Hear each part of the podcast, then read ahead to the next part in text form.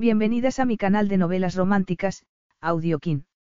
Antes de continuar, regálame un minuto de tu tiempo y comparte esta novela con familiares, amigas y conocidas.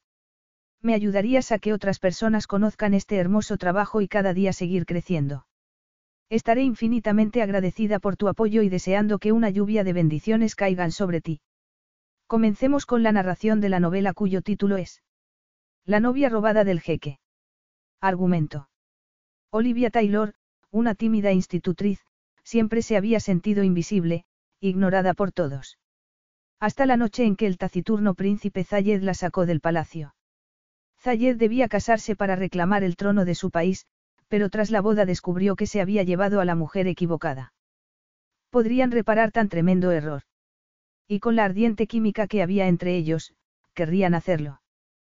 Capítulo 1. El intruso entró por la ventana de la habitación. Olivia Taylor soltó el vestido que estaba doblando y lo miró, boquiabierta. Estaba demasiado conmocionada como para tener miedo. Aún. El hombre, alto, ágil y poderoso, iba vestido de negro. Bajo el turbante que cubría su cabeza vio unos ojos de color acero que brillaban con fiera determinación. Olivia estaba tomando aliento para gritar cuando él cruzó la habitación en dos zancadas y le puso una mano sobre la boca. No voy a hacerte daño, le dijo, en árabe. Su tono era brusco y, sin embargo, extrañamente suave al mismo tiempo. Ella tardó un momento en entender. Había aprendido algo de árabe viviendo en el palacio del sultán Hassan Amari, pero la habían contratado para que hablase exclusivamente en su idioma con las tres jóvenes princesas, de modo que sus conocimientos eran rudimentarios. Te doy mi palabra de honor y yo soy un hombre de palabra. Haz lo que te digo y no te pasará nada, lo juro por mi vida. Olivia se quedó rígida, con la mano del hombre sobre la boca. Olía a caballo, a arena y a algo dulce como el almizcle. Y, curiosamente, la mezcla no resultaba desagradable. Era como si aquello estuviera pasando bajo el agua o a cámara lenta y, sin embargo, a toda velocidad. Le daba vueltas la cabeza y era incapaz de formar un pensamiento coherente. El hombre la llevó hacia la ventana y ella lo siguió, con las piernas temblorosas, el corazón encogido y la mente un lienzo en blanco de miedo y desasosiego. La princesa Alina estaba en el saloncito de la habitación. La puerta no estaba cerrada del todo y podía oír a su amiga canturreando al otro lado. ¿Cómo podía estar pasando aquello? Solo había entrado en la habitación de Alina para guardar su vestido de noche. La joven acababa de regresar de la que, según ella, había sido una cena interminable con sus padres para hablar de su futuro, de su prometido. Olivia sabía que Alina no quería casarse y menos con un príncipe rebelde al que ni siquiera conocía. Prácticamente es un fugitivo, le había dicho mientras se dejaba caer en el sofá, dejando escapar un suspiro. Un criminal. He oído que estudió en Cambridge, había comentado Olivia, acostumbrada a su dramática amiga, pero Alina había puesto los ojos en blanco. Lleva diez años viviendo en el desierto y seguramente es un salvaje. Si estudió en Cambridge no puede ser un salvaje. Y, en cualquier caso, tus padres no quieren que te cases con él hasta que haya recuperado su trono y esté de vuelta en el Palacio de Calidad. Olivia, que había sido la institutriz de las tres hermanas pequeñas de Alina durante cuatro años, conocía bien los planes y las esperanzas de la familia. Alina estaba prometida con el príncipe Zayed al-Bin Nur desde que tenía diez años, pero una década antes el padre de Zayed había sido derrocado por uno de sus ministros, Fakir Malouf, y el príncipe, que acababa de terminar sus estudios universitarios, se había visto forzado a exiliarse en el desierto. La guerra civil duraba ya diez años, los rebeldes de Zayed contra las tropas de Malouf. El padre de Alina estaba dispuesto a honrar el compromiso de matrimonio, pero solo cuando el príncipe hubiese recuperado el poder, y a saber cuándo ocurriría eso. Pero aquel hombre no tenía nada que ver con ese asunto. ¿Por qué quería secuestrarla? ¿Por qué estaba allí? Él se asomó un momento a la ventana, sin apartar la mano de su boca. Por favor, no tengas miedo, le dijo al oído. No va a pasarte nada. Y, curiosamente, Olivia lo creyó.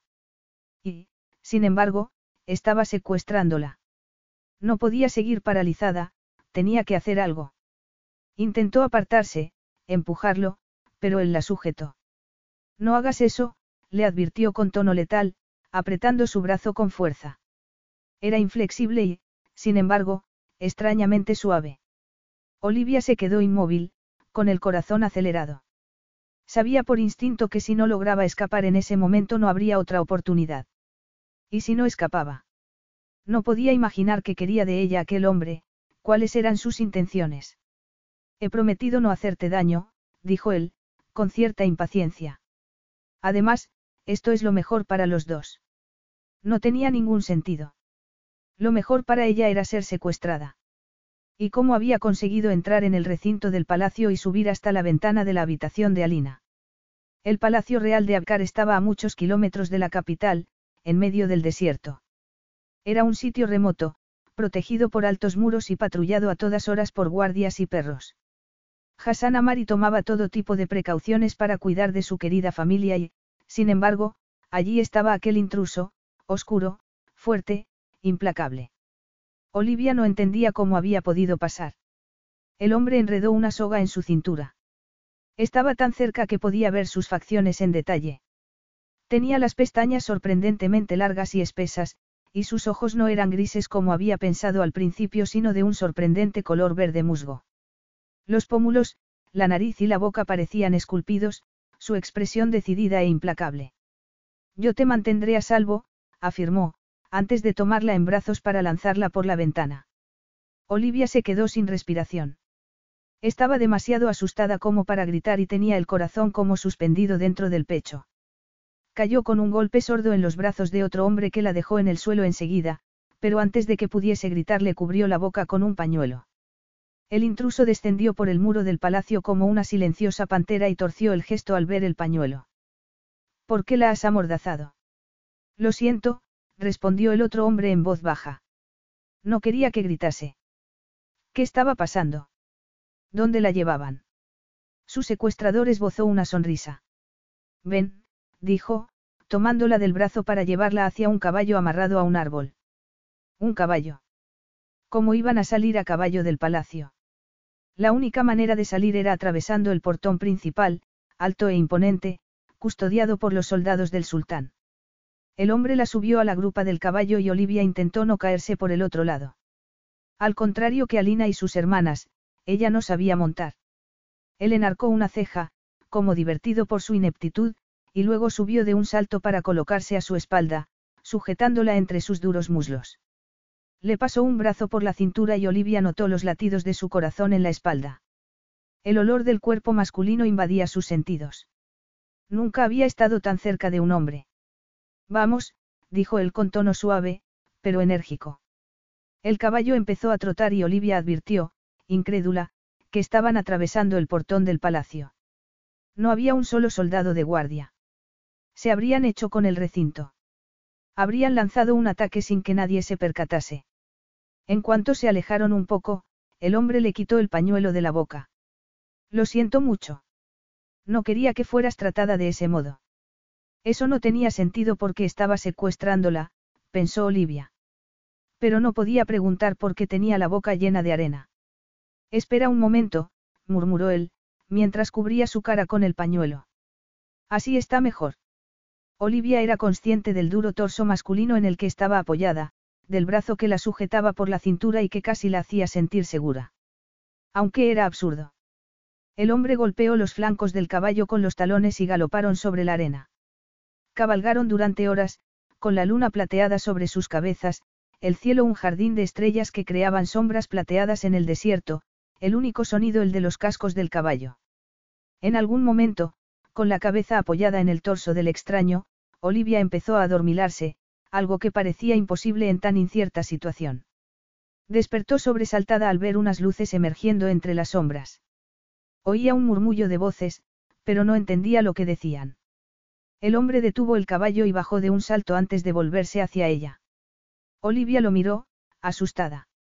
Habían llegado a su destino y no tenían ni idea de lo que iba a pasar, lo que aquel hombre iba a hacer con ella. Había dicho que no quería hacerle daño, que la mantendría a salvo, pero ¿por qué iba a creerlo? Ven, le dijo en voz baja. Nadie va a hacerte daño, te he dado mi palabra. ¿Pero por qué? Su voz sonaba ronca. Tenía la garganta seca y los labios llenos de arena. ¿Por qué me has secuestrado? Para hacer justicia, respondió él, tomándola por la cintura para bajarla del caballo. Vamos a comer y beber algo. Luego hablaremos. Olivia intentó mantener el equilibrio, pero le temblaban las piernas. Odiaba sentirse tan débil, pero nunca había montado a caballo y llevaban horas galopando. Le dolían todos los músculos y temía estar a punto de desmayarse. Por suerte, él la sujetó, mascullando algo en voz baja. Pensé que sabías montar a caballo. ¿Qué? No, yo no sé montar, nunca he aprendido, murmuró Olivia, desconcertada. ¿Por qué pensaba eso si no la conocía? Se preguntó. Parece que mis informantes se han equivocado, dijo el hombre, dando media vuelta antes de que ella pudiese replicar. Suma te atenderá. Zayed al-Bin se dirigió a su tienda, algo dolorido después del paseo a caballo y con el corazón acelerado por la emoción del triunfo. Lo había hecho. Había conseguido atravesar los impenetrables muros del palacio de Abkar y secuestrar a la princesa Alina Amari. Lo único que quedaba por hacer era sellar el trato y convertirla en su esposa. Esbozó una sonrisa al pensar en la cólera de su futuro suegro, pero secuestrar a la princesa había sido un riesgo calculado. Hassan sabía que su causa era justa y Zayed necesitaba el apoyo del vecino reino de Abkar para luchar contra Fakir Malouf, el hombre que le había robado el trono y asesinado a su familia. Entró en la tienda intentando controlar una oleada de cólera y Jamal, su consejero, se levantó de inmediato para hacer una ligera reverencia. Alteza. Se han hecho todos los preparativos. Sí, Alteza. Zayed se quitó el turbante y pasó las manos por su pelo para sacudir la arena. Le daré a mi prometida media hora para descansar y luego iniciaremos la ceremonia. Jamal hizo un gesto de inquietud, pero asintió con la cabeza. Muy bien, Alteza. Él sabía que sus consejeros no estaban de acuerdo con el plan de secuestrar a la princesa porque, en su opinión, era un riesgo. Temían enfurecer a Hassan Amari, incluso provocar una guerra con el país vecino que era hasta ese momento su aliado. Pero ellos no se veían empujados por la furia y el odio. Ellos no recordaban los gritos de su padre y sus hermanos mientras morían abrasados en un helicóptero que caía al suelo envuelto en llamas. Ellos no veían el gesto de horror de su madre cuando cerraban los ojos, ni experimentaban ese dolor eterno. El recuerdo de su madre muriendo en sus brazos era una carga que se llevaría con él hasta su último aliento. Ellos no despertaban en medio de la noche con un silencioso grito de terror y rabia en la garganta, ni se veían forzados a enfrentarse con otro triste amanecer, otro día de lucha interminable por lo que debería ser suyo. No, ellos no lo entendían. Nadie lo entendía. Aquella guerra civil no tendría fin a menos que él hiciese algo drástico y definitivo. De no hacerlo, Fakir Malov seguiría destrozando el país y sojuzgando a su gente. Tenía que hacer algo y aquella le había parecido la única solución.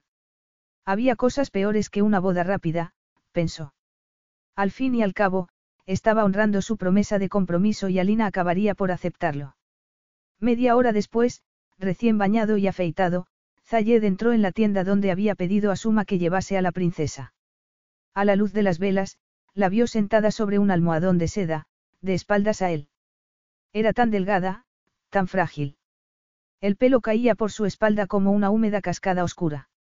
Llevaba una túnica de color azul cerúleo bordada con hilo de plata que era demasiado grande para ella, pero al recordar el roce de su cuerpo mientras galopaban juntos experimentó una sorprendente punzada de deseo. Aquel iba a ser un matrimonio de conveniencia por razones políticas, pero había pasado mucho tiempo desde la última vez que se acostó con una mujer. Zayed se aclaró la garganta y ella se dio la vuelta, mirándolo con los ojos muy abiertos. Tenía unos ojos increíbles, de un azul tormentoso, rodeados por unas pestañas larguísimas. No había esperado esos ojos. En realidad, nunca había visto una buena fotografía de su prometida, solo unas imágenes borrosas tomadas a distancia. Habían sido prometidos oficialmente cuando él tenía 20 años y ella 10, aunque el compromiso se hizo por poderes, de modo que no se conocían. Aquella no parecía la presentación más halagüeña, pero no podía hacer nada. Espero que te hayas puesto cómoda. Ella vaciló un momento, mirándolo como si buscase respuestas en su rostro. Sí, respondió por fin. Su voz era suave y ronca, muy agradable. Por el momento, le gustaban su pelo, su voz y sus ojos. Y, después del viaje a caballo, sabía que su cuerpo era esbelto y delicado. Cuatro cosas por las que podía estar agradecido. No había esperado tanto. Según los rumores, Alina era una princesa mimada y melodramática, pero la mujer que tenía delante no parecía nada de eso. Pero yo no, no entiendo por qué. A su espalda se abrió la puerta de la tienda y Zayed se encontró con los ojos interrogantes del imán que había elegido para formalizar la ceremonia. Él hubiera preferido una ceremonia civil, pero Malouf descartaría una unión que no fuese oficiada por un imán y aquella maniobra diplomática era importante. Estamos listos, le dijo al imán. Y el hombre asintió con la cabeza. Ella miraba de uno a otro, sin entender. ¿Qué? ¿Qué vamos a hacer? Lo único que debes hacer es decir que sí, le informó Zayed. No había tiempo para preguntas o protestas. Ya hablarían más tarde, cuando el matrimonio estuviera sellado. Sí, dijo ella entonces. No, espera un momento. No entendía lo que estaba pasando. A él le parecía evidente y pronto también lo sería para Alina. No había tiempo para explicarle por qué la había secuestrado o por qué tenían que casarse con tanta prisa. Aunque el campamento estaba bien camuflado, el sultán podría enviar a sus tropas para rescatar a su hija y la intención de Zayed era estar casados para entonces. El imán dio comienzo a la ceremonia y Zayed la tomó del brazo. Alina parecía desconcertada, pero estaba seguro de que tarde o temprano lo entendería. Al fin y al cabo, ella sabía que estaban prometidos. Sus métodos podían ser poco ortodoxos, pero el resultado sería el mismo que si estuvieran rodeados de pompa y circunstancia. Solo tienes que decir Naam, sí, le pidió en voz baja. Y ella parpadeó, mirándolo con cara de desconcierto. Naam, murmuró después. Dos veces más tuvo que pedirle que dijera que sí. El imán se volvió hacia él y repitió tres veces su respuesta, sí, sí, sí. Luego, haciendo una pequeña reverencia, el hombre salió de la tienda y Zayed dejó escapar un suspiro de alivio y satisfacción. Estaba hecho, Alina y él se habían casado. Ahora te dejaré sola para que te prepares, Zayed decidió no dar más explicaciones. Más tarde, cuando estuvieran solos, se lo explicaría todo. Más tarde, mientras cenaban, le diría la verdad, que esa noche no solo tendría lugar la ceremonia sino la consumación de su matrimonio. Capítulo 2. Olivia no sabía lo que estaba pasando. Le había parecido una especie de ceremonia oficial, pero no entendía su significado. Su secuestrador había insistido en que dijera que sí. Pero sí a qué. Tal vez estaba preparando una nota de rescate para la familia real y quería que anunciase que estaba bien, que no le habían hecho daño. Y no le habían hecho daño, pero estaba desconcertada y más que asustada. ¿Quién era el hombre de expresión decidida y ojos suaves? ¿Qué quería de ella? ¿Y qué iba a pasar ahora? La mujer que la había ayudado a bañarse y vestirse, Suma, fue a buscarla para llevarla a otra tienda más espaciosa, iluminada por velas y antorchas, con un colchón cubierto de almohadones de seda. El viento del desierto hacía crujir las paredes de la tienda y, a lo lejos, podía oír el piafar de los caballos. A juzgar por los gestos de Suma, debía ponerse una especie de camisón de seda medio transparente bordado con hilo de oro. Y no podía preguntarle por qué ya que la sonriente mujer hablaba un dialecto del árabe que era totalmente incomprensible para ella. Suma la dejó sola para que se cambiase de ropa y Olivia se quedó en medio de la tienda, con el camisón en la mano, preguntándose qué debía hacer. Escapar no parecía posible porque era de noche y estaban en medio del desierto. Además, no sabía montar a caballo y habían tardado horas en llegar allí. Pero ponerse un camisón casi transparente tampoco le parecía sensato, de modo que lo dejó sobre la cama y miró alrededor, intentando entender la situación. Volvería su secuestrador. Si era así, tal vez podría exigirle respuestas aunque no parecía un hombre que obedeciese las órdenes de nadie. Suma volvió poco después con una bandeja de comida. Todo era muy civilizado, pensó. La trataban como si fuera una invitada, no una prisionera. Pero seguía sin saber cuáles eran las intenciones de su secuestrador y pensar en ello la llenaba de inquietud. La mujer vio el camisón sobre la cama y, con un gesto, le indicó que se lo pusiera, pero Olivia negó con la cabeza. No voy a ponérmelo. Suma, que parecía enojada, soltó una parrafada incomprensible. Evidentemente, quería que se pusiera el camisón. Estaba siendo temeraria al desobedecer las órdenes. ¿Y si su secuestrador se enfadaba?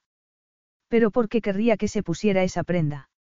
Era una pregunta que no se atrevía a formular y mucho menos a responder. Suma sacudió la cabeza antes de desaparecer y Olivia dejó escapar un suspiro de alivio. No le apetecía nada pasearse por un campamento lleno de hombres con un camisón transparente, como si fuera una novia en su noche de bodas. Vagó por la tienda, preguntándose si alguien iría a verla para explicarle la situación. ¿Qué querrían de ella? Si pensaban que el sultán pagaría una enorme suma de dinero por su rescate, iban a llevarse una desilusión.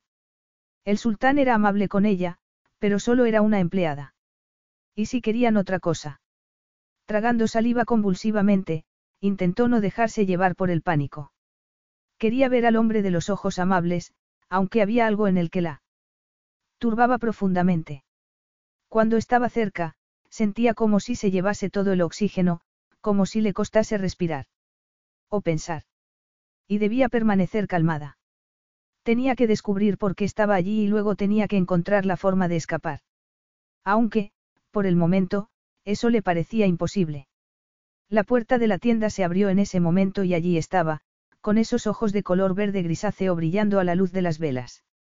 Iba vestido como antes, con un pantalón negro y una larga túnica de lino que destacaba los poderosos músculos de su torso.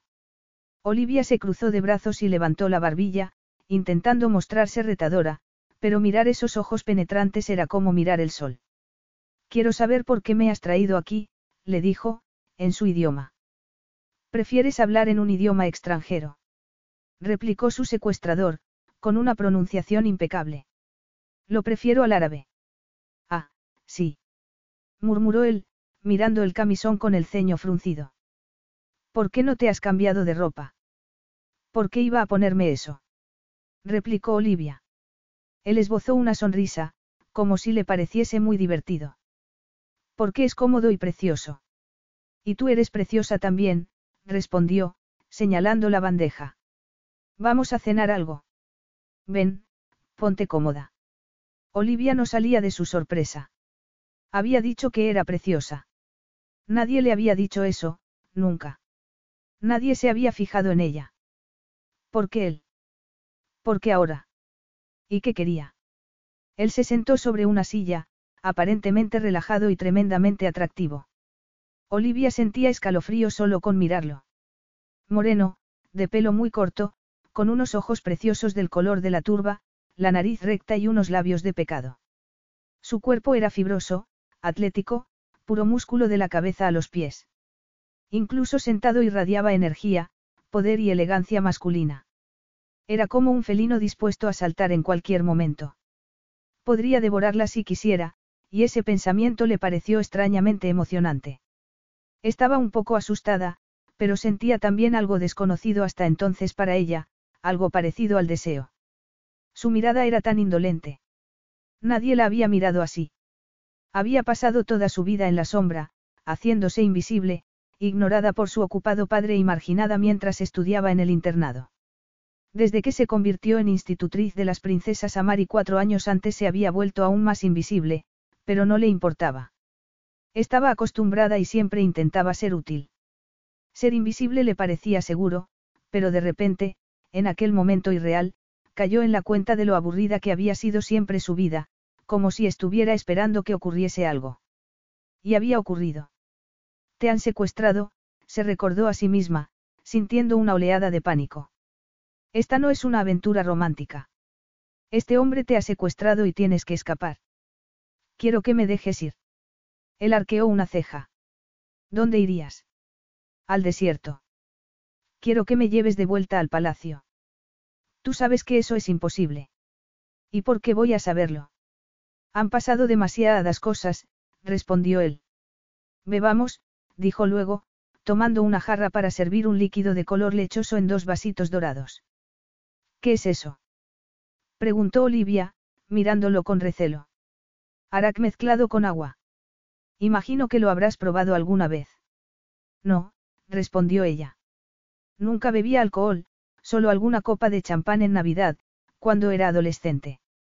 Venga, pruébalo, es muy refrescante, el hombre sonrió, mostrando unos dientes muy blancos y perfectos. Olivia se quedó inmóvil.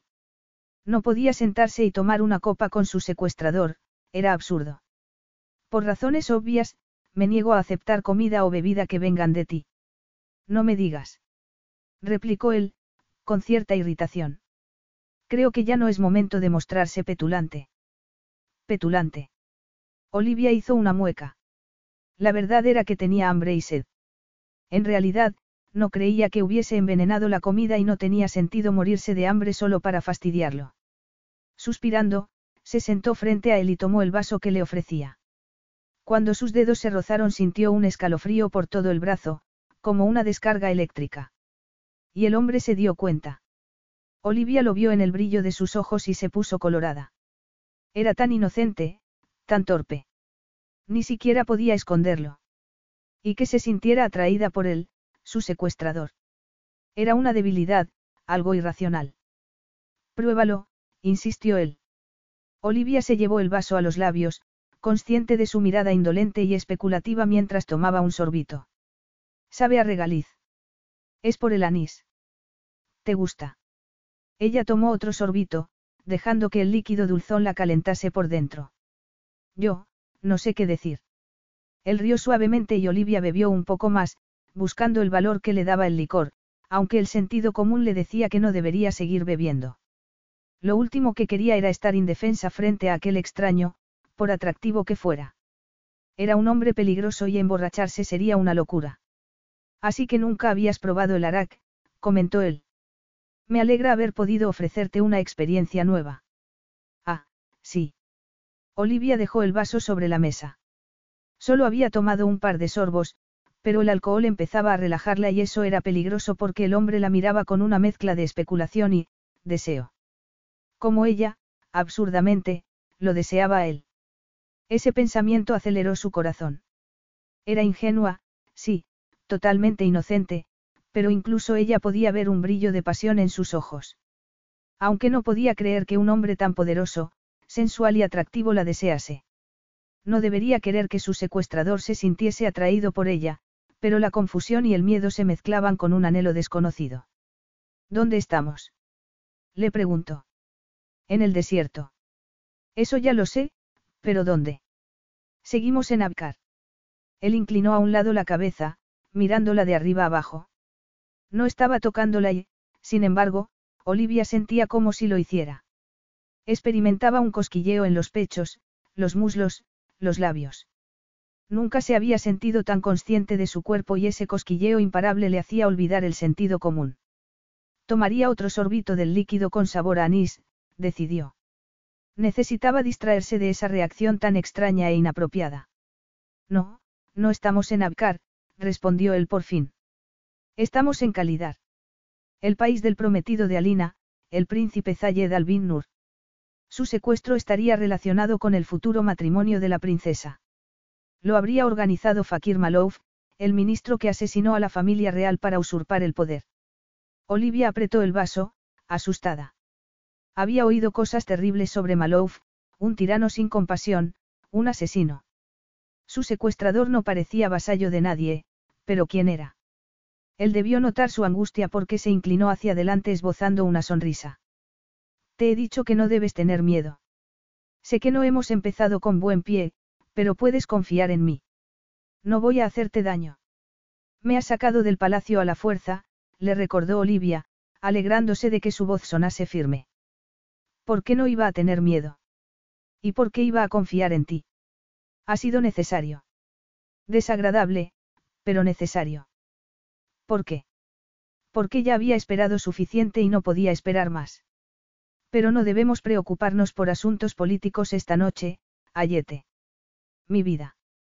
Que usara ese término cariñoso la tomó por sorpresa y la hizo sentir extrañamente expuesta, como si sus palabras hubieran revelado el deseo que intentaba esconder. Olivia parpadeó, deseando no haber tomado tanto arak. Estaba temblando, y no solo por el alcohol. El efecto que aquel hombre ejercía en ella era más embriagador que el anís.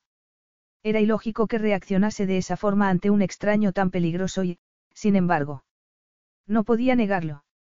La afectaba profundamente y lo peor de todo era que él lo sabía. Esbozando una sonrisa, él se inclinó hacia adelante y cortó un trozo de queso. Se lo ofreció sin dejar de sonreír y Olivia tuvo que tragar saliva. Deberías comer algo. Has bebido demasiado arak. Yo, bueno, murmuró ella, dejando el vaso sobre la mesa.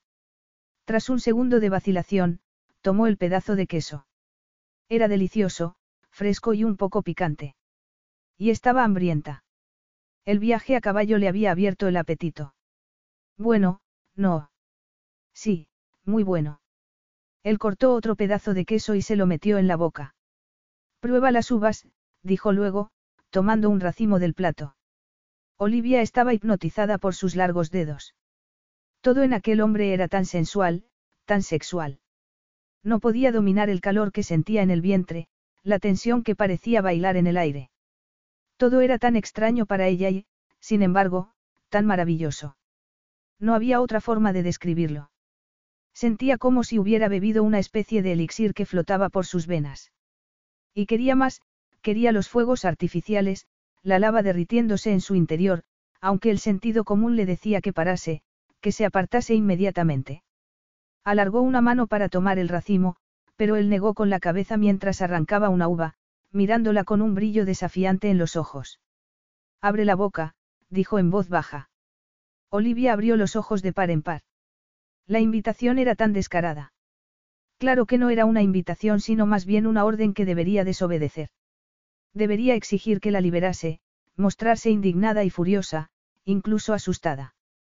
Cualquier cosa menos mostrar debilidad y obediencia, como si fuera esclava de su propio deseo. Estaba siendo cómplice de aquello que ocurría entre ellos y no podía evitarlo. Sin decir nada, mirándolo a los ojos, Olivia abrió la boca. Zayed esbozó una sonrisa de triunfo cuando Alina abrió los labios. Era una criatura seductora, aparentemente sin artificio, y tal vez era así. Tal vez debería confiar en ella, aunque no solía hacerlo nunca. No confiaba en nadie, ni siquiera en las personas más cercanas a él, porque no podía permitírselo. Pero la inocencia de su flamante esposa parecía genuina, sus reacciones auténticas, incluso un poco torpes. No parecía esconder nada.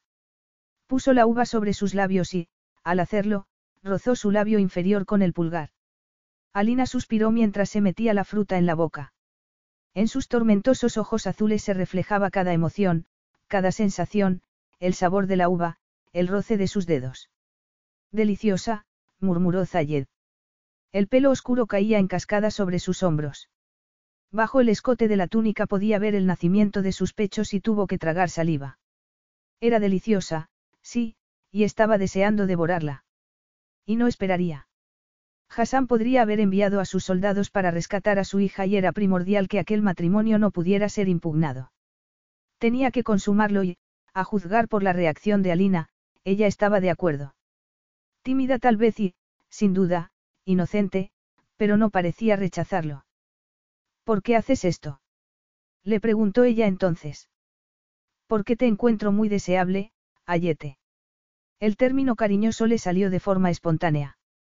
Ella era la clave de su vida, de sus ambiciones, de sus deseos. Y, aunque estaba tenso de deseo, eso era lo que debía recordar. Aquel matrimonio era esencial para recuperar su trono, su herencia, su vida. Pero, la punta de su lengua asomó entre los jugosos labios y Zayed tuvo que hacer un esfuerzo para contenerse. Pero si ni siquiera me conoces. Sé todo lo que tengo que saber. Esto iba a pasar tarde o temprano, Ayete, tú lo sabes. Fue decretado hace muchos años porque estaba escrito en las estrellas. Un lenguaje demasiado florido para lo que había sido un compromiso por poderes cuando los dos eran demasiado jóvenes, pero era un medio para lograr un fin. Su esposa pareció asustada por un momento, y luego tímidamente complacida por sus palabras. Por eso me ha secuestrado. Por supuesto, respondió él. Vamos, dijo luego, levantándose y tirando de su mano. ¿Qué? susurró ella, con voz entrecortada. ¿Qué quieres de mí? Quiero hacerte el amor lenta y dulcemente. Zayed puso las manos sobre sus hombros e inclinó la cabeza para rozar su frente con los labios. Era tan delicada y su piel era tan suave. Tú también lo deseas. Yo no, yo nunca. Él rió suavemente mientras besaba su cuello. Olía a limones. Lo sé, Ayete. Pero no puedes haberme traído aquí para eso. No terminó la frase. Un gemido escapó de su garganta cuando Zayed puso una mano en su cintura y la deslizó lentamente hacia arriba. ¿Y si fuera así? murmuró, rozando sus pechos con la punta de los dedos. Tenía que ir despacio, pero no era fácil. De hecho, era mucho más difícil de lo que había esperado. Su cuerpo exigía satisfacción y su esposa parecía tan dispuesta, tan entregada. Estaba temblando, mirándolo con anhelo. Eso has hecho. Imaginaba que era un caballero andante que la había secuestrado porque no era capaz de esperar más para hacer la suya. La idea era risible, pero si eso lo ayudaba, mejor para los dos. La deseaba intensamente y eso era suficiente para él. Eso he hecho, le aseguró, antes de apoderarse de sus labios. Capítulo 3. El beso le robó el aliento y también un poquito de su alma. Era su primer beso y se le doblaron las piernas. Las sensaciones eran tan nuevas para ella que estaba trastornada. No había esperado que ocurriera algo así. Nunca había pensado que experimentaría aquello. Estaba siendo seducida y no era capaz de resistirse. No quería hacerlo. El deseo que corría por sus venas como un río ardiente era demasiado impetuoso. Una vocecita le decía que aquel hombre era peligroso, su enemigo, su secuestrador, pero Olivia no quería escucharla. Le daba igual. Aunque solo fuera una noche y el extraño la utilizase para descartarla después, no podía darle la espalda a aquella sensación. Porque por fin había despertado después de una vida entera estando dormida. Sentía, sentía tantas cosas maravillosas. Tentativamente, aprendiendo los pasos de aquel intrincado baile, levantó los brazos para ponerlos sobre sus hombros, rozando su cabeza con la punta de los dedos. Se apretó contra él, disfrutando del roce del duro torso masculino, y más que eso. Aun siendo inocente, reconoció el insistente latido de su erección. Había visto suficientes películas, y leído suficientes novelas románticas, como para saber lo que era. Un gemido escapó de su garganta cuando él dio un paso atrás. Parecía casi tan sorprendido como ella. Los dos respiraban agitadamente, mirándose en una nube de aturdimiento y deseo. El aire parecía echar chispas. Ven a la cama, dijo él, tirando de su mano. Olivia vaciló durante un segundo, un momento de cordura. De verdad estaba dispuesta a entregarle su virginidad a un extraño. Haría eso, el acto más íntimo y sagrado, con un hombre al que no conocía, que la había secuestrado, que estaba utilizándola, por amable que pareciese. Y, sin embargo, la deseaba. Eso no era mentira. La deseaba, y a ella le encantaba la sensación de ser deseada. No tengas miedo, Ayete. Recuerda lo que he dicho, no voy a hacerte daño. Te doy mi palabra de honor. Hablaba como si la conociese, como si hubiera estado esperando aquel momento, aunque Olivia sabía que no podía ser. Solo eran palabras y, sin embargo, las creía. Estaba segura de que no iba a hacerle daño. Una noche y nada más, sin remordimientos. Le daba igual quién fuera. Lo único que importaba era lo que la hacía sentir. Él debió intuir su rendición porque Olivia vio un brillo de triunfo en sus ojos cuando tiró de ella para aplastarla de nuevo contra su torso. Eres preciosa. Y muy deseable. Nadie le había dicho eso nunca. Era demasiado delgada, demasiado callada, demasiado insípida. Ella no tenía las generosas curvas de Alina ni sus gruesos labios o su risa contagiosa. Nadie se había fijado nunca en ella. Hasta ahora. Tímidamente, puso las manos sobre su torso y sintió los latidos de su corazón. Tú también. Él tomó su mano y se la llevó a los labios para besarla, sin dejar de mirarla a los ojos. Entonces hacemos buena pareja, murmuró, besando cada uno de sus dedos hasta que se le doblaron las rodillas. Después, sin dejar de sonreír, la tendió sobre el suave colchón y se tumbó a su lado. Eres preciosa, pero quiero verte entera, puedo. Olivia temblaba de arriba abajo. Sí, musitó, incapaz de decir nada más. Él tiró de las cintas de la túnica, revelando la sencilla camisola que llevaba debajo. En silencio, levantó la camisola y acarició sus pechos, rozando un pezón con el pulgar. Olivia cerró los ojos, estremecida. Nunca la habían tocado así, tan íntimamente. ¿Te gusta? murmuró. Sí, respondió ella, casi sin voz. Cuando inclinó la cabeza para envolver el pezón con los labios, Olivia dio un respingo. El roce de su boca, húmeda y ardiente, enviaba dardos de sensaciones por todo su cuerpo. Agarró su cabeza, sin saber si quería sujetarlo o apartarlo. Aquello era demasiado. Sus terminaciones nerviosas eran como un cable pelado, pero quería más. Las novelas y las películas nunca habían logrado describir esa sensación arrebatadora. Y entonces él bajó la cabeza y fue besando su abdomen, su ombligo y luego más abajo. Olivia se puso tensa cuando abrió sus muslos con las rodillas. Pero no iría. Estaba haciéndolo, su cálido aliento abanicando el triángulo de rizos entre sus piernas. Un largo suspiro escapó de su garganta cuando la besó allí, de la forma más íntima posible. Un placer desconocido corría por sus venas y, sin darse cuenta, levantó las caderas mientras enredaba los dedos en su pelo, ardiendo de pasión. Nunca, jamás, había sentido nada así. El deseo la consumía, él la consumía. Dejó escapar un grito ahogado cuando el placer explotó en su interior, envolviéndola, atravesándola como un rayo. Cuando volvió a la realidad, todo parecía confuso, nebuloso.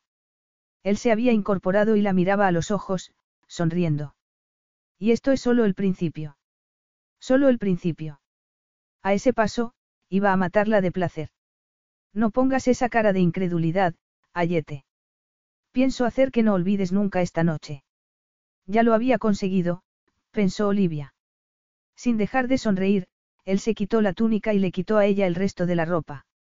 La abrazó entonces, sus cuerpos unidos, desnudos, piel con piel, sus miembros enredados. Era tan íntimo estar apretada contra alguien así, completamente desnuda, expuesta, como una ofrenda. Y él tomó esa ofrenda, mirándola de arriba abajo con un brillo de deseo en los ojos. Le gustaba lo que veía y eso la emocionaba. Tócame, le pidió con voz ronca. Ella lo miró, sorprendida. Luego, indecisa, deslizó las manos por sus anchos hombros, por la satinada piel de su espalda. El miembro masculino palpitaba rozando su cadera, excitándola y asustándola al mismo tiempo, pero él le dijo que no tuviese miedo y, por alguna razón, eso la tranquilizó. Tócame, repitió con voz jadeante. Y Olivia supo a qué se refería. Sintiéndose tímida y atrevida al mismo tiempo, deslizó una mano hasta la latente erección. Notó que él contenía el aliento cuando empezó a acariciarlo y casi no podía creer que pudiese provocar esa reacción en un hombre tan fiero y hermoso. Volvió a besarla entonces, pero el beso era más crudo y primitivo, provocando un insistente latido dentro de ella que exigía satisfacción, otra vez. ¿Estás lista? susurró, deslizando los dedos por sus húmedos pliegues, haciéndola suspirar. Lentamente, se deslizó dentro de ella, llenándola de un modo sorprendente y totalmente abrumador. Olivia gritó mientras intentaba acomodarlo, pero esa invasión era algo tan nuevo para ella. Él se detuvo entonces, con la frente cubierta de sudor, como si quisiera darle tiempo para acostumbrarse a esa sensación tan poco familiar. ¿Te duele? Le preguntó entre dientes, haciendo un esfuerzo para contenerse. Olivia negó con la cabeza. Estaba demasiado impresionada como para hablar, demasiado trastornada. El placer que había cautivado sus sentidos empezaba a ser reemplazado por la preocupación al comprender la enormidad de lo que estaba haciendo. Lo que ya no podía ser deshecho.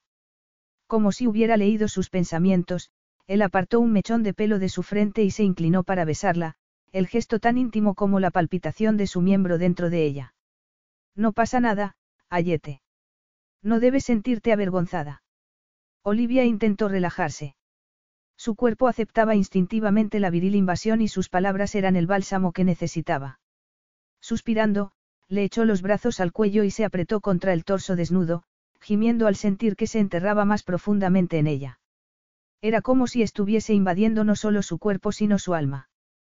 Por favor, susurró. Necesitaba algo, pero no sabía qué. Por favor. Y él empezó a moverse, cada embestida, cada deliciosa fricción provocando olas de sensaciones que parecían envolverla por entero. Notó la palpitación del miembro masculino cuando se dejó ir y gritó de placer sin poder evitarlo. Sentía como si estuviera disolviéndose en diminutos fragmentos y un sollozo de felicidad escapó de su garganta mientras apoyaba la cara en el hombro masculino, estremecida. Jadeante, Zayed abrazó a su esposa mientras sollozaba, abrumada por la experiencia. Y también él estaba abrumado. Había pasado mucho tiempo desde la última vez que se acostó con una mujer, pero nunca había sentido algo así. Era diferente porque sabía que su vida estaba unida a la de aquella mujer para siempre. Alina le daría hijos y sería su reina, pero no había pensado en nada de eso mientras estaba dentro de ella. El deseo de poseerla, de darle placer, había sido arrollador, y eso era peligroso. Él no necesitaba a nadie y tampoco confiaba en nadie. La traición de Malouf le había enseñado a no confiar, el dolor por la muerte de su familia le había enseñado a no necesitar a nadie. Zayed se tumbó de espaldas y miró el techo de la tienda mientras Alina permanecía en silencio a su lado, temblando. ¿Estás bien? Le preguntó por fin. Sí, respondió ella, con tono apocado. Estupendo. Ya estaba hecho. Nada podía romper el lazo que habían creado. Era su esposa en todos los sentidos, de modo que se levantó de la cama y empezó a vestirse. ¿Dónde vas? Le preguntó Alina. De repente, parecía muy joven y Zayed recordó que solo tenía 22 años, diez menos que él. Tengo cosas que hacer, respondió con más brusquedad de la que pretendía. Nos veremos después. Si necesitas algo, puedes pedírselo a Suma. A Suma. Pero si no entiendo una palabra de lo que dice. Él la miró, impaciente. ¿Cómo que no la entiendes? Suma habla un dialecto que no comprendo, respondió ella, cubriéndose con la sábana. No sabía que fuese tan difícil de entender, pero tendrás que acostumbrarte. Aquí no hay nadie más que pueda atenderte. Pero, ¿qué vas a hacer conmigo? Le preguntó Alina, trémula y valiente a la vez. ¿Qué voy a hacer contigo? Creo que ya lo he hecho, Ayete. Zayed vio que se mordía los labios, avergonzada. Quería decir, ¿qué vas a hacer ahora? ¿Por qué me has secuestrado? ¿Por qué te he secuestrado? Yo creo que es evidente. Te dije que no podía esperar más. Sé que a tu padre no le gustará. Mi padre. Lo interrumpió ella, desconcertada. No entiendo nada. Mi padre ha muerto. El sultán ha muerto. Zayed la miró, atónito. ¿Cómo? ¿Cuándo? Pero era imposible, él se habría enterado. Los informantes que tenía en el palacio se lo habrían dicho. Pero si ella decía la verdad, si el sultán había muerto, todos sus planes se habrían desbaratado. Hassan no tenía hijos varones y su heredero era un primo lejano, alguien a quien no podía pedir ayuda. ¿Cuándo ha muerto? Su esposa lo miraba como si no entendiese nada. Murió hace cinco años. ¿Y qué podría tener que ver mi padre con todo esto? Zayed sentía como si hubiera entrado en una realidad alternativa. ¿Qué estás diciendo? ¿Por qué te importa mi padre? ¿Y quién eres? Él la miró, perplejo. Ella sabía quién era, tenía que saberlo. Soy el príncipe Zayed Albin Nur, respondió por fin. Alina se había casado con él, se había acostado con él. Por supuesto, sabía que era su prometido, el hombre que debía convertirse en su marido. Y si no lo sabía, ¿por qué se había acostado con él? ¿Por qué se había casado con él? Eres Zayed. Ella había palidecido y lo miraba con un brillo de angustia en los ojos. Y tú eres la princesa Alina Amari. Tenía que serlo. Había visto fotografías, borrosas, sí, pero tenía que ser su prometida. Su esposa. Sin embargo, ella estaba negando con la cabeza. No, susurró. Yo no soy Alina. Capítulo 4. Olivia empezaba a entender lo que había pasado y estaba horrorizada. Aquel hombre era el príncipe Zayed Albin Nur, el prometido de Alina. Se había acostado con él, y él pensaba que era la princesa. Se la había llevado del palacio creyendo que era su prometida. Si no eres Alina, ¿quién eres? Le espetó él, con los dientes apretados. Tragando saliva, Olivia se agarró a la sábana, más consciente que nunca de su desnudez. Mi nombre es Olivia Taylor. Soy la institutriz de las princesas Amari. Él la miró en silencio durante unos segundos y después empezó a mascullar palabrotas. Olivia dio un respingo, preguntándose si cumpliría su promesa de no hacerle daño. Pero entonces, empezó a decir Zayed, intentando controlar su ira. ¿Por qué te has acostado conmigo? Yo. No había ninguna excusa, ninguna explicación. Había perdido la cabeza y la virginidad con un extraño. Un extraño que pensaba que era su prometida. Olivia cerró los ojos, avergonzada, deseando borrar todo lo que había pasado en las últimas horas. Y, sin embargo, no era capaz de lamentarlo. En los brazos de Zayed se había sentido tan querida. Qué absurdo, pensó entonces. Él ni siquiera sabía quién era. Haberse dejado seducir por aquel hombre era absolutamente bochornoso. Yo, Olivia intentó hablar de nuevo, pero terminó por encogerse de hombros. La realidad era que se había dejado llevar por una simple atracción física, y no era ni tan valiente ni tan tonta como para admitirlo. Aunque debía ser evidente. Zayed se dio la vuelta bruscamente, pasándose las manos por el pelo. ¿No sabías quién era? No. Pero te has acostado conmigo. Tú también te has acostado conmigo, replicó ella, armándose de valor. No iba a aceptar toda la culpa. Y, evidentemente, tampoco tú sabías quién era. Evidentemente, repitió él, con tono mordaz. Pero tú deberías haber corregido el error antes de que hiciésemos los votos. Los votos. Repitió Olivia con el corazón encogido. Pero. A menos que lo hayas hecho a propósito, la interrumpió Zayed, airado. ¿Quieres decir que yo quería que me secuestrases? Le espetó ella, indignada. Estás loco. No podía creer que estuviese hablando con un príncipe en ese tono.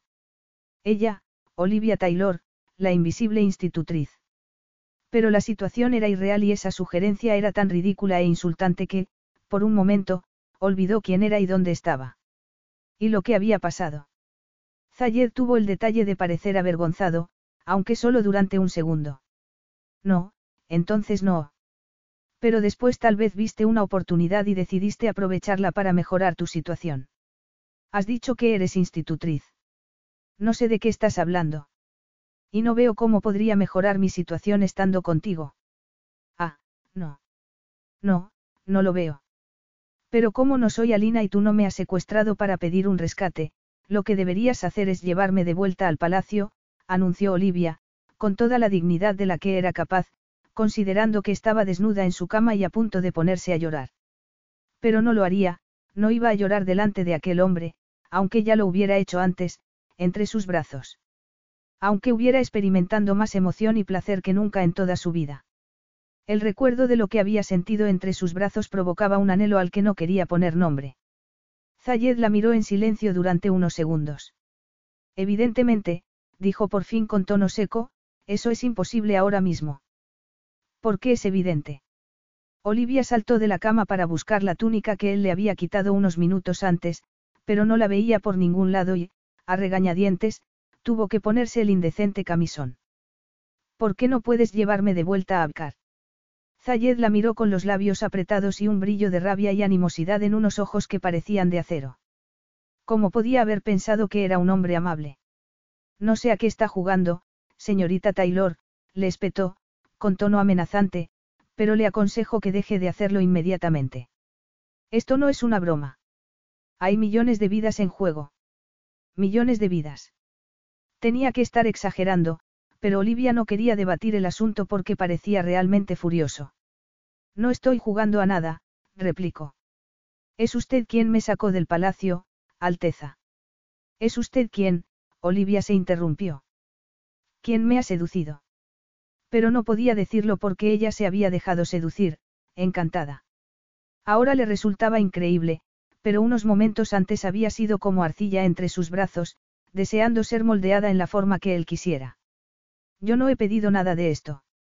Al principio no, es cierto, Zayed dio un paso adelante, mirándola con expresión airada. Pero después prácticamente te has derretido entre mis brazos. Lo odiaba, definitivamente lo odiaba. Aunque era verdad. Poco antes la había hecho sentir importante, querida, y ahora la hacía sentir como una fulana. Todo en aquella situación era sencillamente horrible. Lamento todo lo que ha pasado entre nosotros esta noche, le dijo, intentando hacérsela fuerte. Más de lo que puedas imaginar. No puedes lamentarlo más que yo, le espetó Zayed. Cielo santo, ¿Tú sabes lo que va a costar esto? Todo. Gritó, cubriéndose la cara con las manos. Todo. Parecía tan angustiado que Olivia sintió el absurdo deseo de consolarlo. Es porque le has sido infiel a Alina. No creo que ella espere fidelidad hasta que estéis casados y aún no os conocéis siquiera. Seguro que lo entenderá. De hecho, seguramente no le importaría nada porque no quería casarse con un príncipe rebelde a quien consideraba un salvaje. Infiel. Zayed dejó escapar una carcajada salvaje. No he sido solo infiel. El sultán sabrá que tu intención era secuestrar a su hija y tal vez puedas convencerlo para que no rompa el compromiso. Se pondría furioso, claro, pero estaba segura de que no se echaría atrás. El sultán, además de ser una persona amable y generosa, era un hombre de palabra. Claro que el honor y la dignidad también eran importantes para él, de modo que no sabía cómo iba a reaccionar. ¿Tú crees? Zayed se volvió para mirarla con expresión desdeñosa. Se subirá por las paredes cuando sepa que logré atravesar las defensas del palacio para secuestrar a su preciosa hija. ¿Cómo lo hiciste? ¿Por qué estaba abierto el portón? Tenemos informantes entre los guardias y uno de ellos ha sido mi espía durante años. Él se encargó de que el portón estuviese abierto. Puede que aún no sepan que he desaparecido, dijo Olivia entonces. No podía creer que quisiera ayudar a aquel hombre. Tal vez porque siempre había sentido la necesidad de ayudar a los demás, de ser necesitada. O tal vez era la conexión que compartían, quisieran o no. Habían sido amantes y eso no era fácil de olvidar. De hecho, ella no lo olvidaría nunca. ¿Cómo no van a saber que no estás en el palacio? Alguien habrá ido a buscarte. No tienen por qué, respondió ella. Le dolía un poco admitirlo, pero era cierto. Soy la institutriz, no una de las princesas. Alina pensará que me he ido a dormir y nadie me echará de menos hasta mañana, así que podrías llevarme de vuelta ahora mismo. No puedo hacer eso, dijo Zayed. ¿Por qué no? insistió Olivia, sorprendida y un poco alarmada por la congoja que sintió al pensar en despedirse. Pero era la mejor solución, lo que ella quería. Lo que debería querer. Ninguna otra opción tenía sentido. Si me llevas ahora, nadie sabrá lo que ha pasado. ¿Tú no dirías nada? Le preguntó él, incrédulo. No le contarías al sultán que has sido secuestrada. No quiero que nadie sepa lo que ha pasado. Imagino que lo entenderás. Si Alina supiera lo que había hecho con su prometido. ¿Cómo podía haber sido tan tonta, tan temeraria. Ella no era así. Sí, claro, pero... Durante un segundo, Zayed pareció tentado de aceptar, de hacer que todo aquello quedase olvidado. Los dos querían eso, por supuesto. Y, sin embargo, Olivia sentía una inexplicable tristeza. Entonces él negó con la cabeza.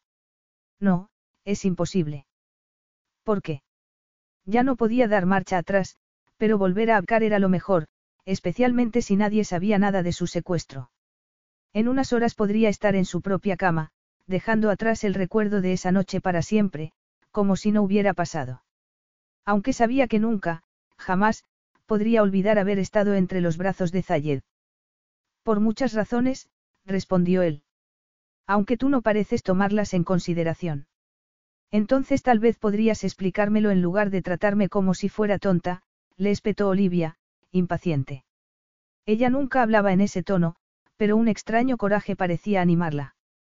Zayed miró a la mujer con la que se había casado, su esposa, con una mezcla de frustración y desesperación. Aquello era un completo desastre. Ella no lo sabía, pero no podían enmendar el error tan fácilmente. ¿Por qué lo sabe demasiada gente? Los soldados del sultán, mi gente, el imán. El imán que, siguiendo sus instrucciones, habría hecho correr la noticia de su matrimonio por todo calidad. El imán. ¿Qué imán? El hombre que nos casó. Olivia lo miró, boquiabierta. Casarnos. ¿Pero qué estás diciendo? No lo sabes por qué no hablas árabe, murmuró él, como para sí mismo. Ahora entendía por qué había parecido tan desconcertada durante la apresurada boda. Pensó que estaba abrumada, pero la realidad era que Olivia Taylor no sabía que estaban contrayendo matrimonio. Zayed se sintió avergonzado. Pero ¿por qué no le había revelado ella su identidad? Claro que tampoco él le había dicho quién era. Sencillamente, había pensado que lo sabía, como pensó que sabía que estaban contrayendo matrimonio.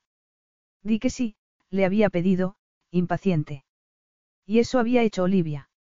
Ella se dejó caer sobre la cama, como si le fallasen las fuerzas. ¿Pero cómo? ¿Cómo podemos estar casados? Muy fácil. Hicimos los votos matrimoniales frente al imán. Yo dije que sí. Eso es.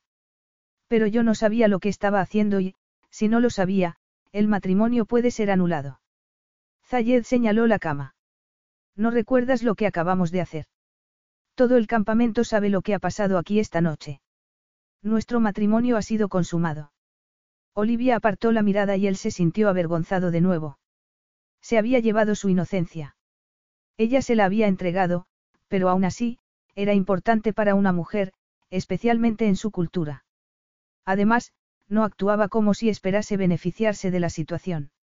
Si fuera así, no estaría sugiriendo una anulación. A menos que estuviese jugando a un juego que él desconocía. ¿Estás prometida con otro hombre? Le preguntó. Prometida. Repitió ella, dejando escapar una risa amarga. No, no hay ningún otro hombre. No podemos divorciarnos, Zayed. Él negó con la cabeza. Yo soy un hombre de honor. Además, no podía pedir el divorcio sin saber cuál era la situación con el sultán. Un hombre de honor no secuestraría a una mujer para robarle su virtud. Pensé que eras mi prometida. Y por eso es aceptable. Yo diría que menos aún. Mi intención era consumar un matrimonio que había sido planeado hace diez años. Admito que secuestrar a Alina puede parecer una acción muy drástica, pero te aseguro que era necesario. ¿Por qué? Zayed no tenía tiempo para hablar de las razones por las que casarse con Alina, la hija del sultán de Abkar, era necesario. Se estrujaba el cerebro buscando una solución y, lamentablemente, no encontraba ninguna. Estaba casado y se había asegurado de que el matrimonio fuera consumado. El problema era que se había casado con la mujer equivocada. ¿Cómo podía haber sido tan idiota? Lo que había pasado esa noche era inexplicable. Se había visto empujado por una fiera determinación, un anhelo desesperado. Necesitaba hacerlo y lo antes posible. Y lo había hecho. Angustiado, se acercó a la mesa para servirse un vaso de arak. A su espalda, Olivia rió suavemente. Eso fue lo que nos metió en este lío. Estás diciendo que no te habrías acostado conmigo si no hubieras estado borracha. No estaba borracha. Más bien, desinhibida. Zayed recordó cómo se había arqueado hacia él, suplicándole en silencio que siguiera. Sí, desde luego estaba desinhibida. Y él también. Por un momento, se había olvidado de todo y solo quería estar entre los brazos de Olivia. Su dulce pureza lo había atravesado como una flecha, derrumbando sus defensas durante unos minutos, pero por suerte había sido capaz de volver a levantarlas. Y ahora tenía que pensar. Se sirvió otro vaso de arak y lo bebió lentamente, intentando entender la situación. Tenía que saber si Olivia escondía algo. Habría sabido algo del plan. Habría ido a la habitación de Alina para que se la llevase a ella. Tal vez lo había hecho empujada por su cariño hacia la princesa. Zayed había oído que su prometida no estaba entusiasmada con ese matrimonio. O tal vez había visto la oportunidad de convertirse en reina. La verdad era que no sabía nada sobre ella y tenía razones para sospechar. ¿Qué mujer se acostaba con un extraño sin preguntarle su nombre o decirle el suyo? Y no solo un extraño, sino un hombre que la había secuestrado. ¿Por qué estabas en la habitación de Alina? Estaba doblando su ropa, respondió ella. Has dicho que eras una institutriz, no una criada. Alina y yo estudiamos juntas y nos hicimos amigas. Así conseguí el puesto. Estaba en su habitación, guardando su vestido en el armario como hago todas las noches. ¿Dónde estaba ella? En el saloncito, al otro lado de la puerta. Yo la oía canturrear, Olivia sacudió la cabeza. Todo esto me parece irreal. Y, sin embargo, era muy real. Terriblemente real. Zayed se había sentido cautivado por Olivia cuando la vio a través de los prismáticos. Se había sentido atraído por su esbelta figura, por sus elegantes movimientos. ¿Te pareces a ella? No, no nos parecemos. Soy una pálida sombra de Alina quizá. Una pálida sombra. Ese era un comentario muy revelador. Tenéis el mismo color de pelo.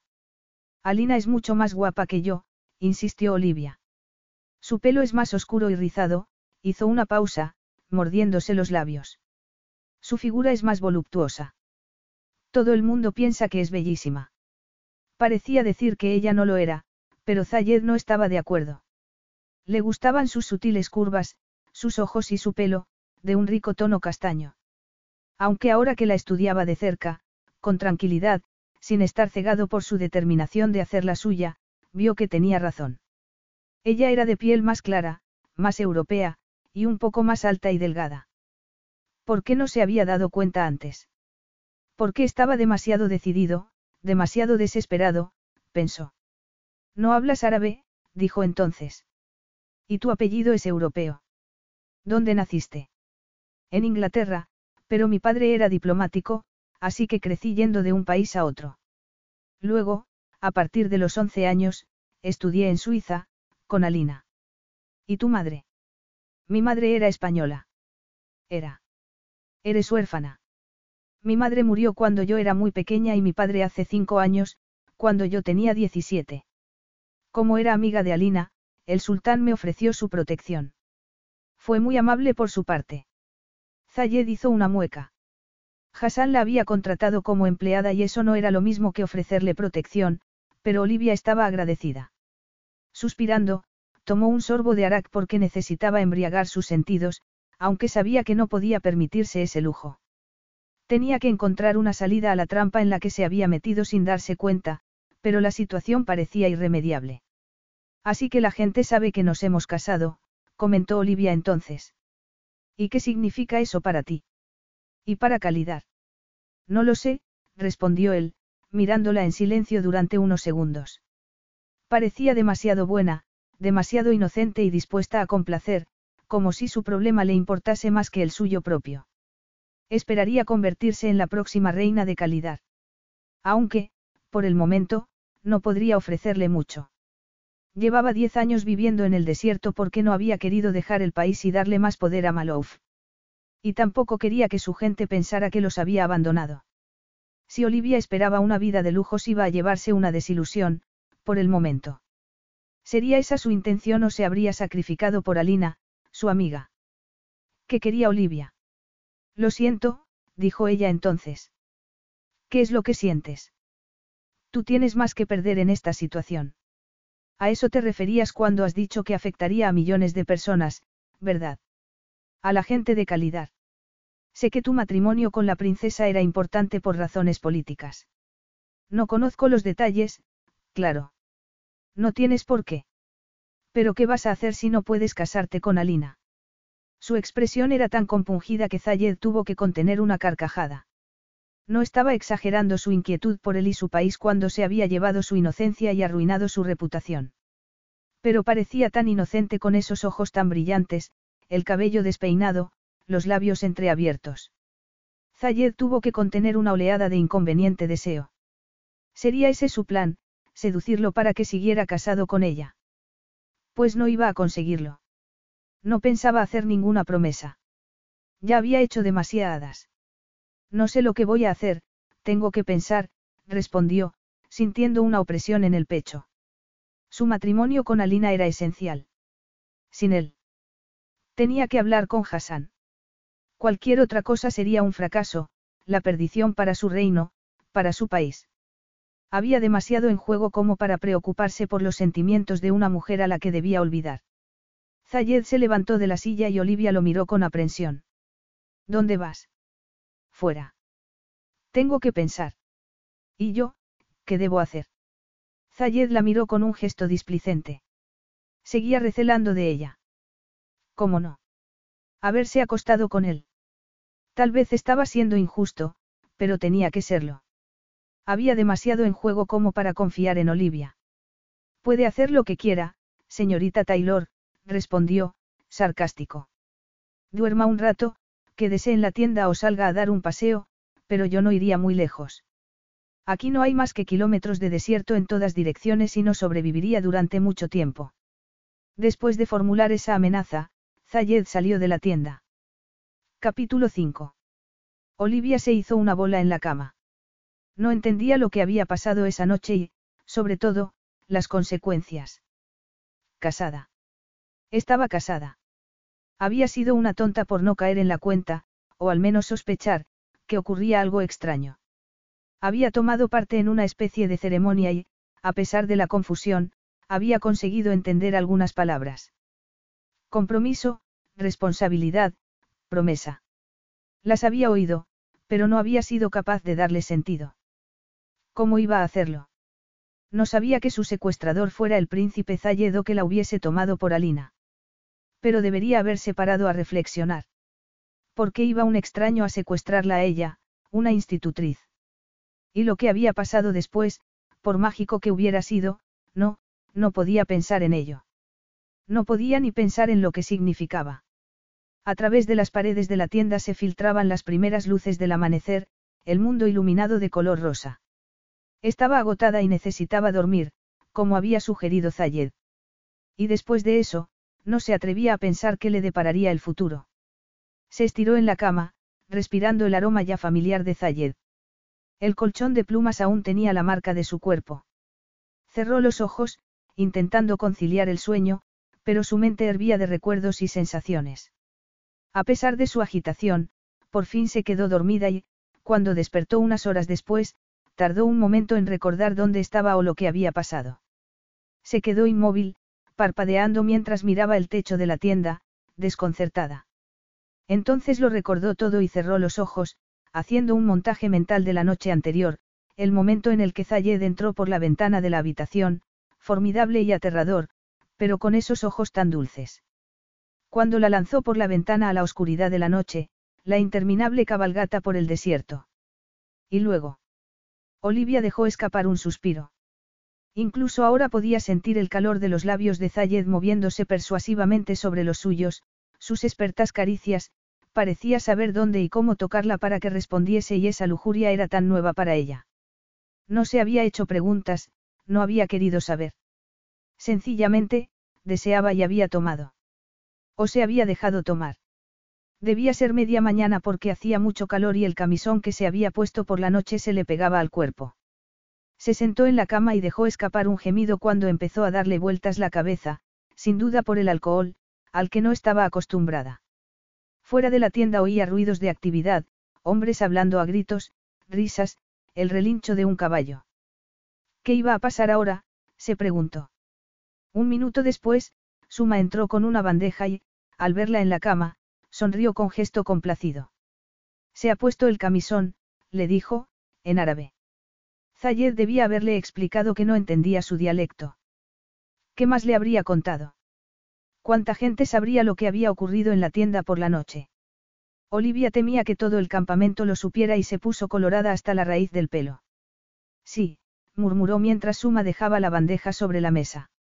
Apenas había comido nada la noche anterior, solo unas uvas y un poco de queso. Recordar cómo Zayed había metido una uva en su boca hizo que se ruborizase de nuevo. ¿Cómo podía haberle permitido esas libertades? ¿Por qué no se había parado a pensar? Ha sido una buena noche, dijo Suma, con tono satisfecho, mientras Olivia se sentaba a la mesa y empezaba a comer.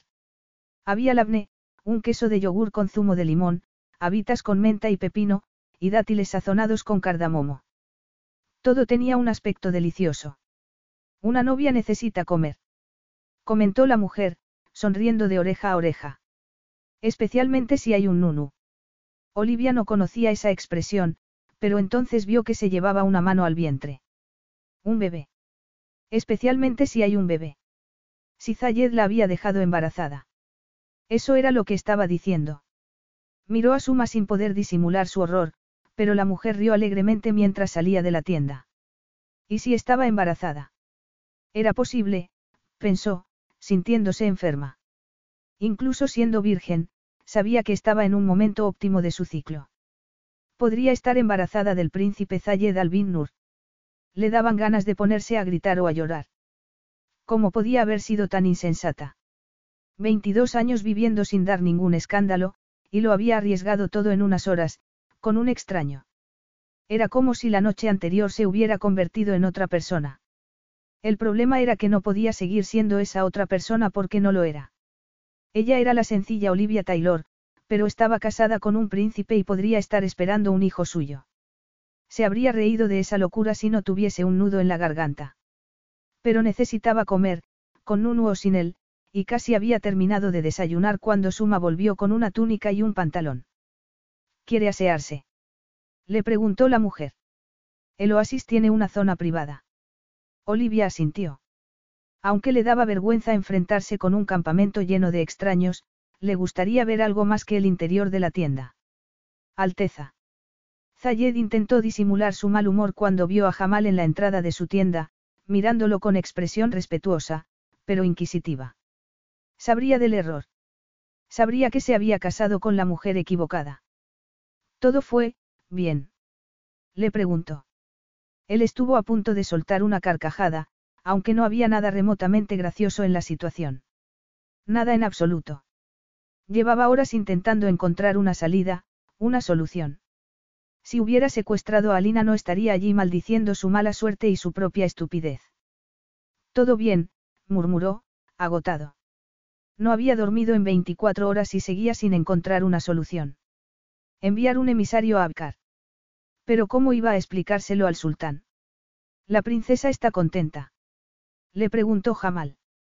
Zayed soltó una amarga carcajada. ¿Qué otra cosa podía hacer? No había ninguna pared que golpear, ninguna forma de aliviar su furia. Después de diez años de guerra, de muerte, de dolor, se preguntaba si la última década no había sido más que un fracaso. Y ahora aquello. No sé qué siente la princesa porque no está aquí. Su consejero frunció el ceño. No entiendo. Secuestré a la mujer equivocada. A una institutriz, no a la princesa Alina, le explicó Zayed, notando que le ardía la cara. ¿Cómo podía haber sido tan idiota? La mujer equivocada, repitió Jamal, poniéndose pálido. Pero ella no le dijo. No, ella no me dijo nada. Y tampoco protestó durante la boda. Llevaba horas dándole vueltas a la situación y empezaba a creer que sus sospechas eran correctas. Había sido culpa suya secuestrar a la mujer equivocada, pero ¿por qué no había dicho nada Olivia? Había tenido muchas oportunidades. ¿Por qué no le había preguntado quién era al menos? No podía dejar de pensar que había visto una oportunidad y había decidido aprovecharla. Solo había una forma de averiguarlo. Daría igual, pero al menos tendría la conciencia tranquila cuando le dijese que iba a divorciarse de ella para casarse con Alina en cuanto tuviese oportunidad. Y que ella lo ayudaría a conseguirlo. Pero cuando fue a buscarla a su tienda, Suma le dijo que Olivia había ido a bañarse al oasis. Muy bien, iría a buscarla. El campamento estaba levantado alrededor de un oasis en forma de riñón, con discretos rincones disimulados por altos juncos. Olivia habría ido a uno de ellos, seguramente el más alejado. Zayed recorrió el camino flanqueado por palmeras y se detuvo sobre una duna. Olivia estaba metida en el agua hasta la cintura, completamente desnuda. Se quedó sin aliento al ver ese cuerpo tan esbelto, de curvas suaves, la luz del sol dándole un brillo dorado. Estaba escurriendo un paño sobre su cabeza, dejando caer las gotas de agua por su espalda desnuda. El deseo nació con una fuerza incontenible, pero Zayed apretó los puños. La noche anterior se había dejado llevar por aquella mujer y eso podría haber sido su perdición. No volvería a ocurrir, se prometió a sí mismo. Debió hacer algún ruido porque Olivia giró la cabeza y, al verlo, lanzó un grito de horror mientras se cubría con el paño. Zayed esbozó una sonrisa irónica. Su virginal indignación era demasiado melodramática para ser convincente, especialmente después de lo que habían hecho unas horas antes. No hace falta que te tapes, le dijo cuando llegó al borde del agua. Ya lo he visto todo. Pero no tienes que volver a verlo, replicó ella, cubriéndose con una toalla. Zayed se cruzó de brazos. Daba igual que tuviese un aspecto encantador con el pelo mojado enmarcando su rostro. Daba igual que lo mirase con esos ojazos azules o que esas pestañas tan largas lo tentasen. Todo daba igual. Enviaré un emisario a Abkar para que le explique la situación al sultán. Le pareció ver un brillo de decepción en los ojos azules y eso acrecentó sus sospechas. ¿Vas a contarle todo lo que ha pasado? Le preguntó ella. Imagino que ya habrá rumores y yo no soy un mentiroso. Seré sincero con Hassan y tú también. Yo. Le escribirás una carta explicando lo que ha pasado y le dirás que tú no corregiste el error. Olivia lo miró, indignada. Yo no sabía que era mi responsabilidad decirle mi nombre al hombre que estaba secuestrándome porque pensé que lo sabía, le espetó, poniéndose en jarras. Al hacerlo, la toalla se deslizó un poco y Zayed vio el tentador nacimiento de sus pechos. Cuando debería habértelo dicho, cuando me tiraste por la ventana o cuando me tapaste la boca y me subiste a un caballo. Yo te quité el pañuelo de la boca, le recordó él. O cuando me hiciste tomar parte en una ceremonia de matrimonio sin haber intercambiado dos palabras conmigo. Siguió Olivia, como si no hubiese hablado. Yo no sabía que había secuestrado a la mujer equivocada. Pero deberías haber imaginado que no era mi intención secuestrar a una simple empleada. Una simple empleada, repitió ella, enfadada. Zayed torció el gesto, intentando no sentirse culpable. Solo estaba diciendo la verdad, no quería insultarla. Pues lo siento, pero estaba demasiado asustada como para pensar en nada más. ¿Y después? ¿Por qué no dijiste nada cuando estábamos en la tienda, comiendo y bebiendo? Olivia se puso colorada. ¿Qué debería haber dicho? Podrías haberme dicho quién eras o podrías haberme preguntado quién era yo. Podríamos haber evitado la consumación del matrimonio y todo sería más sencillo, Zayed la miró con gesto suspicaz. A menos que no tuvieras intención de revelar tu identidad, claro. O que supieras quién era yo. ¿Qué quieres decir? Que te has aprovechado de la situación. Olivia se quedó inmóvil, mirándolo con los ojos muy abiertos. Me he aprovechado, repitió unos segundos después. Sí, te has aprovechado. Eres una institutriz, esencialmente una criada en el palacio, y viste las ventajas de convertirte en mi mujer, de ser una reina. ¿Reina de qué? replicó ella, desdeñosa. De un montón de tiendas en medio del desierto. Zayed dio un respingo. Recuperaré mi herencia, lo que es mío. Te lo prometo. ¿Cuándo? ¿Y por qué iba yo a arriesgarme de ese modo? Le espetó Olivia mientras salía del agua. Es despreciable sugerir algo así. ¿Y qué debo pensar entonces? Tuviste muchas oportunidades de decirme quién eras. No sabía que tuviese que decir nada. Caíste en mis brazos con mucha facilidad, demasiada. Y siempre me sentiré avergonzada por ello, dijo ella, con lágrimas en los ojos. Creas lo que creas, esa es la verdad. ¿Qué mujer se acuesta con su secuestrador sin conocer su nombre siquiera? ¿Qué hombre seduce a una mujer sin comprobar su identidad? replicó Olivia. Admito que me dejé seducir con demasiada facilidad, pero fuiste tú quien me secuestró. Fuiste tú quien me sacó de mi casa a la fuerza. No te forcé a acostarte conmigo, la interrumpió él. Yo no he dicho que lo hicieras, pero no me dijiste que íbamos a casarnos. Pensé que lo sabías. Pues te equivocaste y ahora tendrás que pagar por ello, igual que yo, Olivia intentó pasar a su lado, pero Zayed la sujetó del brazo. No hemos terminado. Furiosa, ella se dio la vuelta para replicar y la toalla resbaló, revelando sus pechos, dorados y perfectos.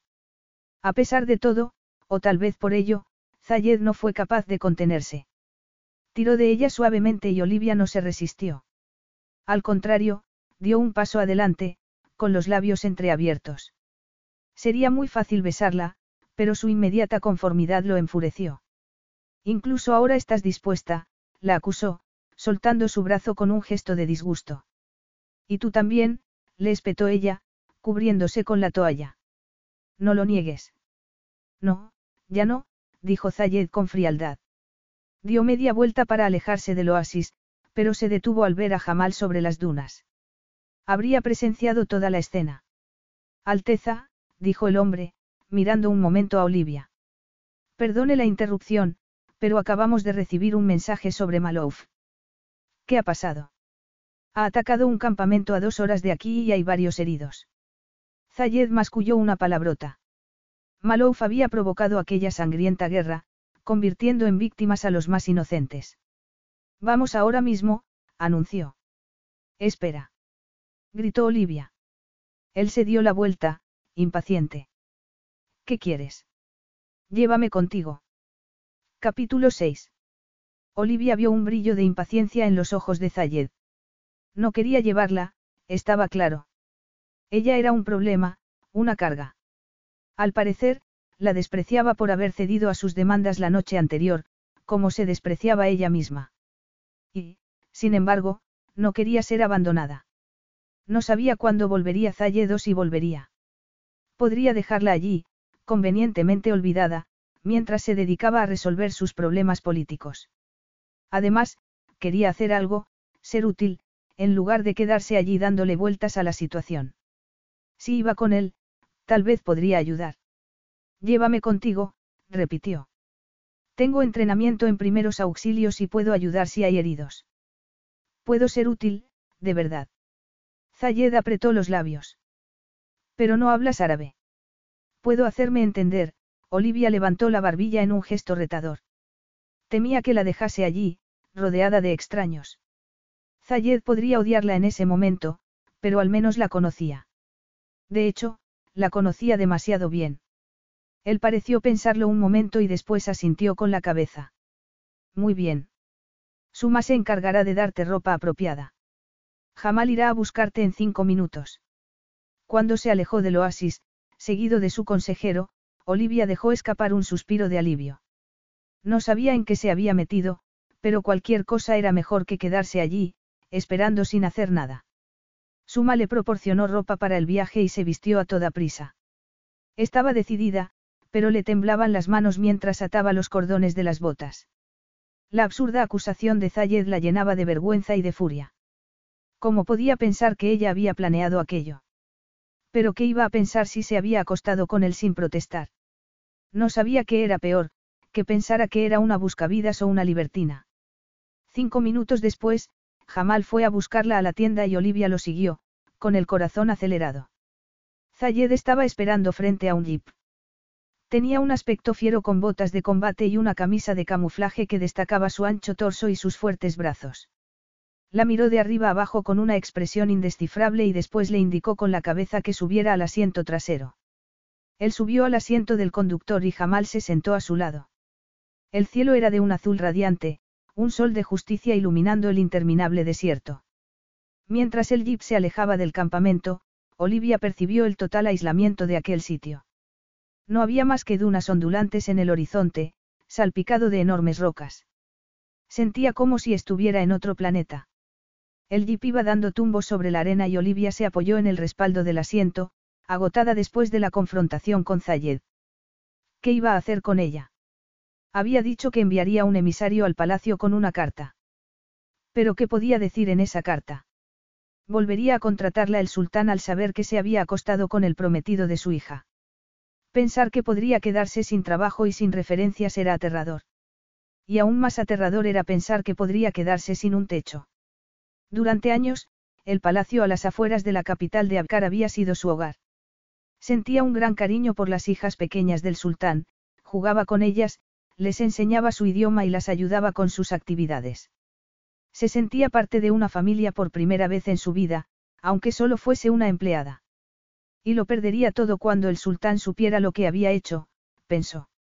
Daba igual que la hubiesen secuestrado. Olivia conocía bien esa cultura y sabía que una mujer no sería perdonada. Y ahora, a la dura luz del día, se preguntó de nuevo cómo había podido sucumbir tan fácilmente. Zayed era un extraño, una amenaza. Y, sin embargo, cuando la tocó, todo eso dejó de importarle. Solo quería sentir, experimentar el asombro de desear y ser deseada. Era como si su sentido común, normalmente en abundancia, la hubiese abandonado. Seguramente no era la primera mujer que se encontraba en esa situación, pero para ella era impensable. Zayed anularía el matrimonio o se divorciaría de ella. No seguirían casados y, con un poco de suerte, podría encontrar otro trabajo. Esa idea provocó sentimientos mezclados, emociones que no era capaz de descifrar. Había sentido tantas emociones distintas en unas horas, desde el miedo cuando fue secuestrada por Zayed al eléctrico cosquilleo de sus caricias y luego la abrumadora sorpresa, la oleada de angustia al comprender el colosal error que había cometido. ¿Estás bien? Le preguntó él, con cierta brusquedad. Olivia asintió con la cabeza. No debería emocionarse por algo tan pequeño, Una simple pregunta hecha por cortesía, pero sus ojos se llenaron de lágrimas y tuvo que parpadear rápidamente para controlarlas. Lo último que quería era ponerse a llorar. Ni siquiera sabía si lloraba por lo que estaba a punto de perder o por lo que ya había perdido. Hicieron el resto del viaje en silencio, saltando sobre las dunas durante dos horas hasta que llegaron a un campamento beduino frente a un pequeño oasis rodeado de palmeras. Incluso antes de que el jeep se detuviera frente al círculo de tiendas, Olivia percibió la desolación y desesperación que colgaban sobre el campamento como una niebla, como una sombra que ocultaba el brillo del sol.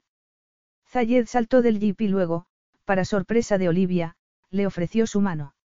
El roce de la áspera mano masculina le recordó sus caricias y cómo había respondido ella. Parecía increíble que pudiese afectarla tanto, pero así era. Tal vez porque ningún otro hombre le había prestado atención. En cualquier caso, debía ignorar el cosquilleo y las emociones que provocaba. Él soltó su mano en cuanto bajó del jeep y Olivia lo siguió hasta el campamento. Hombres, mujeres y niños se arremolinaron alrededor, todos angustiados, asustados. Después de hablar con los líderes, Zayed le contó que los hombres de Malouf habían atacado el campamento para robarles sus cabras y camellos. Habían golpeado a los hombres y algunas mujeres estaban magulladas, pero afortunadamente no había nadie gravemente herido. Podría haber sido peor, le dijo. Y, por su expresión, parecía haber visto cosas mucho más horribles. ¿Dónde están las mujeres y los niños heridos? Él señaló el oasis. Están lavándose. Olivia se dirigió hacia un grupo de mujeres. No sabía bien cómo iba a ayudar, pero quería hacer algo. Era desgarrador ver el miedo y la confusión de aquella gente cuyo hogar había sido arrasado. Las mujeres la miraban con curiosidad y se preguntó cómo iba a explicarles quién era. Por suerte, no hubo necesidad de dar ninguna explicación. Yo, quiero ayudar, dijo, vacilante. Cuando un niño se abrazó a sus rodillas se le encogió el corazón. Pasó horas limpiando y vendando heridas, comunicándose en una mezcla de árabe y gestos, pero pronto entendió que la mejor forma de ayudar era sencillamente escuchándolos, distrayéndolos de sus preocupaciones. Además, también ella necesitaba una distracción. Cuando todos los heridos estuvieron atendidos, las mujeres le ofrecieron zumo de albaricoque y un pan de pita con un mousse recién hecho mientras le hacían preguntas que solo entendía a medias y a las que, en cualquier caso, no podía responder. ¿Quién era? Era la novia de Zayed. Se habían casado en secreto. Estaban enamorados. Las mujeres rieron al ver que se ponía colorada. Incluso sin decir nada parecía delatarse y tenía la impresión de que eso enfurecería a Zayed. Daba igual, estaba furioso con ella de todos modos. Parecía decidido a estarlo, como estaba decidido a recuperar lo que era suyo. Ella solo era un problema secundario. Le dolía ser descartada, aunque en el fondo lo entendía. ¿Qué otra cosa podía esperar? El príncipe Zayed al-Bin Nur tenía que pensar en su país y ella solo era una empleada del palacio del sultán de la que debía librarse. Ven, dijo una de las mujeres, tirando de la manga de su túnica. Debes descansar. Esbozando una sonrisa de agradecimiento, Olivia la siguió hasta una tienda en la que, con un poco de suerte, podría dormir y olvidar durante un rato el enredo en el que estaba metida. Había sido un día extraño, y real. Zayed estaba inmerso en reuniones con los líderes de la tribu, escuchando sus quejas, asegurándoles que Malouf pagaría por lo que había hecho. Ya había enviado una patrulla con la esperanza de recuperar el valioso ganado que los hombres del traidor habían robado, pero veía la confianza y la fe en los ojos de su gente y el sentimiento de culpa se lo comía. ¿Cómo podían confiar en él cuando había cometido un error que podría poner en peligro todo aquello por lo que luchaba? Se había casado con la mujer equivocada y corría el riesgo de perder a su mejor aliado. Zayed había visto a Olivia en el oasis, lavando y vendando heridas. Más tarde, la había visto riendo y jugando en el agua con los niños. Las mujeres la habían aceptado de inmediato, tal vez pensando que era su esposa. No sabía si ella les habría explicado la situación, o si debería hacerlo. Tal vez había decidido ser útil para que viera que podía ser una ventaja para él. No debería haberla llevado allí, pero no creía que la noticia de su matrimonio hubiera llegado a un sitio tan remoto y no quería perderla de vista hasta que hubiese decidido qué iba a hacer con ella. Por la tarde, cuando las sombras empezaban a caer sobre el campamento, Zayed mandó llamar a Jamal. Dormiremos aquí, le dijo. Y por la mañana nos iremos a Rubián. ¿Cree que es sensato ir allí? Zayed tomó aire y lo dejó escapar lentamente. Necesito decidir qué voy a hacer con Olivia. Rubián era el palacio de verano de la familia real de Calidar por suerte, Malouf no había logrado arrebatárselo. Lo usaba como sede de su gobierno provisional, el sitio al que iba cuando quería reorganizar sus tácticas. Y, desde luego, necesitaba reorganizarse en ese momento. Pero empezaba a dolerle la cabeza y cerró los ojos para controlar el dolor. Lo último que necesitaba era una de las terribles migrañas que sufría desde que recibió un golpe en el cráneo ocho años antes, en una de las batallas contra los hombres de Malouf. Podría dejarla aquí, Alteza. Solo es una criada, sugirió Jamal. Aunque también él lo había pensado, la sugerencia molestó a Zayed. No le gustaba que su consejero se atreviese a decirlo en voz alta. No es tan sencillo. Hassan ya tendrá noticia del secuestro y sabrá también que mi intención era secuestrar a su hija. Necesito hablar con él cuanto antes. Cuando tenga una respuesta, decidiré qué hacer con Olivia. No creo que sea un problema. Si solo es una criada, solo una criada. Era cierto, Olivia era prescindible. Pero ¿por qué le molestaba tanto esa idea? No debería, pensó. A pesar de sus sospechas, se sentía culpable por lo que había pasado, pero no podía dejar que la noche anterior lo cambiase todo. No podía dejar que Olivia Taylor le importase. No quiero hablar de ello ahora, replicó con tono seco. Voy a lavarme y luego cenaremos con los jefes de la tribu. Muy bien, Alteza. Más tarde, después de cenar, fue a buscar a Olivia. Llevaba horas sin verla y eso lo hacía sentir inquieto, aunque no podría decir por qué. No debería haberla llevado allí y cuanto antes la apartase de su vida, mejor. Se inclinó para entrar en la tienda y la vio sentada sobre un jergón cubierto por una piel de cordero, pasando los dedos por su pelo mojado. Olivia levantó la cabeza y lo miró con cara de sorpresa, pero no dijo nada. Llevaba la misma túnica y el mismo pantalón que por la mañana. No era un atuendo que inflamase los deseos de un hombre y, sin embargo, seguía sintiendo esa extraña atracción por ella. ¿Qué tenía Olivia? No era nada especial. Sí, tenía unos ojos preciosos y su figura era muy atrayente, pero solo era una mujer, una entre muchas. Aunque él no había tenido relaciones íntimas en mucho tiempo. Tal vez era eso. En su lucha por recuperar lo que era suyo, su reino, se había negado el placer durante demasiado tiempo. Mañana nos iremos a Rubián. Rubián. El palacio de verano de la familia real y la sede de mi gobierno. ¿Y después? Luego me pondré en contacto con Hassan y tú le escribirás esa carta de la que te hablé.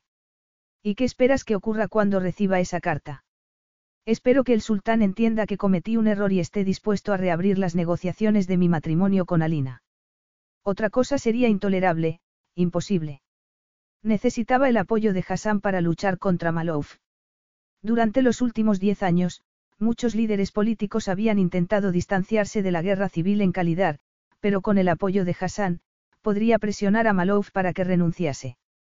Era un hombre mayor, no tenía herederos y sus soldados empezaban a desertar, cansados de la interminable guerra y sabiendo que Zayed era el legítimo rey.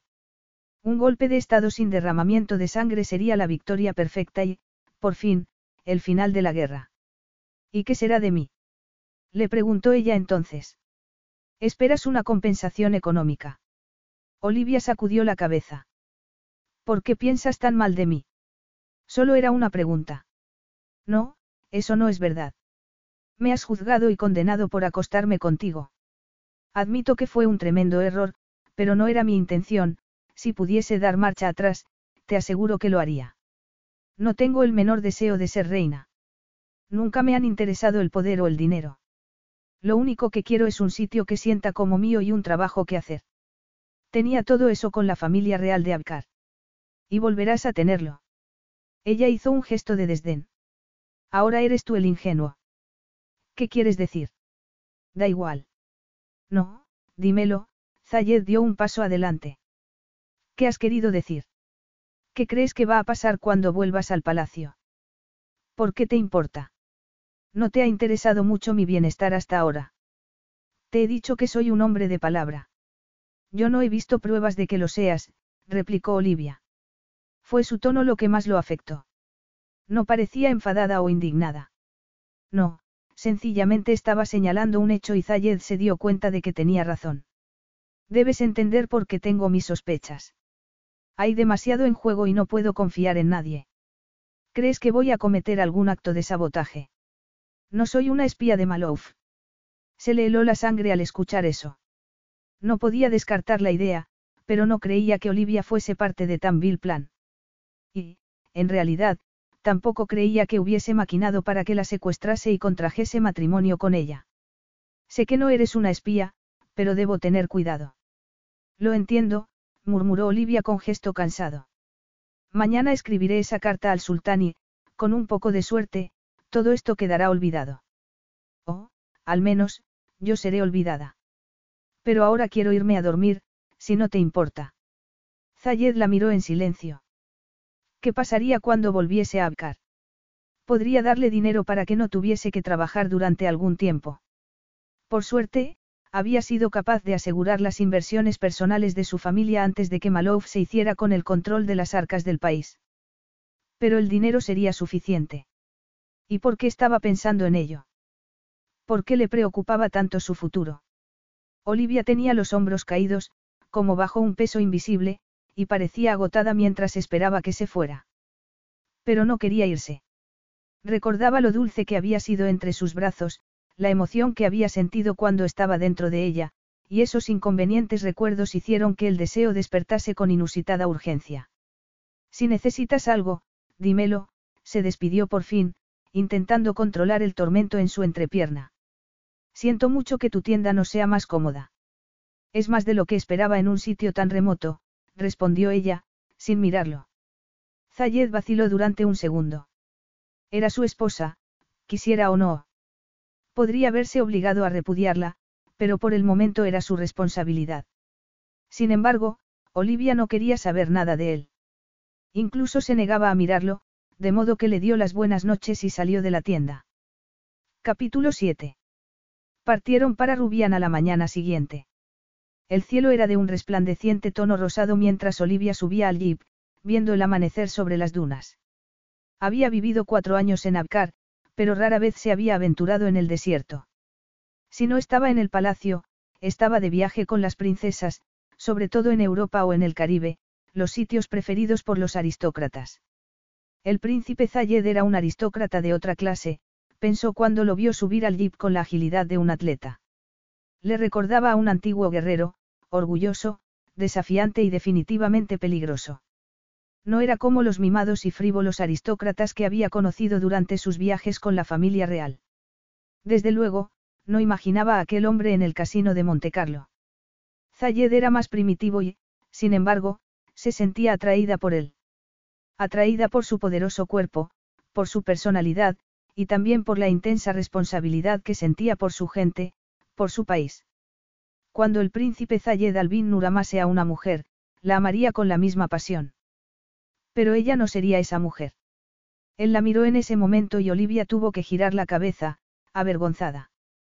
¿Por qué pensaba esas cosas? La noche que durmieron juntos había despertado en ella anhelos que siempre había logrado dominar. Y tenía que seguir dominándolos. Lo último que quería era sentir algo, algo más por Zayed. Pensaba que irían en jeep hasta Rubian, pero después de una hora de viaje llegaron a un helipuerto en medio de una esplanada, el desierto extendiéndose en todas direcciones. ¿Vamos a ir en helicóptero? Le preguntó. No se puede ir a Rubián de otro modo. Llegaremos en una hora. Dijo algo más, pero el ruido de las aspas de un helicóptero ahogó sus palabras. Olivia se tapó los oídos y cerró los ojos para evitar el remolino de arena que provocó el aparato militar mientras aterrizaba. Zayed abrió la puerta y le ofreció su mano para ayudarla a subir. Mientras se ponía el cinturón de seguridad, Olivia volvió a experimentar esa sensación de irrealidad. ¿Cómo podía estar en un helicóptero, con un príncipe, en medio del desierto? Y, sin embargo, allí estaba. Zayed y su consejero subieron tras ella y el aparato se elevó hacia el cielo. Desde arriba, el desierto parecía tranquilo, las suaves y ondulantes dunas enmascarando lo peligroso que podía ser aquel paisaje. Una hora después, una cadena montañosa apareció en el horizonte, sus escarpados picos desgarrando el cielo azul. El piloto maniobró para pasar entre unos riscos de aspecto aterrador y Olivia se agarró al asiento. Por la ventanilla podía ver las cumbres cubiertas de nieve y las nubes parecían estar tan cerca como para tocarlas con la mano. Y entonces el palacio apareció ante ellos, como sacado de un cuento de hadas, sus muros emergiendo entre las montañas como si hubieran sido tallados en ellas, las torres coronadas por altos minaretes. ¡Qué maravilla! murmuró. Zayed se volvió hacia ella con una sonrisa en los labios. Impresionante, ¿verdad? Fue construido hace 600 años por uno de mis antepasados. Nunca había visto nada igual. Se llama el Palacio de las Nubes. Rubián solo es su nombre oficial. Es un palacio entre las nubes, murmuró Olivia. He visto las cumbres cubiertas de nieve. Hace frío por las noches, le advirtió él. ¿Cuánto tiempo estaremos aquí? Solo unos días. Olivia tragó saliva. Unos días y después qué? Después de aterrizar, Zayed la llevó al palacio, cuyo interior era tan increíble como el exterior. Todas las salas tenían altos ventanales y balcones con una fabulosa panorámica de las montañas. Te alojarás en una de las habitaciones del antiguo harem, le dijo. Creo que allí estarás cómoda. La llevó a una habitación increíblemente lujosa, con un amplio dormitorio y un cuarto de baño con ducha y bañera de mármol. Las baldosas del suelo estaban calientes, de modo que había calefacción radial. Un balcón se extendía por todo el dormitorio, haciéndola sentir como si estuviese caminando por el aire. No podía creer que hubiese tales lujos en un sitio tan remoto. Era más suntuoso que el palacio de Abkar. Antes de despedirse, Zayed sugirió que descansara un rato y Olivia decidió hacerlo. Habían sido unos días desconcertantes y debía aprovechar la oportunidad para relajarse, algo que no había podido hacer en los últimos cuatro años. En el palacio de Abkar siempre estaba ocupada con las tres jóvenes princesas, enseñándoles su idioma, encargándose de las lecciones, de su calendario social, de su ropa. Apenas tenía vacaciones porque no las necesitaba. ¿Dónde iba a ir? Aparte de su madrina, que vivía en París, no tenía a nadie en el mundo. Si perdía su puesto en el palacio, y era casi seguro que así sería, no tendría dónde ir. Pero no podía pensar en eso. Iba a ir día a día, paso a paso, y por el momento iba a disfrutar de un largo baño caliente. Acababa de salir del baño, envuelta en una toalla del más suave algodón, cuando oyó un discreto golpecito en la puerta del dormitorio. Señorita Taylor. Era una mujer que hablaba su idioma y Olivia suspiró, aliviada. Conseguía manejarse en árabe y Zayed hablaba su idioma a la perfección, pero sería agradable tener alguien más con quien conversar. Sí, un momento. Al otro lado de la puerta había una joven con un traje de chaqueta, el pelo oscuro sujeto en una trenza. Hola, señorita Taylor. Por favor, llámame Olivia. La joven sonrió. Soy Anna, la ayudante del príncipe en Rubian. Su Alteza me ha pedido que viniese a preguntarle si necesita algo. No necesito nada, gracias. Acabo de darme un baño. Espero que lo haya disfrutado. El príncipe desea que su estancia aquí sea lo más agradable posible. Ah, muy bien, Olivia intentó sonreír. Zayed estaba siendo considerado por una vez y eso debería alegrarla. Entonces, ¿por qué se sentía tan inquieta? No necesita nada. Insistió Anna. No, de verdad. El príncipe desea que se reúna con él para cenar en el Salón Azul dentro de una hora. ¿Le parece bien? Sí, claro. Gracias. Encontrará toda la ropa ordenada en el vestidor. Pero, por favor, no dude en llamarme si necesita algo, dijo la joven, ofreciéndole un busca. Si pulsa este botón, estaré aquí en cinco minutos. Muy bien, murmuró Olivia. Era una experiencia nueva porque ella nunca había sido atendida por nadie. Por supuesto, nunca había tenido servicio. Cuando esté lista para cenar, pulse el botón y yo la acompañaré al salón azul. Gracias. Anna se marchó y, sintiendo una mezcla de curiosidad y nerviosismo, Olivia abrió las puertas del enorme vestidor.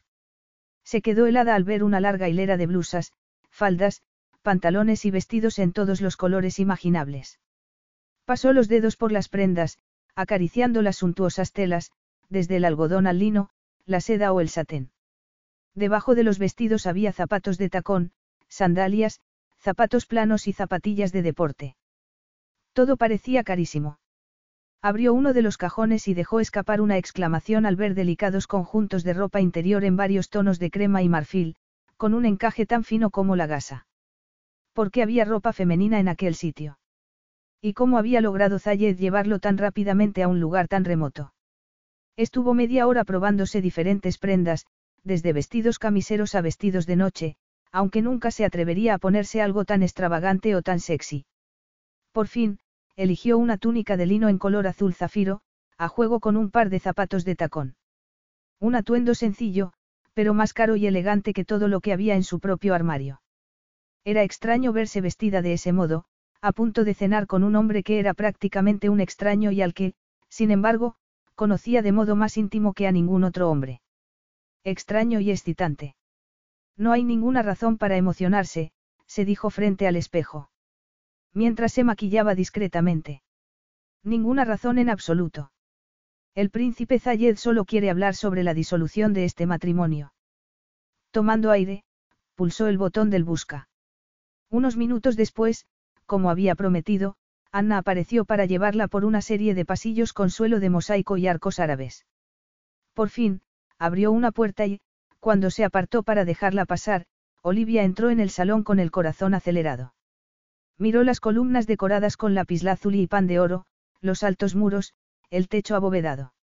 En el centro de la sala había una mesa para dos con mantel de lino, velas y copas del más fino cristal. Todo tenía un aspecto muy romántico.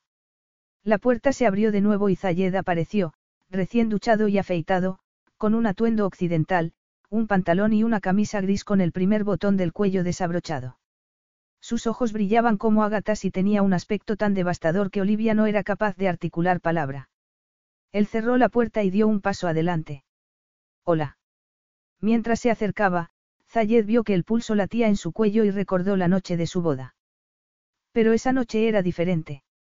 Sí, quería que se sintiera cómoda, pero no tenía intención de seducirla, por tentadora que fuese la idea. Hola, Zayed. ¿Satisfecha con la suite? Sí, respondió ella, después de aclararse la garganta. Todo es precioso, gracias.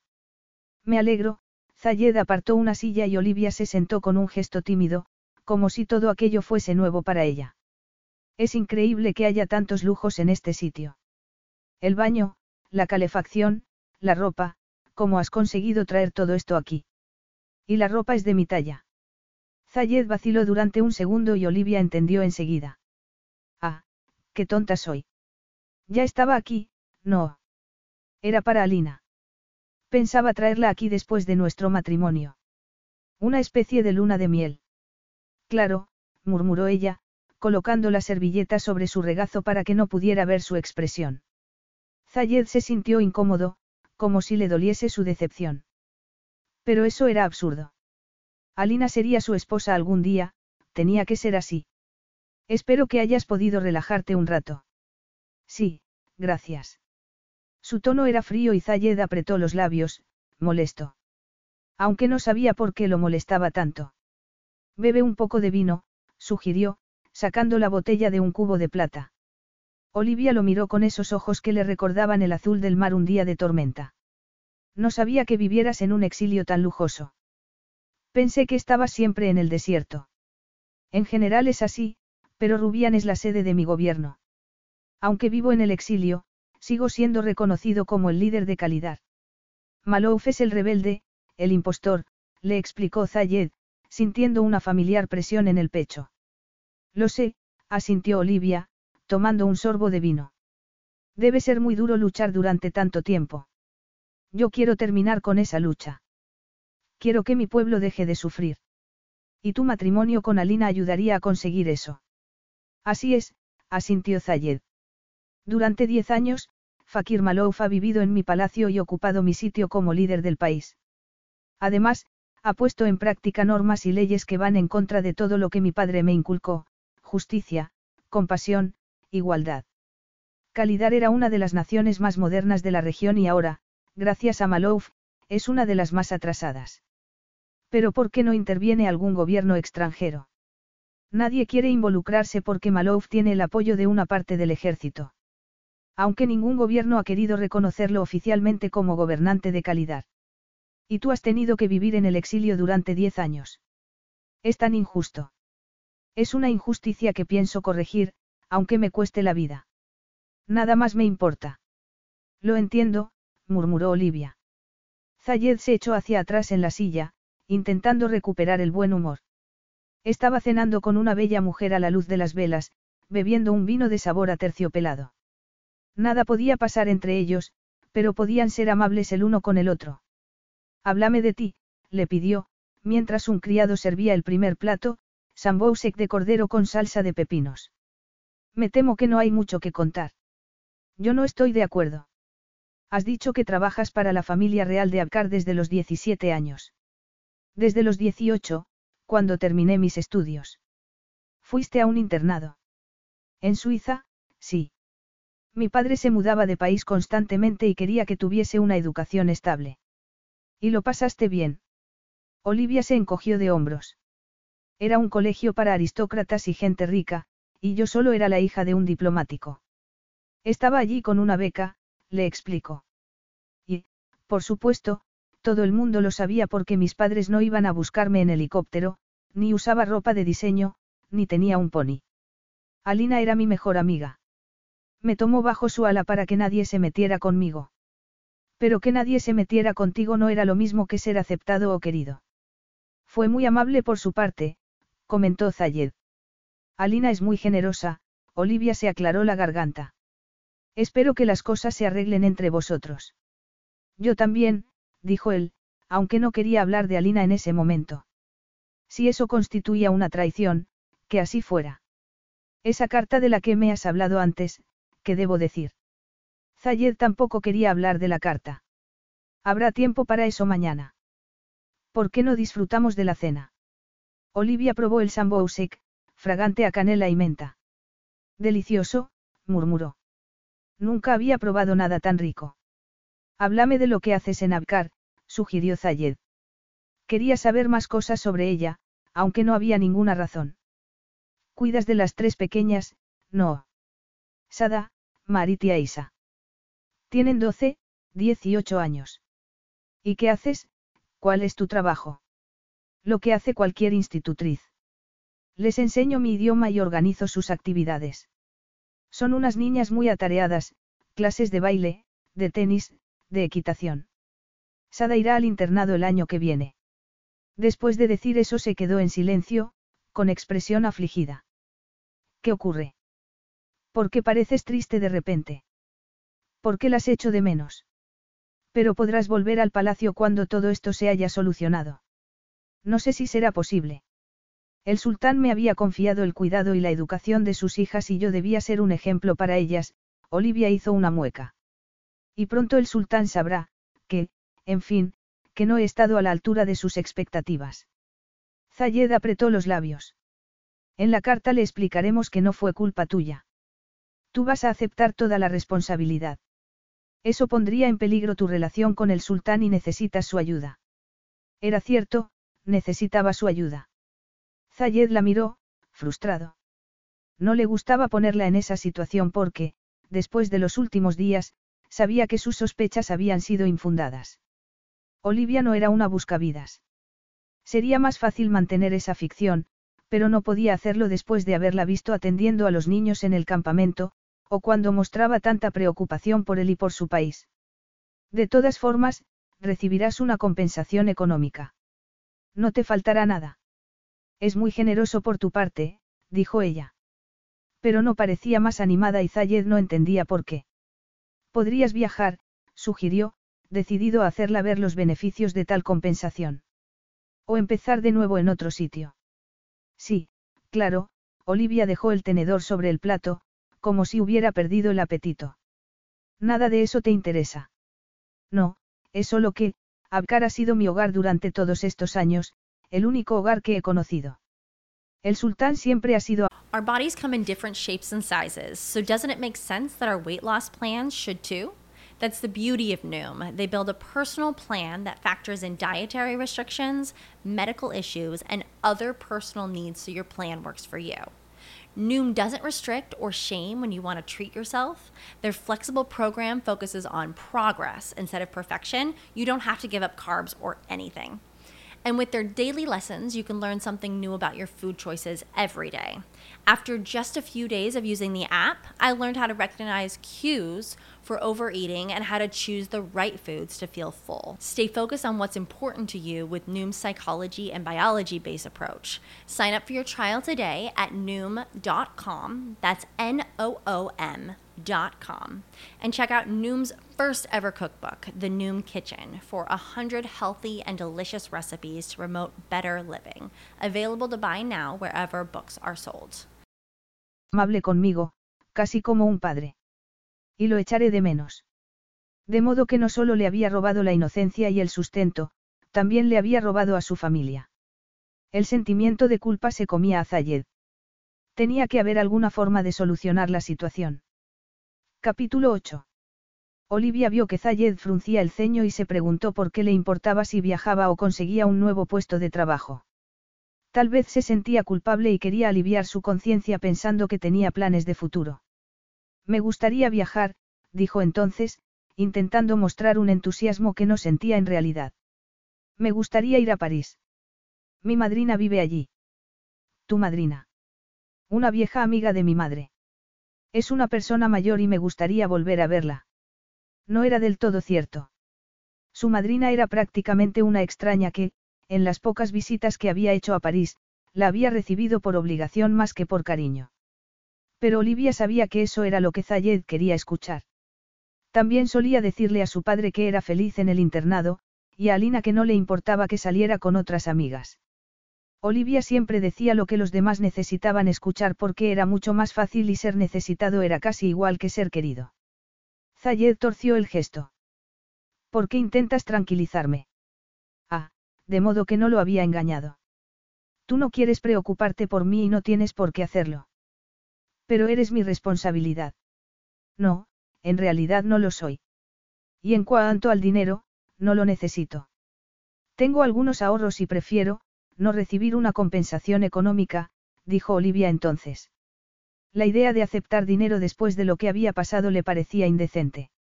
Él negó con la cabeza. Como he dicho, eres mi responsabilidad. Pero yo te absuelvo de esa responsabilidad, Olivia consiguió sonreír, aunque tenía el corazón encogido. Entendía que no podía quedarse a su lado, que ni siquiera quería hacerlo, pero tampoco se sentía tan valiente como para pensar en el futuro. Al menos ya no crees que yo haya maquinado todo esto, que haya intentado engañarte para que te casaras conmigo. Zayed tuvo el detalle de mostrarse arrepentido. Lo siento, comprendo que eso fue muy injusto por mi parte. ¿Desde cuándo? Desde que te vi ayudando a las mujeres y los niños del campamento. O tal vez porque ahora sé que te importa mi situación, mi pueblo. Esas palabras de aprecio la emocionaron. Hay mucho en juego para ti, mucha gente de la que eres responsable. Y yo no quiero ser una responsabilidad más. Él no parecía convencido y Olivia decidió que era hora de cambiar de tema. No era tan buena actriz y, además, pensar en el futuro la angustiaba. No tenía mucho dinero ahorrado porque el techo y la comida eran descontados de su sueldo en el palacio, su experiencia profesional se limitaba al trabajo de institutriz y, además, no creía que el sultán fuese a darle buenas referencias. ¿Y si estaba embarazada? Era una posibilidad en la que no había querido pensar. Zayed tampoco parecía haberlo pensado, aunque tal vez creía que no era responsabilidad suya. A pesar de su aparente amabilidad, sabía que no debería confiar en él. ¿Y qué haría si estuviese embarazada? ¿Qué ocurre? Te has puesto pálida. Nada, nada. El cordero está delicioso. Unos minutos después, un criado entró con el plato principal, carne asada con arroz y salsa de yogur. Un plato tan rico como el cordero. ¿A qué te habrías dedicado si Hassan no te hubiese ofrecido el puesto de institutriz? La verdad es que nunca lo he pensado. ¿No querías ir a la universidad? No. ¿Por qué no? Una mujer educada como tú. No tenía dinero para pagarme los estudios. Zayed frunció el ceño. No tenías dinero. Tu padre no te dejó nada. Mi padre murió prácticamente en la ruina, le contó Olivia. Al parecer, tenía una afición por el juego que ella desconocía y el poco dinero que había dejado apenas llegó para pagar los gastos del funeral. Y a mí no me apetecía ir a la universidad. No sentía pasión por estudiar nada en particular y la verdad es que no soy muy aventurera. La idea de vivir sola en una ciudad extraña no le atraía. Había hecho eso demasiadas veces cuando vivía con su padre, antes de que la enviase al internado a los 11 años. ¿Y ahora? Le preguntó Zayed. Si pudieses hacer cualquier cosa, ¿qué harías? Pues, Olivia vaciló. No tenía muchos sueños. No se había permitido tenerlos porque no quería llevarse una desilusión y era feliz complaciendo a otras personas. Mejor ser útil que importante o querida. Piénsalo, la animó él. Esta podría ser una gran oportunidad para ti. Una gran oportunidad. Lo siento, Alteza, pero no puedo ver esa oportunidad ahora mismo, replicó ella, dejando la servilleta sobre el plato. ¿Qué estaba haciendo? Una cena romántica a la luz de las velas con un hombre que iba a abandonarla para casarse con otra, un hombre que se había llevado su inocencia, su sustento, su hogar. Era ridículo estar allí, como si fuese una cita, porque le recordaba todo lo que no tenía, lo que nunca tendría. Aunque normalmente no quería pensar en ello, en aquel momento le dolía como nunca. Porque en el fondo quería eso, el romance, la anticipación, la seducción. Con él, con aquel hombre. No debería, pero así era.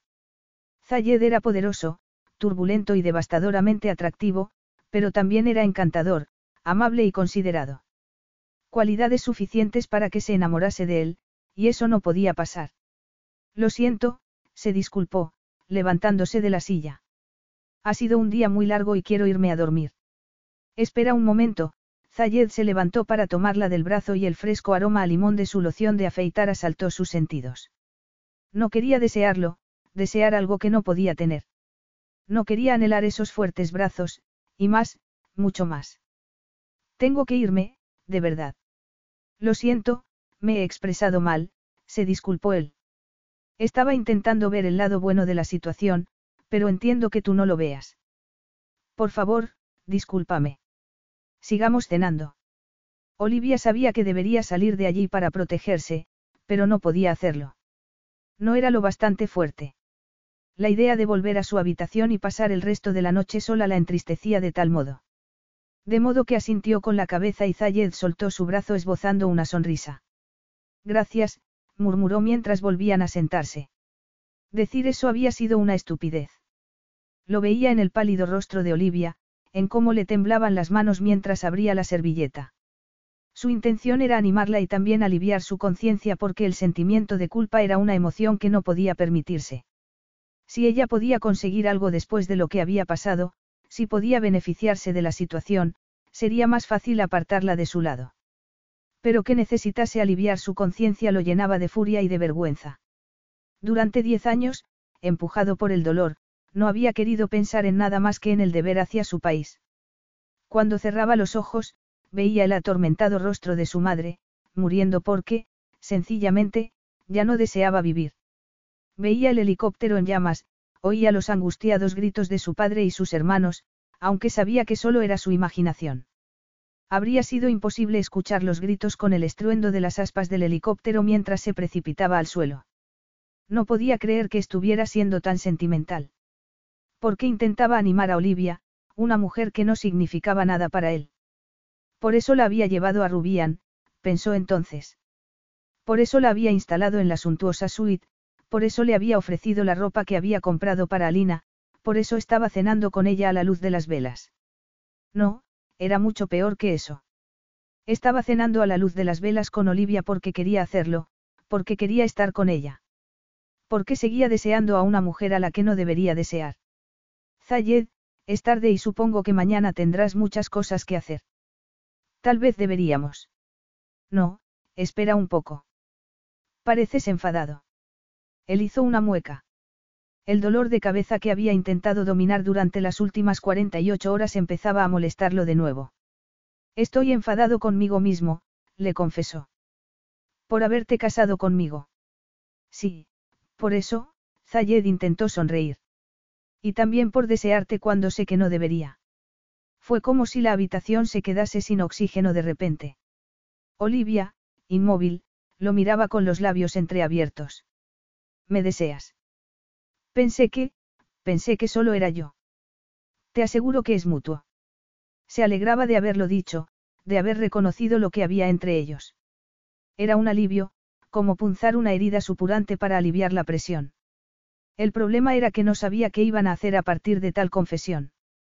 De nuevo, Zayed sintió un relámpago de dolor en las sienes, pero intentó disimular.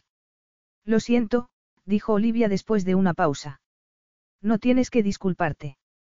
Es una experiencia nueva para ti que un hombre te desee tan abiertamente. Ella tragó saliva. Contigo todo son experiencias nuevas. También lo eran para él. Quería estar entre sus brazos, enterrándose en ella. El deseo amenazaba con anular cualquier otra consideración. ¿Por qué yo? No soy nada especial y tú debes conocer a muchas mujeres. No tantas como crees, dijo Zayed.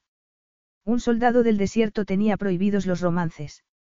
De hecho, antes de ti no había estado con una mujer en muchos años. Muchos años. Repitió ella, con un gesto de asombro que era casi cómico. No ha habido muchas oportunidades. Entonces es por eso. No me mirarías dos veces si no fuera así. ¿Por qué insistes en menospreciarte? No me menosprecio, solo digo la verdad. Para mí no es verdad, afirmó Zayed.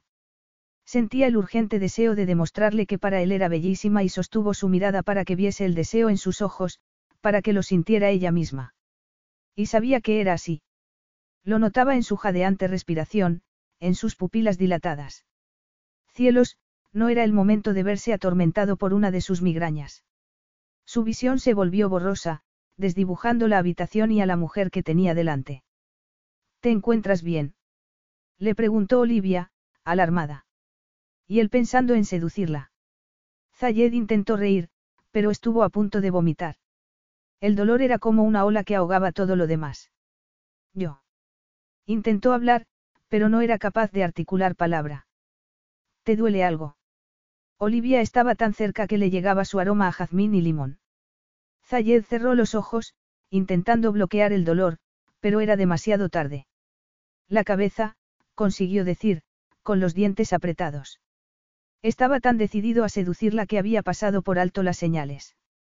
Si se hubiese tumbado un rato en una habitación a oscuras, con un paño frío sobre la frente, podría haber evitado lo peor. Pero el dolor empezaba a ser insoportable. Una migraña, murmuró Olivia.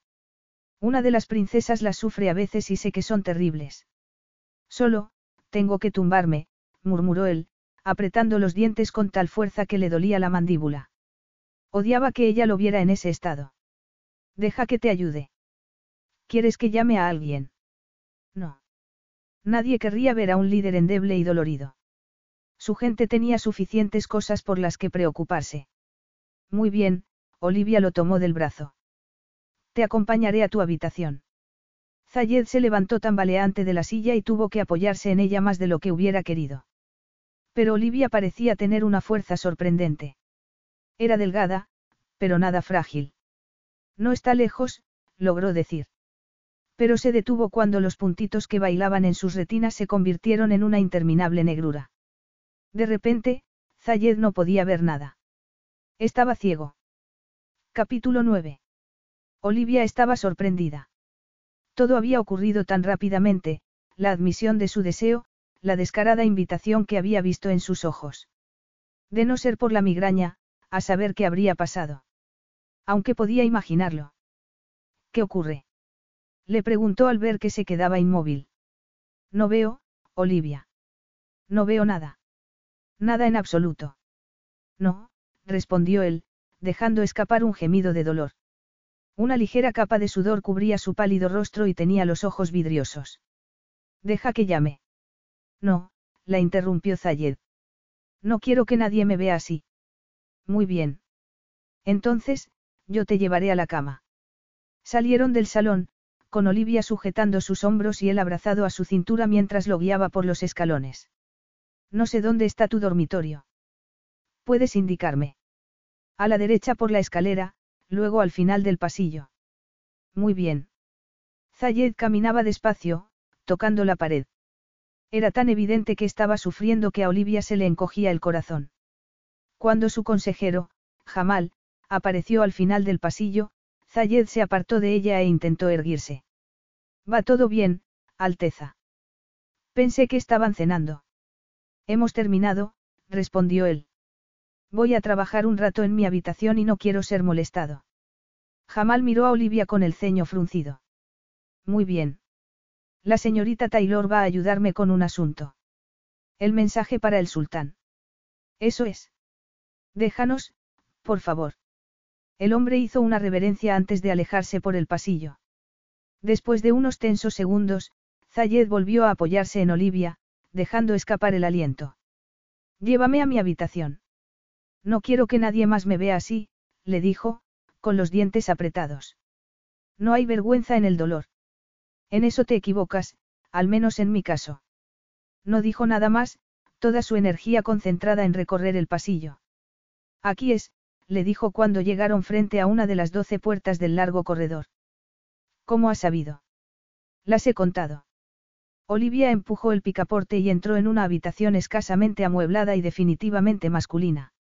Lo llevó hasta la cama y Zayed se tumbó en ella, dejando escapar un gemido de dolor mientras se cubría los ojos con un brazo. Voy a buscar algo que te alivie. Un paño húmedo, alguna pastilla. El botiquín está en el baño. Muy bien. Olivia entró en el suntuoso cuarto de baño. Sintió como si estuviera invadiendo su intimidad mientras buscaba un analgésico en el botiquín, pero debía hacerlo. Sacó dos pastillas de un frasco y, después de llenar un vaso de agua, encontró un paño de franela y lo humedeció antes de volver a su lado. Toma, le dijo, poniendo las pastillas en su mano y guiando el vaso de agua hasta sus labios. Zayed se lo tomó de un trago y después volvió a apoyar la cabeza en la almohada. Gracias, murmuró, apretando su mano. Ojalá pudiese hacer algo más. Esto es más de lo que merezco. Más de lo que merecía. Qué extraño que dijera eso. Todo el mundo merece que lo cuiden, comentó Olivia. Eso depende, dijo él, sin soltar su mano. El sol empezaba a esconderse detrás de las montañas y el cielo era de un vívido color rosa. Olivia se preguntó si debía irse, si Zayed querría estar solo. Como si hubiera notado su incertidumbre, él apretó su mano de nuevo. Quédate, le pidió. Quédate conmigo. Algo cálido y maravilloso se desplegó en el corazón de Olivia, casi como un abrazo. Se dio cuenta de que quería quedarse, quería que él se lo pidiera. Claro que sí. Se instaló cómodamente a su lado y Zayed se llevó su mano al pecho, con los ojos cerrados. Poco a poco, su expresión pareció suavizarse. No sabía si había pasado una hora o unos minutos, pero por fin se dio cuenta de que estaba dormido. Perdió la noción del tiempo mientras estudiaba su rostro, fijándose en los detalles. Tenía una cicatriz en la sien, otra cerca de la oreja. Las dos parecían antiguas. Bajo el botón abierto de la camisa podía ver el suave vello oscuro de su torso. Recordaba ese torso perfecto aplastando sus pechos y cerró los ojos, intentando desterrar esos recuerdos, por su propia cordura. Sin embargo, eran tan dulces. Nunca se había sentido tan querida, tan importante como entre los brazos de Zayed. Aunque eso era absurdo y peligroso. Cada momento que pasaba en su compañía la unía más a aquel hombre que había empezado a importarle más de lo que debería. Se decía a sí misma que era arrogante, dominante, impaciente. Pero, teniendo en cuenta por lo que estaba luchando y cuánto había perdido, era comprensible. Además, también era amable y considerado. Debería irse, pensó, antes de hacer algo tan estúpido como enamorarse de él.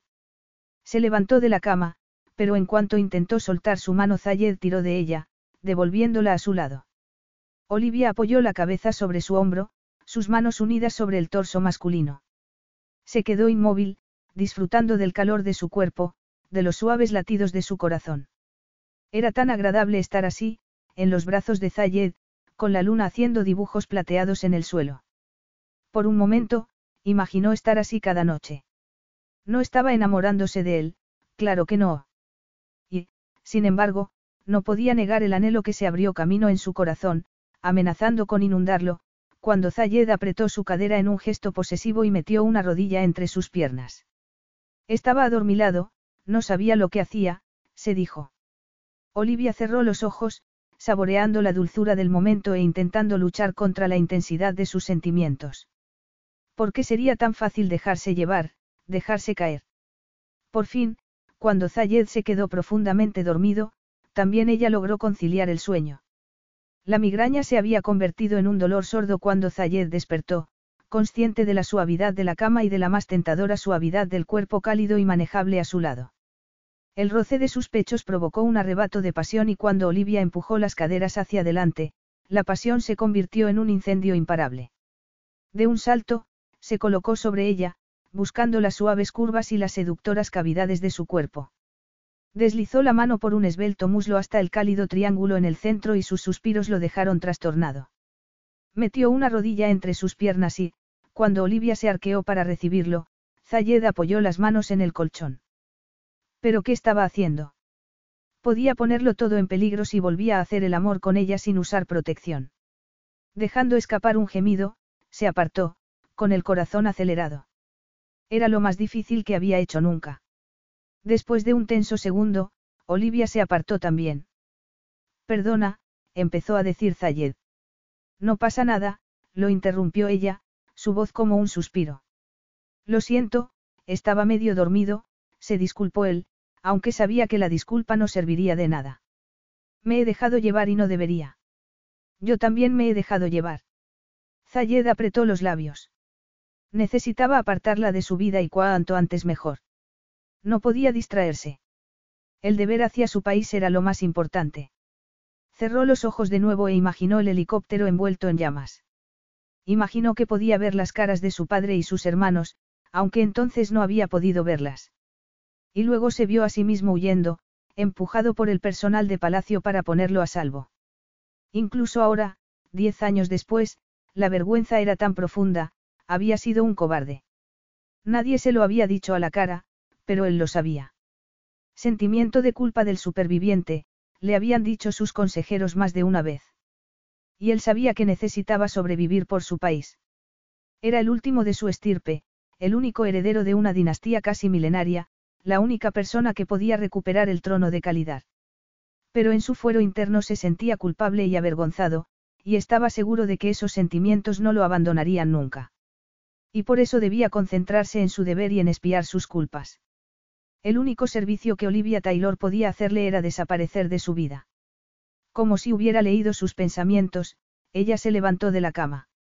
Me voy, dijo en voz baja. Necesitas dormir. ¿Te duele menos la cabeza? Un poco menos. Lo siento, yo. No pasa nada, estoy bien, se apresuró a decir ella, antes de salir de la habitación. Zayed se quedó solo, pensativo. El silencio le parecía extrañamente desolador mientras se cubría la frente con un brazo, con la cabeza tan dolorida como el corazón. No le importaba Olivia, se decía a sí mismo. No le importaba nadie y siempre sería así. Dejar que alguien le importase sería como invitar al dolor, algo que no tenía la menor intención de hacer. Si te importaba alguien, tus enemigos lo usarían contra ti y él no permitiría que eso volviera a pasar. Pero se sentía culpable e inquieto, deseando que todo fuese diferente. Si hubiese secuestrado a Alina. Pero entonces no habría conocido a Olivia. Que hubiera pensado eso demostraba que debía actuar con rapidez. Al día siguiente le pediría a Olivia que escribiese la carta al sultán. No podía perder más tiempo. Por fin se quedó dormido y, por suerte, cuando despertó el dolor de cabeza había desaparecido. Después de ducharse y vestirse, fue a su despacho, en el ala oeste del palacio. ¿Hay alguna noticia del sultán? Le preguntó a Jamal. Solo sabemos que está enojado. La reina Alilla se ha llevado a la princesa. Alina a Italia, para evitar que sea secuestrada. Como si yo fuera a intentarlo dos veces, Zayed se pasó las manos por las sienes. Era un plan absurdo, aunque entonces me pareciese necesario. Pero el sultán aún podría estar dispuesto a comunicarse con usted, Alteza. Espero que así sea. Le enviaré un regalo con el mensaje, uno de mis mejores caballos árabes. Olivia no sabía montar, pensó entonces. En ese momento debería haber comprendido el error de identidades. ¿Por qué había estado tan ciego? Necesito que vayas a buscar a la señorita Taylor. ¿Sabes dónde está? Ha pasado la mañana con las mujeres, en los jardines. Algunos de sus hombres tenían esposas que vivían en el palacio. Era una existencia muy aislada y él sabía que todos anhelaban el día que pudiesen volver a Arja. Y llevaban mucho tiempo esperando. Zayed paseó por los jardines del palacio, disfrutando del calor del sol en la cara. Había olvidado lo hermosos que eran, con sus limoneros y naranjos, los macizos de flores, el tintineo de las fuentes. Paseó durante unos minutos hasta que llegó a un patio con una fuente en el centro y varios bancos alrededor. Laela, la esposa de uno de sus hombres, acababa de tener un bebé y Olivia estaba jugando con él. Con un vestido del mismo color que sus ojos, el pelo cayendo por la espalda y el bebé de Laela en su regazo parecía tan feliz, tan natural, casi como si. Zayed se detuvo, conmocionado por algo que había pasado por alto desde la noche que hizo suya Olivia. No habían usado ningún método anticonceptivo. Por supuesto que no. Era su noche de bodas. No se había parado a pensarlo hasta ese momento, pero Olivia podría estar embarazada, de su hijo. Su heredero. Su risa, profunda y alegre, resonaba por el patio mientras jugaba con el bebé. Cuando levantó la cabeza y sus miradas se encontraron fue como si hubiera chocado contra un muro. Notó que ella se había puesto colorada, pero enseguida giró la cabeza para disimular, dejando que el pelo ocultase su cara. Zayed sintió como una garra en el pecho, una sensación a la que no podía poner nombre. ¿Puedo hablar un momento con usted, señorita Taylor? Sí, claro. Olivia intentó disimular su nerviosismo mientras ponía al niño en brazos de su madre. Zayed parecía enfadado y suponía que era por lo que había pasado la noche anterior, o lo que había estado a punto de pasar. ¿Cómo podía ser tan débil con aquel hombre? Zayed la llevó al interior del palacio. Recorrieron en silencio varios pasillos y luego, por fin, abrió la puerta de lo que parecía un estudio privado. Podrías estar embarazada. Le espetó mientras cerraba la puerta. Olivia parpadeó, sorprendida. No era eso lo que había esperado. Embarazada. No usamos ningún anticonceptivo y, como eras virgen, imagino que no tomas la píldora. No, le confirmó ella. Y no tienes problemas de fertilidad. Que yo sepa, no. Zayed masculló una palabrota. Estaba planeando divorciarse de ella y, por supuesto, no quería tener un hijo. Sin embargo, tontamente, Olivia se sintió dolida. Entonces hay alguna posibilidad de que estés embarazada. Supongo que sí. ¿Lo supones? Sí, lo supongo, respondió ella, irritada. Esto no es solo culpa mía, Zayed. Pensé que ya estábamos de acuerdo en eso, pero parece que sigues intentando cargarme con todas las culpas. Tienes razón, dijo él, pasándose una mano por la cara. En realidad, me culpo a mí mismo por haber sido tan presuntuoso e insensato. Esta es otra complicación en una situación de por sí muy complicada y debería haberlo pensado antes, añadió, mirándola con un brillo de sinceridad en los ojos. Me avergüenza no haberlo hecho. Es comprensible, murmuró Olivia. Zayed la miró con el ceño fruncido. Tú sí lo habías pensado. Claro que sí, pero no tenía sentido hablar de ello hasta que estuviera segura. Pero para entonces estarías fuera de mi vida. Exclamó él, dando un paso adelante. No se te ocurrió hablarme de mi hijo. Ella lo miró, incrédula. ¿Lo dices en serio? Estás acusándome de algo que aún no ha ocurrido. Ni siquiera estoy embarazada. Probablemente no lo esté. Probablemente. ¿Por qué dices eso? No lo sé, pero hay muchas posibilidades de que no lo esté.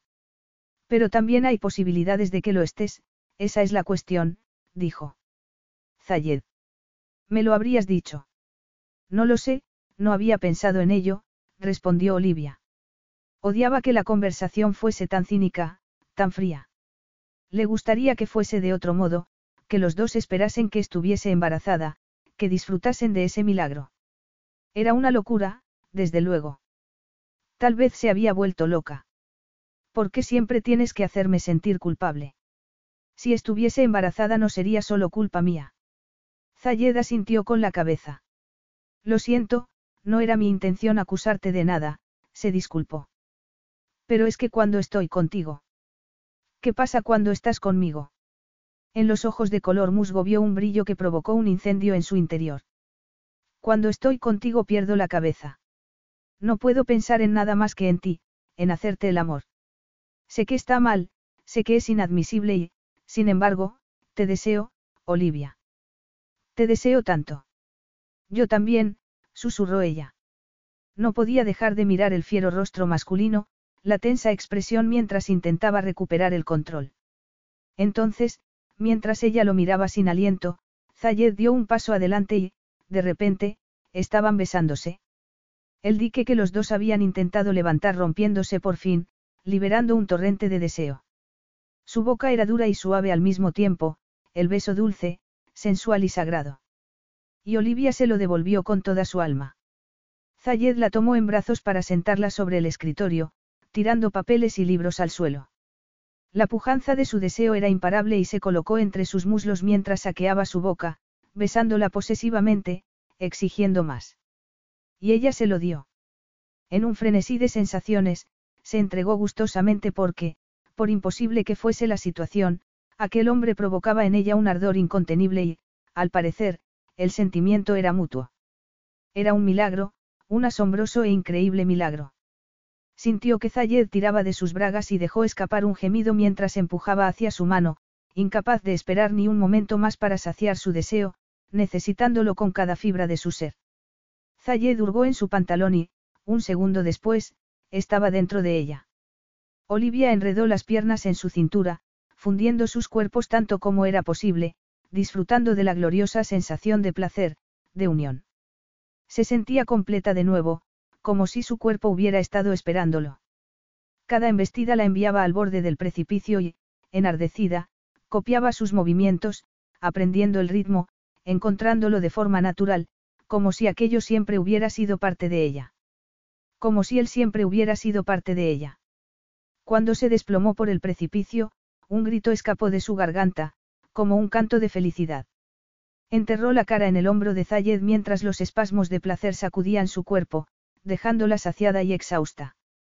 Unos minutos después, cuando recuperó la cordura, se dio cuenta de que habían vuelto a hacerlo. Habían vuelto a tener relaciones sin control, sin poner medidas para evitar un embarazo.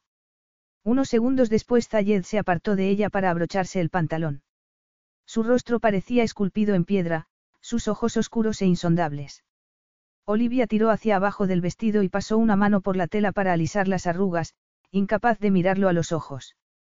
La maravillosa sensación de gozo reemplazada por una de inquietud. ¿Y ahora qué? Parece que no puedo controlarme cuando estoy contigo, murmuró él, sin mirarla. Lo siento. No, soy yo quien lo siente. Soy yo quien debería pensar en mi reino, en mi gente, en mi deber. Zayed se pasó las manos por la cara, como si así pudiera borrar el recuerdo de lo que acababan de hacer. Y Olivia entendió que esa furia iba dirigida contra sí mismo. Se sentía culpable y atormentado, estaba escrito en su cara. Zayed, susurró. No sabía qué decir, solo quería ofrecerle consuelo, aunque temía no poder hacerlo. Tú no tienes idea, dijo él entonces, con un tono cargado de angustia. Tú no sabes lo que está en juego. Sé que tu matrimonio con Alina es muy importante. Es más que eso, es esencial. Necesito que un líder político me reconozca y luche a mi lado por mi derecho al trono, pero es algo más. Es lo que veo cada noche cuando me voy a dormir, cada vez que cierro los ojos. ¿Qué ves, Zayed? Dime lo que ves. Él sabía que no debería contarle nada. Ya le había contado más que suficiente, ya había hecho más que suficiente. No entendía lo fulminante que era su atracción por ella y lo asustaba esa intensidad.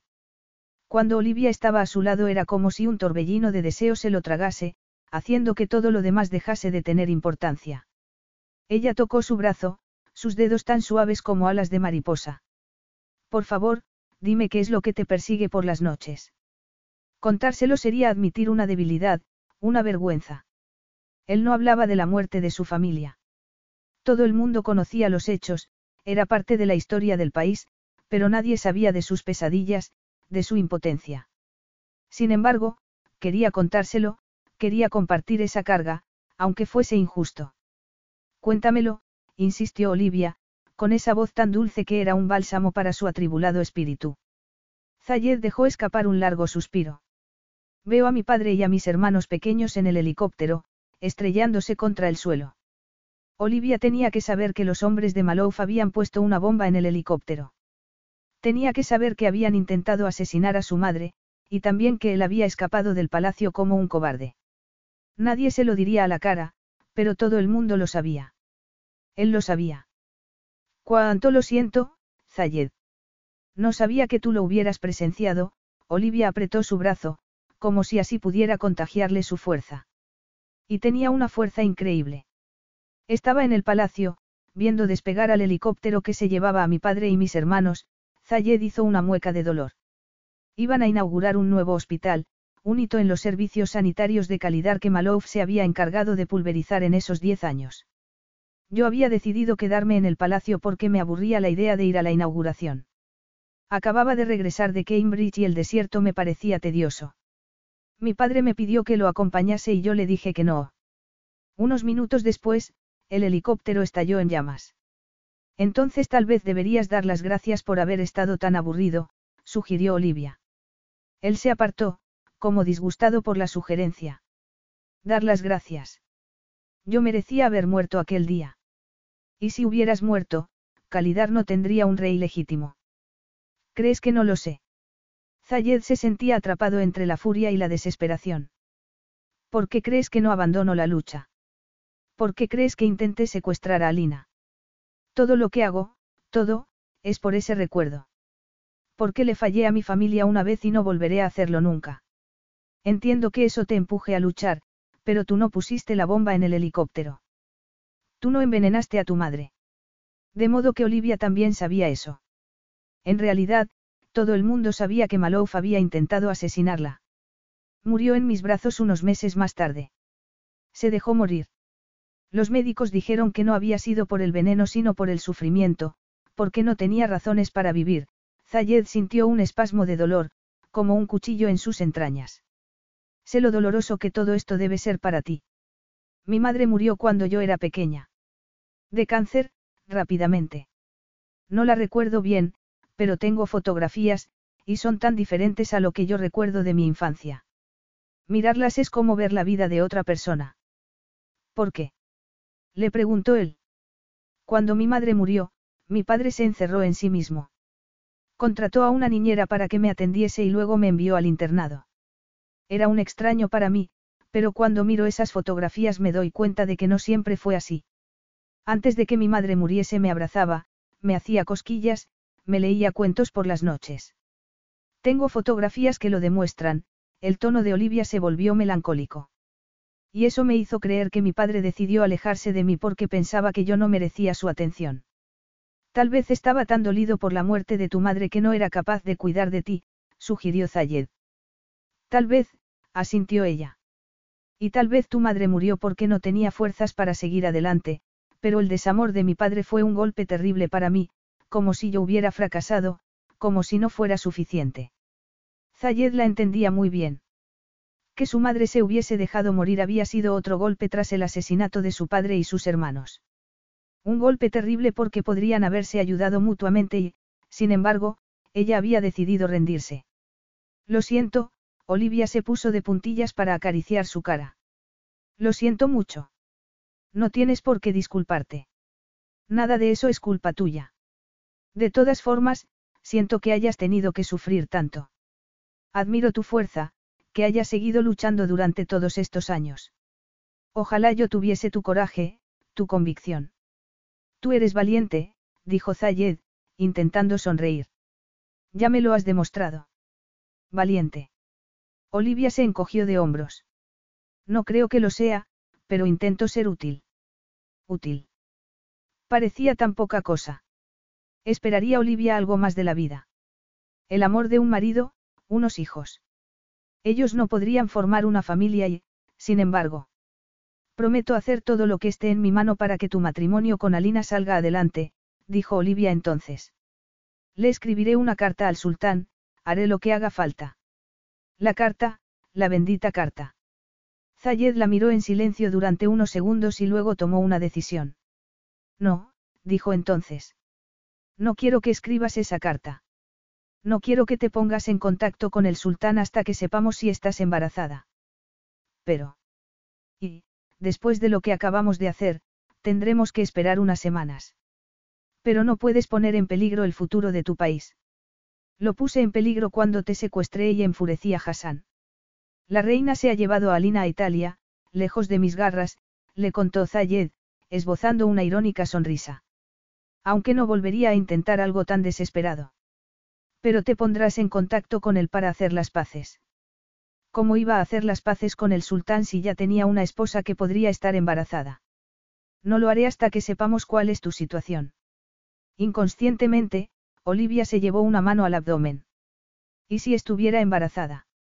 Entonces seguiremos casados, respondió Zayed, en un tono que no admitía réplica. Si esperas un hijo mío, será mi heredero y el futuro rey de calidad. Capítulo 10. Olivia miró las cumbres de las montañas cubiertas de nieve y dejó escapar un suspiro que era a medias feliz y desesperado. Llevaba dos semanas en Rubian y habían sido dos semanas maravillosas. Sus conocimientos de francés e italiano eran útiles en la oficina de Zayed y, de vez en cuando, cuidaba del bebé de la Ela para que ella pudiese descansar. El ambiente en el palacio era sorprendentemente alegre. Todo el mundo parecía trabajar con un mismo objetivo en mente, ayudar al príncipe, a quien eran increíblemente leales. Por eso Zayed no compartía sus migrañas, sus preocupaciones o sus pesadillas con nadie. Se mostraba como una fortaleza sólida e inexpugnable porque todos dependían de él. Debía ser una carga terrible y, por eso, era un honor que hubiese compartido sus problemas con ella. Aunque parecía imposible, había una conexión entre ellos, y cada día era más profunda.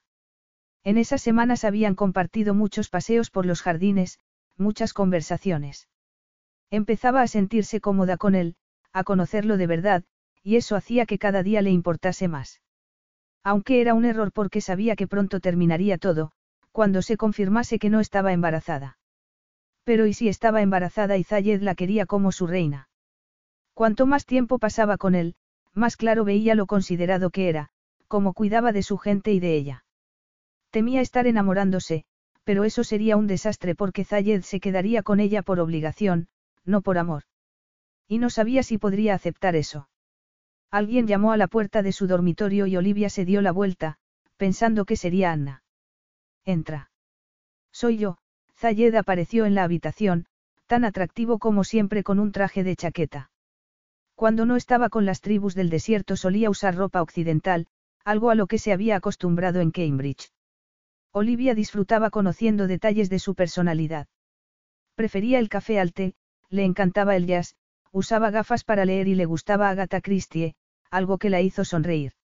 Hola, Zayed, lo saludó, intentando contener los locos latidos de su corazón. ¿Cómo estás? Bien, respondió él, apoyando un hombro en el quicio de la puerta.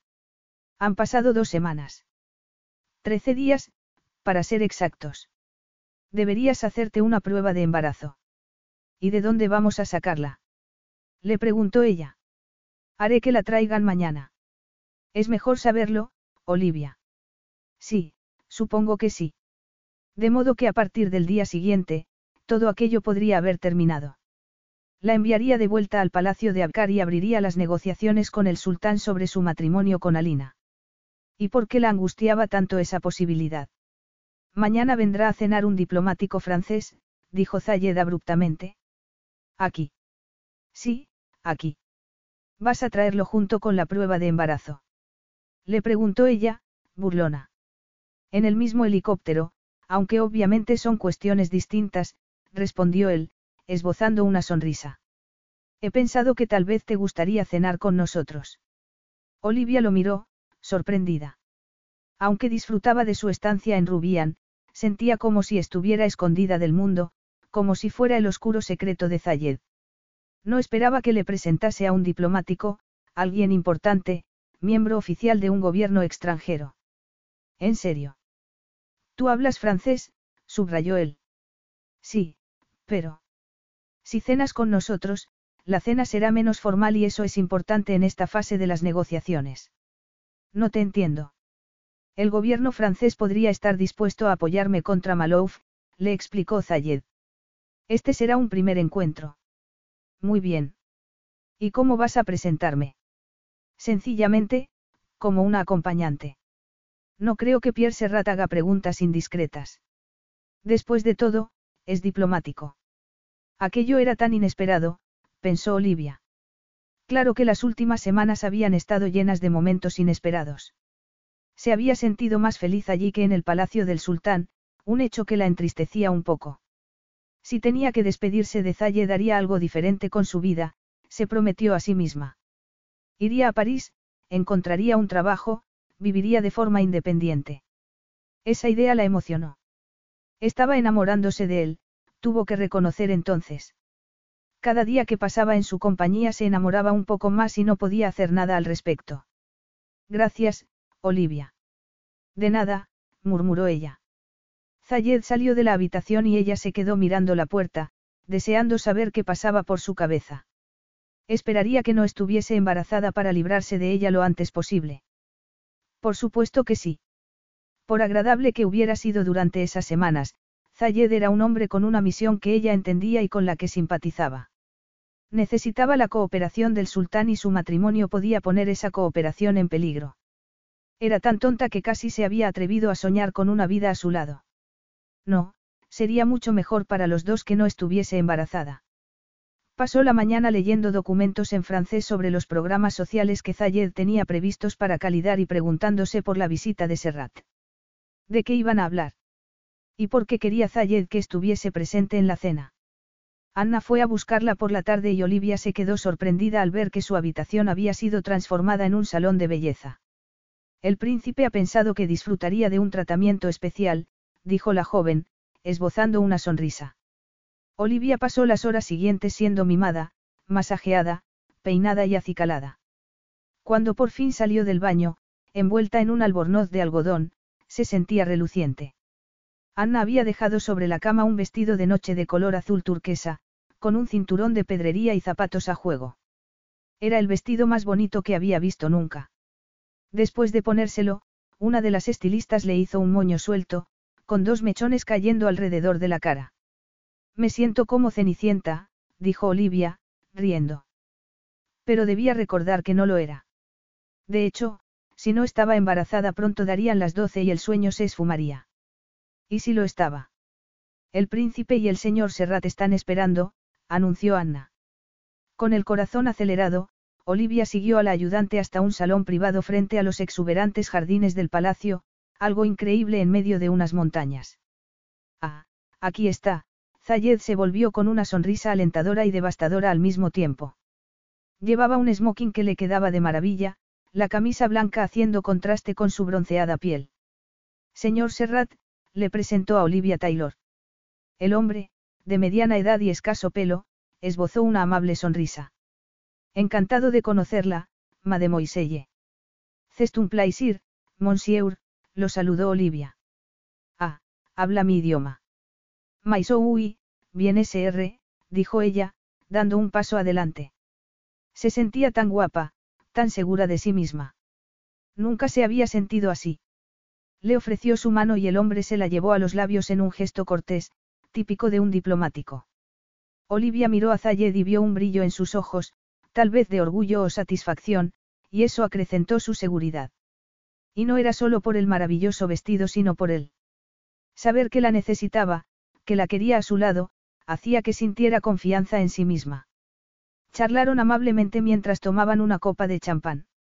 Serrat le preguntó dónde había aprendido francés, qué países de Europa conocía. ¿Y qué le parece esta zona del mundo? Le preguntó luego. Es muy diferente a Europa. He vivido en Abkar durante varios años, así que estoy acostumbrada al desierto. Creo que es precioso, aunque de una belleza huraña, salvaje. Bien dicho, respondió el cónsul, levantando su copa. Siguieron charlando mientras cenaban, cinco platos que podrían ser servidos en un restaurante con estrellas Michelin en París. Serrat no hizo preguntas indiscretas sobre su relación y tampoco habló de política. Olivia sospechaba que ya lo habría hecho por la tarde con Zayed. Mientras cenaban, fantaseó que aquella era la realidad, que Zayed había recuperado el trono y ella era su reina, que estaban recibiendo al cónsul francés como un equipo. Era un sueño precioso, pero no debería fantasear sobre algo que nunca se haría realidad. Aunque Zayed quisiera retenerla a su lado, no sería la relación amorosa con la que ella soñaba. Pero tal vez eso llegaría con el tiempo. Era una locura hacerse ilusiones. La verdad era que quería estar embarazada para seguir a su lado, aunque él no estuviese enamorado. Olivia brillaba como una joya y Zayed tenía que hacer un esfuerzo para no tocarla. Había tomado la decisión acertada al pedirle que acudiese a esa cena porque Serrat parecía relajado charlando con una mujer occidental. Habían hablado por la tarde en su despacho sobre su reivindicación al trono de calidad y el gobierno francés estaba dispuesto a apoyarlo contra Malouf, pero querían asegurarse de que su intención era modernizar el país. Y qué mejor manera de demostrarlo que casándose con una mujer occidental.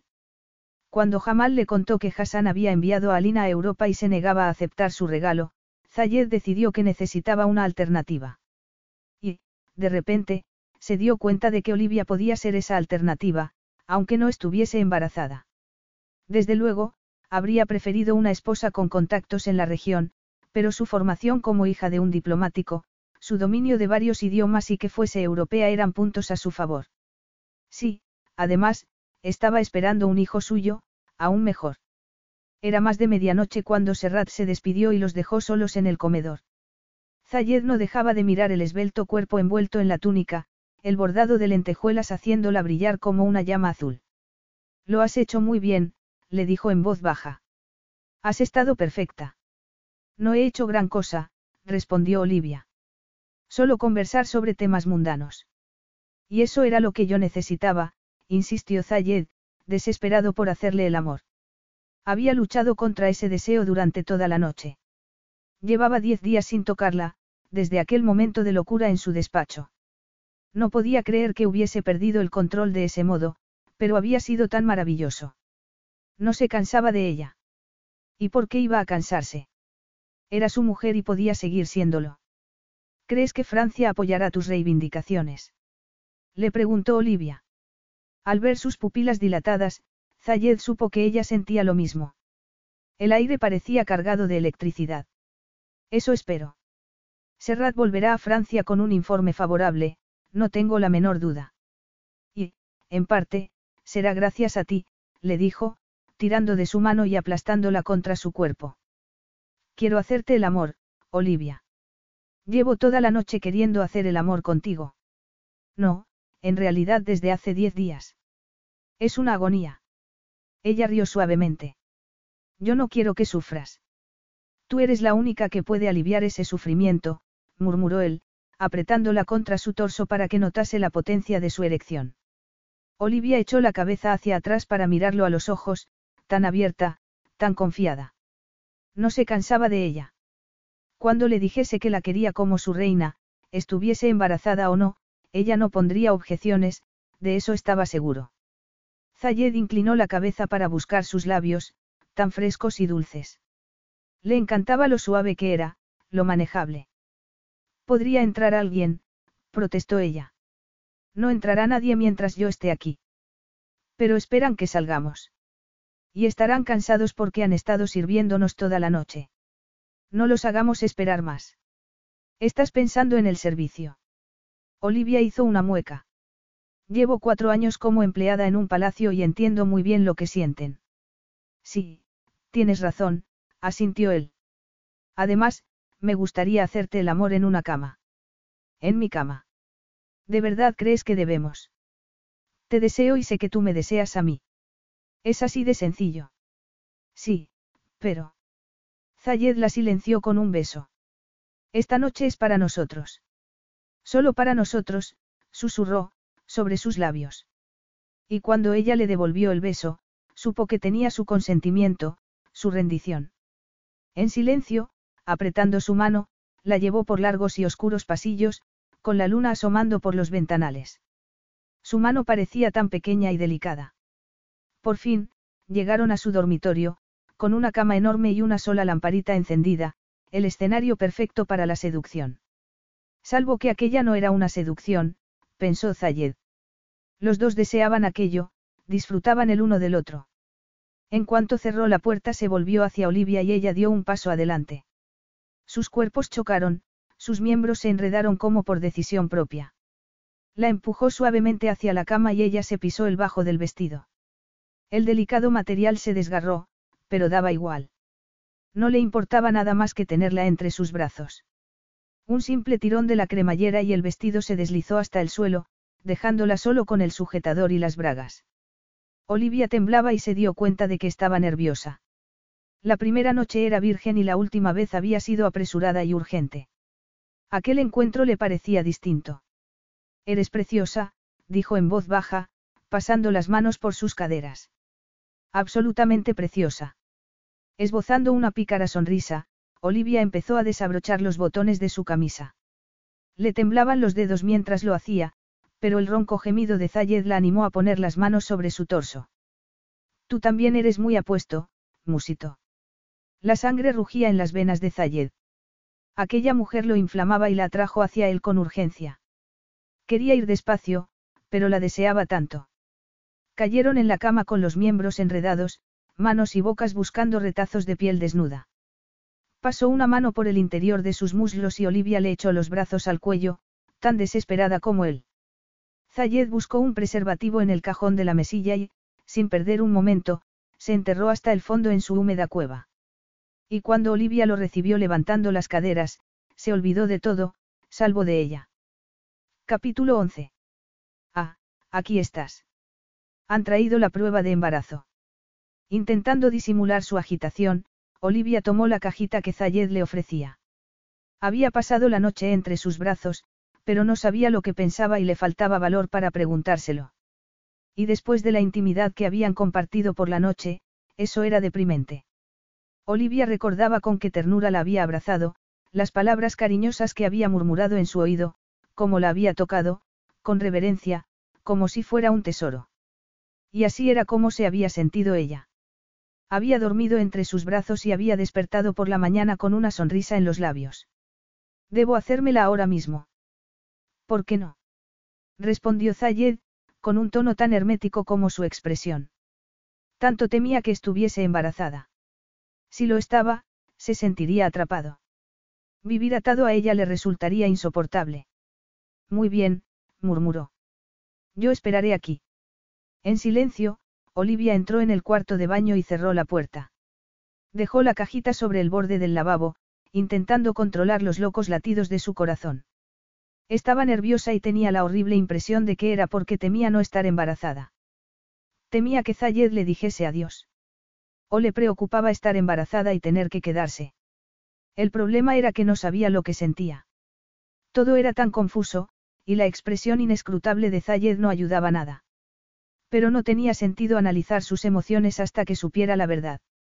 Armándose de valor, abrió la caja y leyó las instrucciones. Dos rayas estaría embarazada, una sola raya no lo estaría.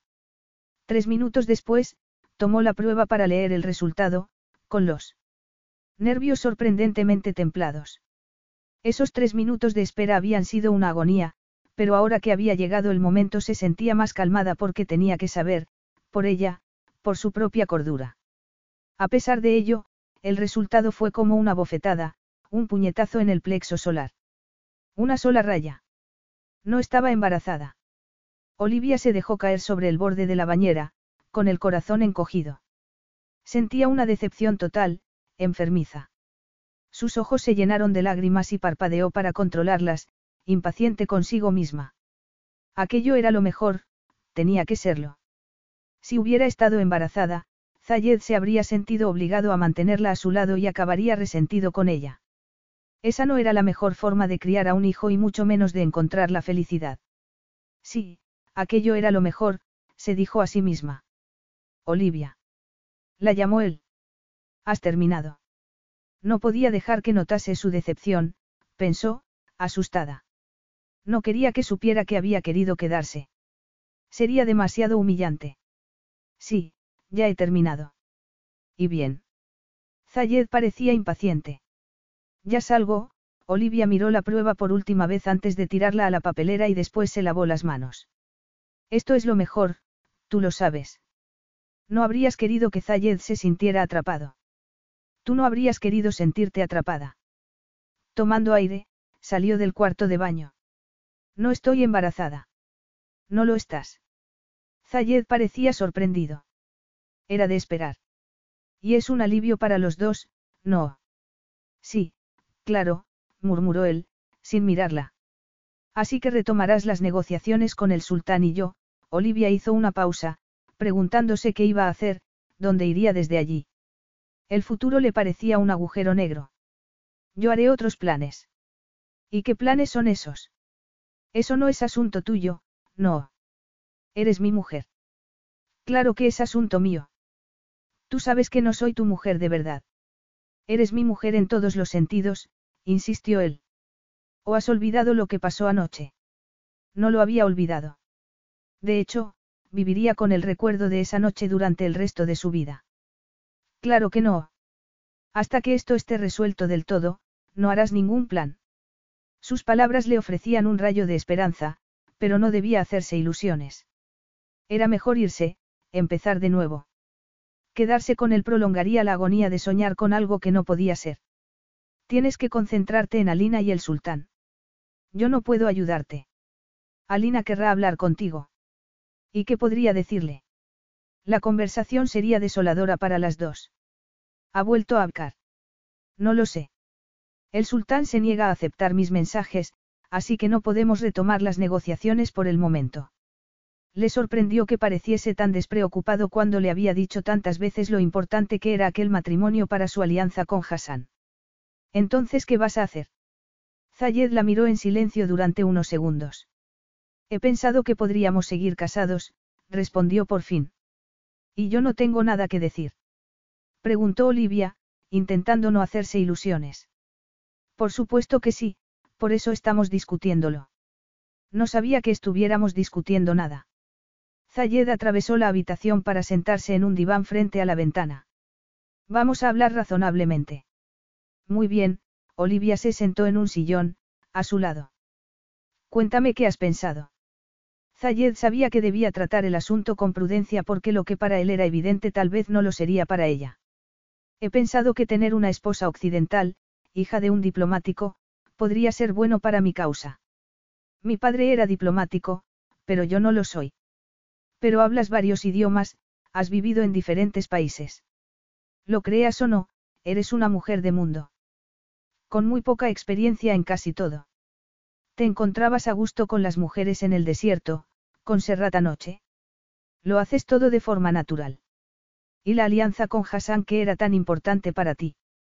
Me arriesgué cuando intenté secuestrar a Alina. No ha salido bien y debo buscar otros aliados. Además, si el gobierno francés me apoyase, no necesitaría a Hassan. Tampoco me necesitas a mí. Tal vez no de igual modo, asintió él. Jamal había dicho lo mismo cuando se lo comentó. A ojos de su consejero, Olivia seguía siendo una simple criada y había otras mujeres con las que sería más apropiado contraer matrimonio. ¿De qué modo me necesitas, Zayed? Era una pregunta difícil de responder. ¿Actuaba Olivia de forma pragmática, como hacía él, o estaba pidiéndole algo más? Estaba pidiéndole amor. No, eso sería absurdo, pensó. Ya estamos casados, respondió. Sabía que estaba dando rodeos, pero debía ser cauto. Pero hasta hace poco querías librarte de mí lo antes posible. ¿Qué ha cambiado? Sí, había querido librarse de ella porque tenía que hacerlo. Pero ahora era diferente y no le gustaba que Olivia le preguntase la razón. He visto las ventajas de nuestro matrimonio, respondió por fin. Y cómo sería difícil obtener el divorcio o la anulación, creo que tiene sentido que sigamos casados. Además, entre nosotros hay cierta química, ¿no crees? Eso es importante. No lo sé, murmuró ella. Tampoco yo, si quieres saber la verdad. Antes de ti, no había estado con una mujer desde mi época en Cambridge. No has tenido relaciones con nadie en diez años. Zayed se encogió de hombros. La cuestión es que estamos bien juntos y tú eres un activo para mí. Un activo, repitió ella. Zayed tuvo la impresión de que había elegido mal la palabra. Sería un honor que fueras mi esposa, dijo entonces. Olivia esbozó una sonrisa. Es una proposición. Un poco tarde, Pero sí. Esperó, más tenso de lo que debería. Su respuesta le importaba. Si hubiese estado embarazada la cuestión habría quedado resuelta, pero no lo estaba y se veía obligado a convencerla de las ventajas de seguir casados. ¿Y si decía que no? La dejaría ir. Esa posibilidad hizo que sintiera una angustia inesperada. ¿Qué clase de matrimonio sería? Le preguntó Olivia. Un matrimonio normal, un matrimonio de verdad. Un matrimonio de verdad significa un matrimonio por amor. Eso es lo que quieres, amor. He soñado con ello, sí. Creo que todas las mujeres lo hacen. Sí, es cierto, Zayed vaciló. Quería tranquilizarla, pero no podía prometerle amor. Sé que no me quieres y no espero una declaración de amor, Olivia esbozó una sonrisa triste. Tu expresión ahora mismo, estás horrorizado. Lo siento. No pasa nada. Es que tengo que pensarlo. No sé si es algo a lo que pudiese renunciar. No hay nada peor que ser esclavo de las emociones. Así es como lo ves, como una forma de esclavitud. Zayed se encogió de hombros. Te atrapan, te hacen prisionero. ¿Has estado enamorado alguna vez? No, pero he perdido a mucha gente a la que quería y no deseo volver a sentirme, vulnerable otra vez, respondió él, apretando los puños. Se sentía vulnerable incluso admitiendo eso en voz alta. Sí, claro. Lo entiendo. De verdad. Zayed experimentó una oleada de alivio y esperanza. Entonces. Tengo que pensarlo. Estamos hablando de una decisión fundamental. No es algo que pueda ser decidido en un momento. Sí, por supuesto. Aunque entiendo tu deseo de resolver esta situación lo antes posible. Es muy considerado por tu parte. Sonrieron a la vez y allí estaba la chispa que había siempre entre ellos. La deseaba, estaba escrito en su rostro. Nos entendemos bien, Olivia. En ese sentido, sí, murmuró ella, apartando la mirada. No debemos quitarle importancia, Zayed hizo una pausa, decidido a convencerla, a sellar el trato. Yo creo que podría hacerte feliz. Y lo decía de corazón. Podía hacerla feliz y quería hacerlo. En las últimas semanas había disfrutado viéndola sonreír y la noche anterior, cuando la sintió despertar a la vida entre sus brazos, casi se había emocionado. Olivia había vivido siempre contenida, sin emociones, en la sombra. Él podría darle mucho más si conseguía recuperar el trono. Y lo haría. Pronto, muy pronto. Olivia asintió, pensativa, aunque no parecía convencida del todo. ¿Por qué no me acompañas mañana? Le preguntó Zayed entonces. ¿Dónde?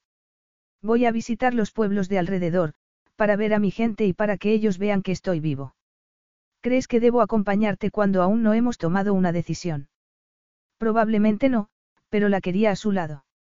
Quería demostrar a su gente, y a la propia Olivia, que podía ser su reina, que era su reina. Es una oportunidad para que veas cuál sería tu papel y para que mi gente te conozca. ¿Y si el matrimonio fuese anulado? Zayed se encogió de hombros.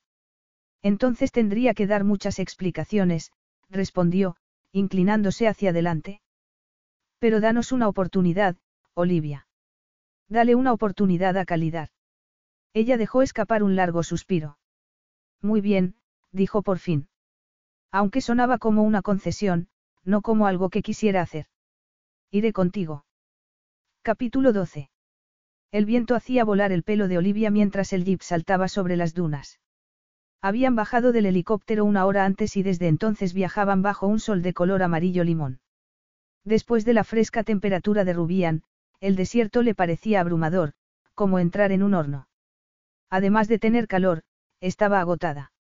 Apenas había dormido la noche anterior pensando en la proposición de Zayed, por poco romántica que hubiera sido. Que había esperado, que le confesase su amor. Ella sabía que no la amaba. Se lo había propuesto empujado por el sentido del deber hacia su país, hacia su gente. Esperaba que su matrimonio lo ayudase a recuperar su trono. ¿Y ella? Esa era la pregunta a la que temía responder. Zayed la miró con una sonrisa en los labios, los ojos brillantes bajo la severa luz del desierto. Llegaremos enseguida, le dijo, apartando la mano del volante para apretar la suya. Y, Como siempre, Olivia experimentó un cosquilleo que la recorría de la cabeza a los pies. Como él había dicho, la química que había entre ellos no debía ser descartada. Pero sería eso suficiente. El jeep siguió dando saltos y Olivia cerró los ojos mientras todas esas preguntas daban vueltas en su cabeza. Veinte minutos después, llegaron a un poblado con casas de adobe. La gente salió a recibirlos, mirando con curiosidad a la mujer que acompañaba al futuro rey de Calidar, su futura reina. ¿Podría ella ser esa persona? Quería serlo. ¿Quién les dirás que soy? Le preguntó en voz baja. Mi reina, respondió él sencillamente. ¿Por qué eso es lo que eres? Zayed. Aquel no era ni el sitio ni el momento para discutir, pero Olivia se sentía atrapada. La habría invitado a ir allí para convencerla. Cuanta más gente la viese como su reina, más se vería ella a sí misma en el papel, no. Y a más gente decepcionaría si se echaba atrás, pensó entonces. Pero no quería seguir dándole vueltas a una situación que, por el momento, no era capaz de resolver. Pasaron el día visitando las casas, inspeccionando la nueva escuela, escuchando a los niños cantar y tomándote con el jefe de la tribu. Por la tarde, estaba agotada y un poco abrumada, pero se sentía feliz. Tenía un papel allí, y uno que parecía hacer sorprendentemente bien. Su dominio del árabe había mejorado mucho en esas semanas y le gustaba charlar con la gente. Después de una vida entera en la sombra, por fin su vida parecía tener sentido gracias a Zayed. ¿Quién hubiera podido imaginar que se sentiría realizada haciendo algo que era tan nuevo para ella? Daba igual lo que le deparase el futuro, Olivia sabía que sería una persona mejor, más valiente, gracias a él. Cuando cayó la noche estaba dispuesta a irse a la cama y dormir durante horas. Las mujeres la habían llevado a la mejor casa del poblado, con un dormitorio sorprendentemente suntuoso, considerando lo poco que tenían. Olivia les dio las gracias y empezó a desnudarse cuando la dejaron sola. Estaba quitándose el pañuelo y poniéndose un caftán cuando la puerta se abrió. Zayed, ¿qué haces aquí? exclamó, sorprendida. Dormir, como tú. Pero, la gente pensará que estamos casados. Eso parece, dijo él, sin inmutarse. Se lo has dicho. No les he dicho lo contrario. Olivia se dejó caer sobre la cama. ¿Quieres ponérmelo difícil para que tenga que aceptar tu proposición? Zayed se quitó la túnica de lino, descubriendo su musculoso y bronceado torso. Tal vez, admitió, con un brillo travieso en los ojos. Tú sabes que nos entendemos muy bien. En la cama, murmuró ella. En todos los sentidos. Hoy, por ejemplo, estabas en tu elemento con la gente del pueblo. Lo has pasado bien, ¿verdad? Hablando con la gente, escuchando sus problemas. Durante toda tu vida adulta has sido discreta y circunspecta, pero no tiene por qué seguir siendo así. Era lo que ella misma había pensado. Entonces, ¿por qué seguía resistiéndose? ¿Por qué luchaba contra lo que Zayed le ofrecía cuando era mucho más de lo que había tenido nunca, de lo que había soñado tener? Sabía que se resistía por miedo. Tenía miedo de amarlo desesperadamente mientras él solo sentía deseo y tal vez afecto por ella. Sin embargo, sería tan horrible. No podía vivir sin amor. Había vivido siempre con mucho menos. Disfrutaba de su compañía y cuando hacían el amor era como estar en el paraíso. ¿Y cuando tuviesen hijos? ¿Por qué te resistes? insistió Zayed. ¿Por qué luchas contra nosotros? Es una decisión importante, respondió ella. Que tú hayas llegado a cierta conclusión no significa que yo haya hecho lo mismo. Pero estás empezando a hacerlo, sugirió él. Olivia no podía negarlo. Ni siquiera sabía si quería hacerlo. ¿Qué era el amor de todas formas? Una emoción efímera, nada a lo que uno pudiera agarrarse para siempre. Zayed estaba ofreciéndole mucho más que nadie. ¿Por qué no aceptaba? ¿Por qué no aceptar la felicidad cuando tenía oportunidad de hacerlo? Olivia, murmuró él, abriendo los brazos. No tuvo que decir nada más. Ella dio un paso adelante y apoyó la cabeza en su hombro. Se quedaron así, en silencio, abrazados, durante unos segundos. Te quiero. ¿Cómo podía haberse enamorado tan rápidamente? se preguntó. Pero no podía decirlo en voz alta. Él no querría escuchar esas palabras, ni ahora ni nunca. Sonriendo, Zayed la guió hacia la cama. Al dar un paso atrás, Olivia notó un fuerte pinchazo en el tobillo, pero antes de que pudiese decir nada experimentó una extraña sensación de frío que la paralizó por completo. Intentaba hablar, pero no era capaz. ¿Qué te ocurre? Olivia. Por el rabillo del ojo, Zayed observó un movimiento a sus pies. Cuando se dio la vuelta vio la sinuosa forma de una cobra negra deslizándose por el suelo y escapando por debajo de la puerta. Alarmado, gritó pidiendo ayuda. Olivia estaba rígida y tenía los ojos vidriosos. A toda prisa, la colocó sobre la cama y buscó la huella del mordisco. Encontró la marca de los colmillos de la cobra en el tobillo y rasgó su túnica para hacerle un torniquete en la pierna y aislar el veneno, rezando para que no fuese demasiado tarde. Unos segundos después, Jamal entraba en la casa, seguido de varios guardias armados. ¿Qué ocurre, Alteza? Una cobra negra, respondió Zayed. Hemos traído el antídoto. Voy a buscarlo. Su consejero desapareció a toda velocidad y Zayed se volvió hacia Olivia, sintiéndose impotente al ver su mirada perdida, su cuerpo sacudido por convulsiones provocadas por el veneno que la serpiente había inoculado en su sistema nervioso. La mordedura de la cobra negra estaba entre las más peligrosas del mundo, con un alto índice de mortalidad, especialmente en zonas tan remotas como aquella. Cielos, porque no había inspeccionado la casa. Después de diez años viviendo en el desierto sabía que debía hacerlo, pero estaba consumido por el deseo, por la promesa que había visto en sus ojos. Y ahora estaba allí, impotente, apretando su mano, con la vida de Olivia en peligro y la suya propia, porque ella era su vida. Ese pensamiento lo dejó conmocionado. La amaba, tuvo que reconocer entonces. Y, de nuevo, iba a tener que ver sufrir a una persona querida, tal vez incluso morir. Era insoportable.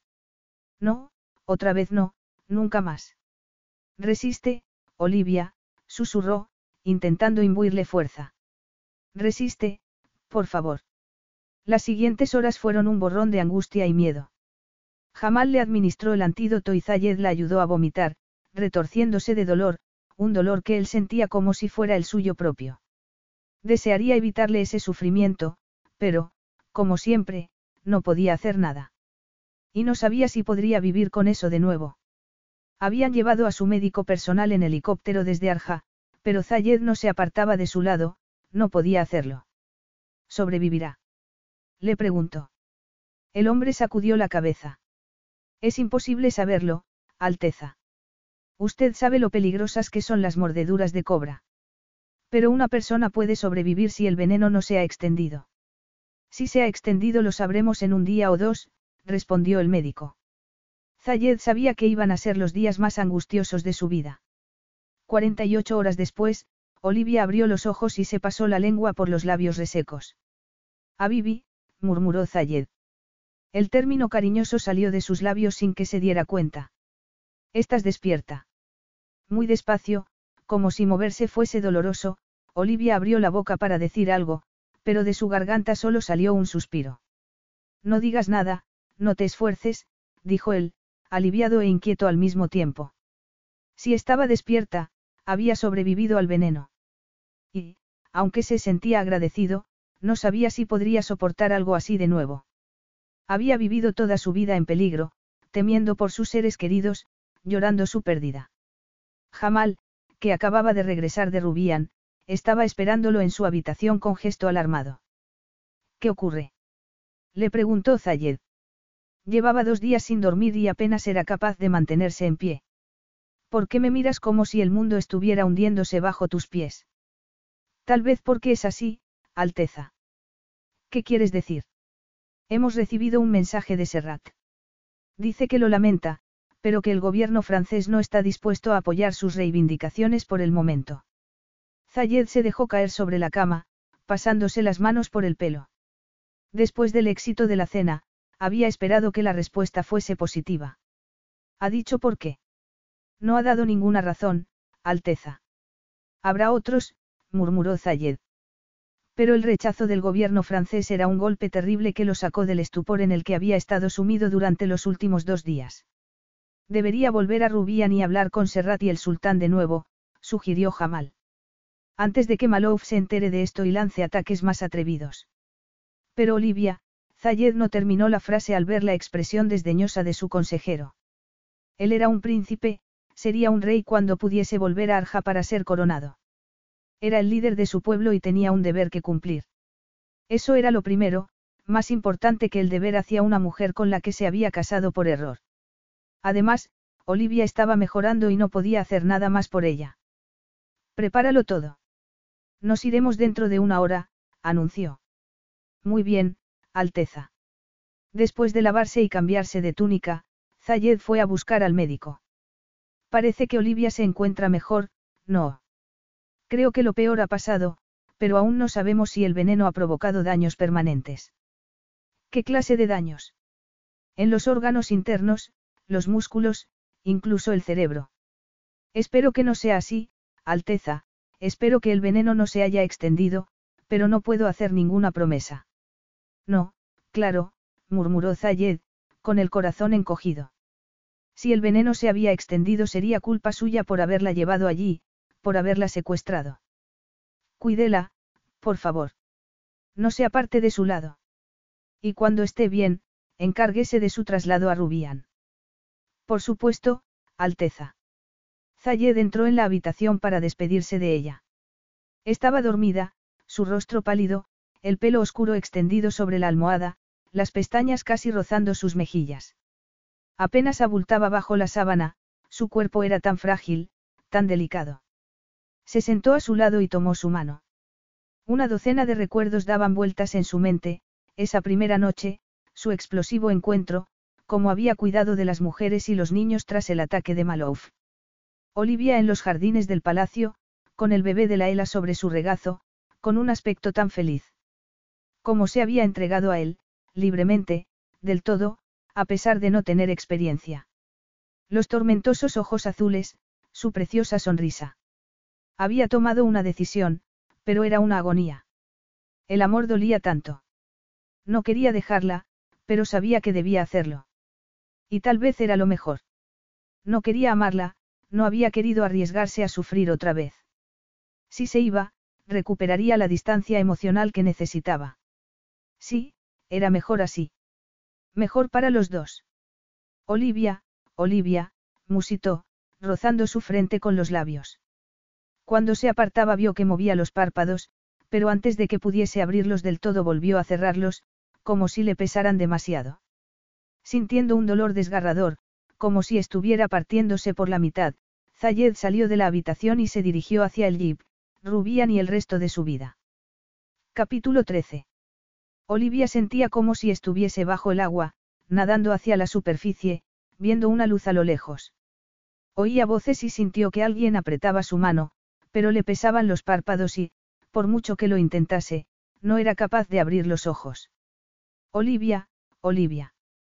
Quería responder, pero le dolían todos los músculos y el sueño se apoderó de ella. Cuando despertó de nuevo la habitación estaba en sombras y, aunque seguía experimentando una abrumadora fatiga, por fin fue capaz de abrir los ojos. Había un hombre sentado en la cama. En la penumbra, pensó que era Zayed y su corazón dio un vuelco. Zayed. No, señorita Taylor. Soy Ammar Abdul, el médico del príncipe. ¿Dónde, dónde está Zayed? Su Alteza ha vuelto a Rubián, respondió el hombre. Se había ido. Los ojos de Olivia se llenaron de lágrimas. ¿Por qué se había ido? ¿Qué me ha pasado? Le preguntó. Lo último que recordaba era a Zayed tomándola entre sus brazos, diciéndole que no luchase contra él, contra ellos. Una mordedura de cobra, señorita Taylor. Es muy afortunada de estar viva. Una serpiente. Olivia recordó entonces el dolor en el tobillo. ¿Cuánto tiempo llevo así? Han pasado cuatro días y, durante algún tiempo, no sabíamos si sobreviviría. Como he dicho, ha sido usted muy afortunada. Gracias, murmuró ella. ¿Cuánto tiempo estaremos aquí? El príncipe desea que vuelva a Rubián en cuanto sea posible, tal vez mañana. Olivia asintió y, unos minutos después, el médico salió de la habitación, dejándola con un peso en el corazón. Su vida había estado en peligro durante cuatro días y Zayed se había ido. Daba igual cuándo o por qué, No podía pasar eso por alto. Se había ido. Nunca ha prometido amarte, se recordó a sí misma. Tiene que recuperar su trono. Pero la cuestión era que no estaba allí, que había decidido dejarla cuando su vida estaba en peligro. Eso era todo lo que necesitaba saber. Esa era la realidad de su relación con Zayed. Pasó el resto del día intentando recuperarse y, por la mañana, el médico decidió que estaba lista para el viaje. Parece que el veneno no ha causado un daño permanente, pero tendré que hacerle más pruebas durante esta semana, le dijo, después de examinarla. Mientras tanto, descanse, coma y beba muchos líquidos, agregó, esbozando una sonrisa. Dentro de unos días se sentirá mejor. El trayecto en jeep fue una tortura y el viaje en helicóptero a Rubian no fue mucho mejor. Cuando llegaron al Palacio de las Nubes estaba exhausta y dolorida, anhelando una cama, y a Zayed. Él no estaba esperando en el helipuerto y Anna la llevó directamente a su habitación. Aunque tal vez no debería, Olivia no pudo evitar preguntar por él. Su Alteza está muy ocupado resolviendo asuntos diplomáticos, respondió la joven con expresión inescrutable. Pero le diré que ha llegado. Una nueva decepción, tan dolorosa como cuando despertó y descubrió que Zayed se había ido. O estaba siendo poco razonable al esperar que se quedase a su lado como una enfermera. Su país estaba en guerra y tenía muchas obligaciones. Tal vez estaba siendo emotiva y ridícula, pero no podía evitarlo. Transcurrieron 24 horas antes de que viese a Zayed. Había pasado el día en su habitación, descansando o durmiendo, intentando comer algo, aunque no tenía apetito. Luego, la noche del segundo día, Anna fue a buscarla. Su Alteza quiere verla ahora, anunció. Al parecer, Zayed llamaba y ella tenía que acudir. Anna la llevó a una sala de audiencias en la primera planta, con columnas de mármol y paredes adornadas con pan de oro. Zayed estaba al fondo, vestido con una tradicional túnica bordada. No podría haber dejado más claro que quería crear distancia entre ellos. Que había cambiado desde que la tomó entre sus brazos y le dijo que podrían ser felices. ¿Qué había pasado? Anna desapareció discretamente y Olivia se quedó a solas con Zayed. Con el príncipe Zayed Albin Nur. Porque él era un príncipe y ella una plebeya. Tendrás que perdonarme, pero no puedo estar de pie mucho rato, le dijo, mientras se dejaba caer sobre una silla tapizada con tela dorada. No, claro. Siéntate, por favor, asintió él, su mirada tan impenetrable como siempre. Tienes mejor aspecto que la última vez que te vi. ¿Y cuándo fue eso? Le preguntó Olivia. Zayed frunció el ceño y ella se mordió los labios. No tenía sentido revelar que estaba dolida porque era evidente que a él no le importaba. Hace un par de días. Tuve que volver a Rubián por un asunto oficial. Por supuesto, murmuró ella. Ninguno de los dos dijo nada durante unos segundos y el silencio se volvió insoportable. ¿Qué ha pasado, Zayed? ¿Qué ha cambiado entre nosotros? Le preguntó entonces, mirándolo a los ojos, sin miedo, porque ya no podía hacerle más daño. No recuerdo lo que pasó después de que me mordiese la serpiente, pero sí recuerdo lo que pasó antes. Estabas diciendo que luchase por nosotros, que no me rindiese. Y luego, cuando estaba terriblemente enferma, al borde de la muerte, tú vuelves a Rubián. Llegué ayer y he esperado 24 horas para verte. He estado ocupado, respondió él. Y cuando te veo, me tratas como si fuera una suplicante pidiendo un favor al rey, Olivia señaló alrededor. ¿Qué es esto? ¿Qué estás intentando decirme? Zayed se quedó en silencio durante unos segundos y ella esperó, conteniendo el aliento. El gobierno francés no está dispuesto a apoyar mis reivindicaciones. Ah, ya veo. Y ahora te preguntas si una esposa occidental que habla francés y es hija de un diplomático te serviría de algo, murmuró Olivia. Era tan obvio y le dolía tanto. Lo amaba, pero Zayed no sentía nada por ella y lo había sabido desde el principio. Así que imagino que estamos como antes. Hay algo más, dijo él entonces. Hassan se ha puesto en contacto conmigo. Espero que se le haya pasado el enfado. Quiere que discutamos mi compromiso con Alina. Ya no la necesitaba y Olivia se alegró. No, en realidad no se alegró, pero era un alivio porque al menos aquello había ocurrido ahora, no meses o años después, cuando la idea de ser descartada hubiera sido devastadora. Le había roto el corazón, pero curaría, ella se encargaría de que curase. Entonces, lo único que queda por hacer es comprar un billete de avión con destino a París, anunció. Le temblaban los labios, pero estaba decidida a no llorar, a no mostrar debilidad. Yo me encargaré de todo, dijo él después de una tensa pausa. Pero antes debo pedirte que hagas una última cosa por mí. ¿Qué es? Acompañarme a Abkar. Alina quiere verte y el sultán también. Olivia cerró los ojos, intentando contener el dolor. Muy bien. ¿Cuándo nos vamos? Zayed miró su precioso rostro, tan pálido. Lo único que quería era tomarla entre sus brazos y no soltarla nunca. Los últimos cinco días habían sido un infierno para él. El temor por la vida de Olivia había hecho que las noticias de Francia y Abkar quedasen relegadas a un segundo plano. Nada le importaba más que los informes del médico. Pero había llegado el momento. Lo que hubo entre ellos se había roto. Tenía que pensar en su país, en su padre y sus hermanos asesinados por Malouf, en su madre muriendo entre sus brazos. Tenía que pensar en eso. La noticia del interés de Hassan por verlo y el rechazo del gobierno francés habían sido como una señal. Tenía que dejar de perseguir su propia felicidad y hacer lo que era mejor para calidad. Nos iremos mañana y la visita será breve, le dijo, haciendo una pausa para deshacer el nudo que tenía en la garganta. Estarás en París en un par de días. Zayed no volvió a ver a Olivia hasta que subieron al helicóptero por la mañana. Apenas había podido conciliar el sueño, pensando solo en ella. Anhelaba una última noche entre sus brazos, prohibida y dulce. No lo hizo porque sabía que eso no sería justo ni para ella ni para Alina. Tenía que romper limpiamente, despedirse del todo. No hablaron durante el viaje en helicóptero, ni en el coche blindado que los llevó a Abcar por el desierto. Por la ventanilla, Olivia miraba las casas de una sola planta que daban paso a modernos edificios y rascacielos. Cuando llegaron a las puertas del palacio, de piedra caliza, salpicado de minaretes, dejó escapar un suspiro. Parece que me fui de aquí hace una eternidad. Había pasado una eternidad, pensó Zayed. Una parte de él había despertado a la vida durante unas semanas, y luego había vuelto a morir. No quería volver a ser el hombre que había sido, encerrado, aislado, una torre de independencia y fuerza. Quería necesitarla, pero sabía que no podía hacerlo.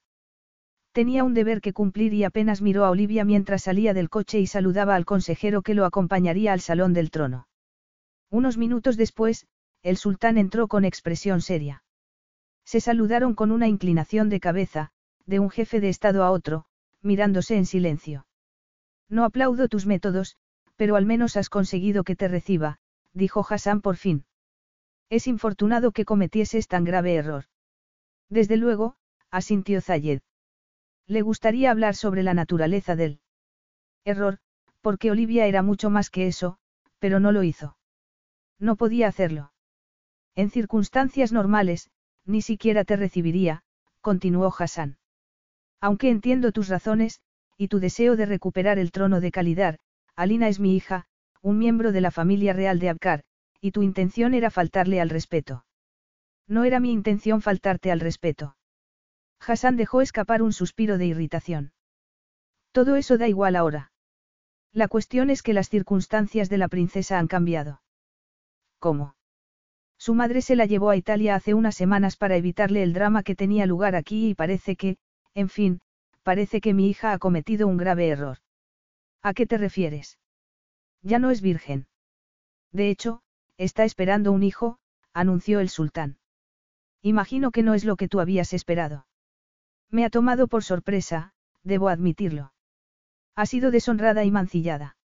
La única forma de solucionar esta situación es que te cases con ella como habíamos planeado. El hijo podría pasar por hijo tuyo. Zayed sintió una oleada de repugnancia ante tal sugerencia. El padre biológico no tiene interés por su hijo. Él no tiene nada que decir. No lo sabe y yo tengo intención de que no lo sepa nunca. ¿Quién es? Eso no es asunto tuyo. Al contrario, es asunto mío. Eres tú quien me está pidiendo que lo acepte como hijo propio y mi heredero. Ese es el precio que tendrás que pagar por tu fechoría, replicó el sultán. Creías que iba a perdonarte tan fácilmente. Si quieres mi apoyo, si quieres reclamar tu trono, tendrás que hacerlo. Zayed tomó aire, intentando contener su ira. Hassan siempre había sido un déspota. Abkar era un país rico en recursos y con una economía estable, pero él no aceptaría órdenes de nadie. ¿Y qué piensa la princesa? Tampoco es asunto tuyo. Aún así, me gustaría saberlo. Hassan se encogió de hombros. Puedes preguntárselo tú mismo. Te concederé una audiencia privada con mi hija, pero si te tomas alguna libertad con ella rescindiré la oferta. No me tomaré ninguna libertad, respondió Zayed, airado. Había olvidado cuánto le desagradaba el sultán. Podía ser encantador cuando quería, pero bajo esa capa de paternal amabilidad había un hombre arrogante y egoísta. Entonces, hemos terminado. Zayed apretó los dientes. Estaba furioso y no solo por la falta de respeto del sultán, o por cómo había hablado de su hija, como si fuera una mancha en su reputación. Estaba furioso porque no había mostrado la menor preocupación por Olivia cuando ella lo consideraba casi como un padre y veía el palacio como su hogar. Ni siquiera has preguntado por la señorita Taylor, le espetó. Hassan enarcó una ceja. ¿Y tú crees que debería interesarme? Ha sido empleada del palacio durante cuatro años. Ha sido una criada en el palacio, sí. Imagino que la habrás tratado con cortesía. Por supuesto que sí, respondió Zayed, que estaba a punto de estrangularlo.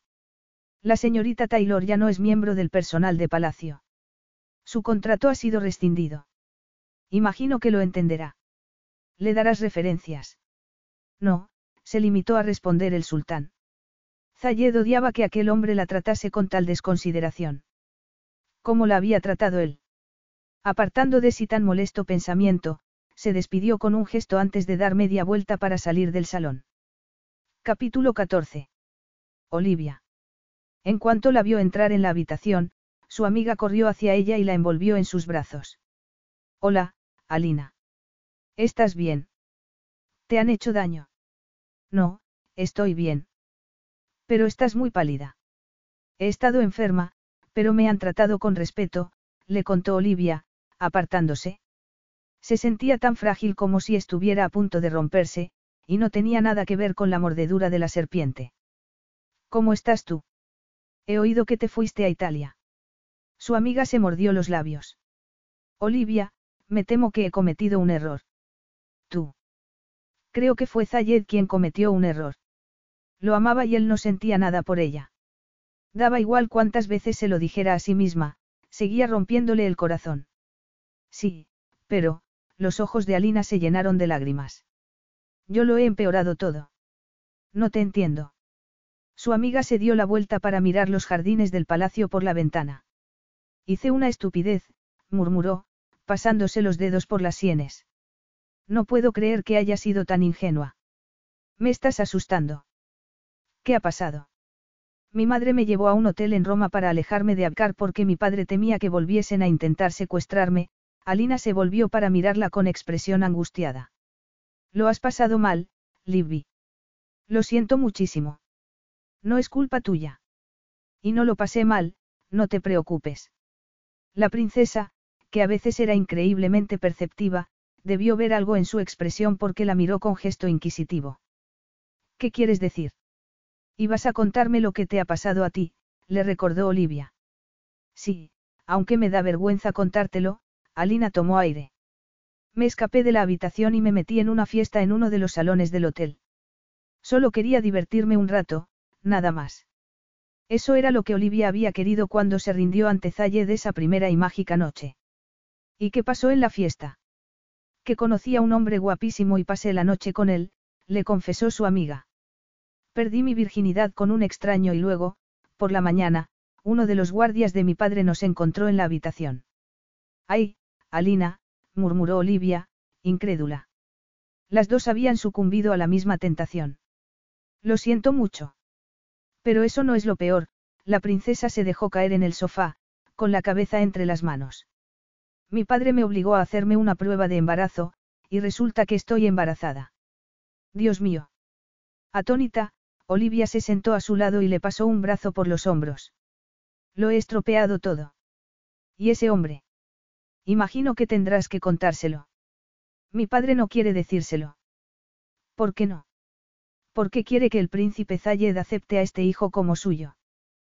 ¿Cómo es, Libby? Es un salvaje. Pensar que quería secuestrarme y ahora debo casarme con él. Olivia se levantó del sofá para que no viera su expresión. El sultán quería que Zayed aceptase al hijo de Alina como suyo propio, que se casara con la princesa cuando no la amaba, cuando ni siquiera se conocían. Era horrible, injusto, pero era lo que Zayed había decidido. Era lo que deseaba. No quería amor, no la quería a ella. ¿Qué te ocurre? Le preguntó su amiga. Te has quedado muy callada. ¿Me ocultas algo? No, nada. Te conozco desde que las dos teníamos once años. ¿Qué es lo que no me cuentas sobre el príncipe? Es algo terrible. No, no. Zayedes, una buena persona. Olivia quería que la creyese, que se diera por satisfecha y que aquella conversación terminase de una vez porque no podía soportarlo más. Estás enamorada de él, dijo Alina entonces. Es evidente. No es verdad, protestó ella, pero su negativa era tan débil que no engañaría a nadie. Estás enamorada de él y Zayed debe casarse conmigo. Es horrible. Zayed quiere casarse contigo. Lo que yo sienta no importa, lo sé muy bien. ¿Cómo que no importa? Te importa a ti y me importa a mí. Y, si le quieres, también debería importarle a Zayed. No le importa, lo ha dejado bien claro. Yo no he desafiado a mi padre porque sé que esta situación le avergüenza, pero ahora tendré que hacerlo. No, por favor, dijo Olivia, alarmada. Alina, por favor, no rompas el compromiso. Zayed necesita la alianza con tu país. Tu padre le habrá contado lo que pasó en Italia y él te habrá aceptado de todos modos. Por favor, no digas nada. Pero tú le quieres, insistió su amiga. No te importa que se case conmigo. Él no me quiere, eso es lo que importa. Soy yo quien ha decidido no estar con él, así que no digas nada, le rogó Olivia, sintiendo que se le doblaban las piernas. No puedo seguir hablando. He estado enferma y necesito descansar, pero prométeme que no le dirás nada de esto a Zayed. Alina le dio un beso en la mejilla. Muy bien, descansa un rato. Nos veremos después, le dijo, apretando su mano. Menuda pareja. ¿Quién hubiera imaginado que tendríamos tales aventuras? Olivia salió de la habitación con una triste sonrisa en los labios, pero dejó de sonreír al ver que Zayed se dirigía hacia ella por el pasillo. ¿Has hablado con la princesa? Sí. ¿Te lo ha contado? Lo de su embarazo. Sí, me lo ha contado. Lo siento mucho. Es culpa mía. Y no puedo acusar a la princesa de ser impetuosa cuando yo he hecho lo mismo, dijo él, pasándose los dedos por las sienes. ¿Te duele la cabeza? Se me pasará, Zayed bajó la mano y la miró a los ojos. ¿Cómo estás? Su corazón estaba hecho pedazos, pero no iba a decírselo. Bien, estoy bien. Él la miró en silencio durante unos segundos, como intentando percibir lo que había bajo esa máscara de calma y control. Olivia. Necesito descansar, lo interrumpió ella. No quería hablar con él. De hecho, sería mejor si no volviese a verlo en toda su vida. Intentó pasar a su lado, pero Zayed la tomó del brazo. Su rostro estaba tan cerca que casi podría besarlo y, sin poder evitarlo, se dejó caer sobre su torso. A pesar de todo, se derretía cada vez que la tocaba. Me gustaría, empezó a decir él, acariciando su mejilla. Me gustaría que las cosas fueran diferentes. Pero no lo son, lo interrumpió ella. Aunque sentía como si estuviera partiéndose en dos. Lo sé, Zayed entornó los ojos e inclinó la cabeza para besarla. Y, aunque Olivia sabía que debería resistirse, dejó que rozase sus labios una vez, dos veces, despacio, como si estuviera grabándolos en su mente. Se agarró a sus hombros para sostenerse y luego, por fin, se apartó. Tu prometida está esperando, consiguió decir antes de alejarse por el pasillo. Zayed esperó hasta que su respiración y su libido estuvieron bajo control y luego entró en el salón donde esperaba la princesa Alina. Ella dio media vuelta y lo miró con los ojos como platos. Zayed. Alina, dijo él, intentando mirarla de forma objetiva. Sí, era guapa. Tenía el pelo largo, negro como el ébano, grandes ojos castaños y una figura voluptuosa. Pero no era Olivia y eso era lo único que importaba. ¿Has hablado con mi padre? Me ha contado lo que pasó en Italia, sí. ¿Y estás dispuesto a aceptarme en estas circunstancias? Parece que no tengo alternativa. De todos los que estamos involucrados en esta situación, tú eres quien tiene más opciones. Sorprendido, Zayed frunció el ceño. ¿Qué quieres decir? Que no tienes que casarte conmigo. Creo que conoces el incentivo político para hacerlo. Incentivo político. Alina hizo una mueca de desprecio. ¿De verdad crees que mi padre apoyará tu derecho a reclamar el trono de calidad? Zayed sintió un escalofrío. ¿Sabes algo que yo no sepa? Solo sé que nunca he confiado en mi padre del todo. No es un hombre cruel, pero solo le importan su reputación y su comodidad, por encima de todo lo demás. Supongo que es un riesgo que debo asumir. ¿Y Olivia?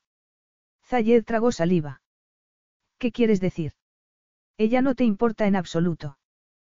Claro que me importa. Por supuesto que me importa. No estamos aquí para hablar de Olivia, respondió. No, es verdad. Estamos aquí para hablar de nuestro posible matrimonio. Así es. Y la verdad, Zayed, es que yo no quiero casarme contigo. Y no voy a hacerlo, anunció Alina entonces. Él la miró, perplejo. ¿Qué?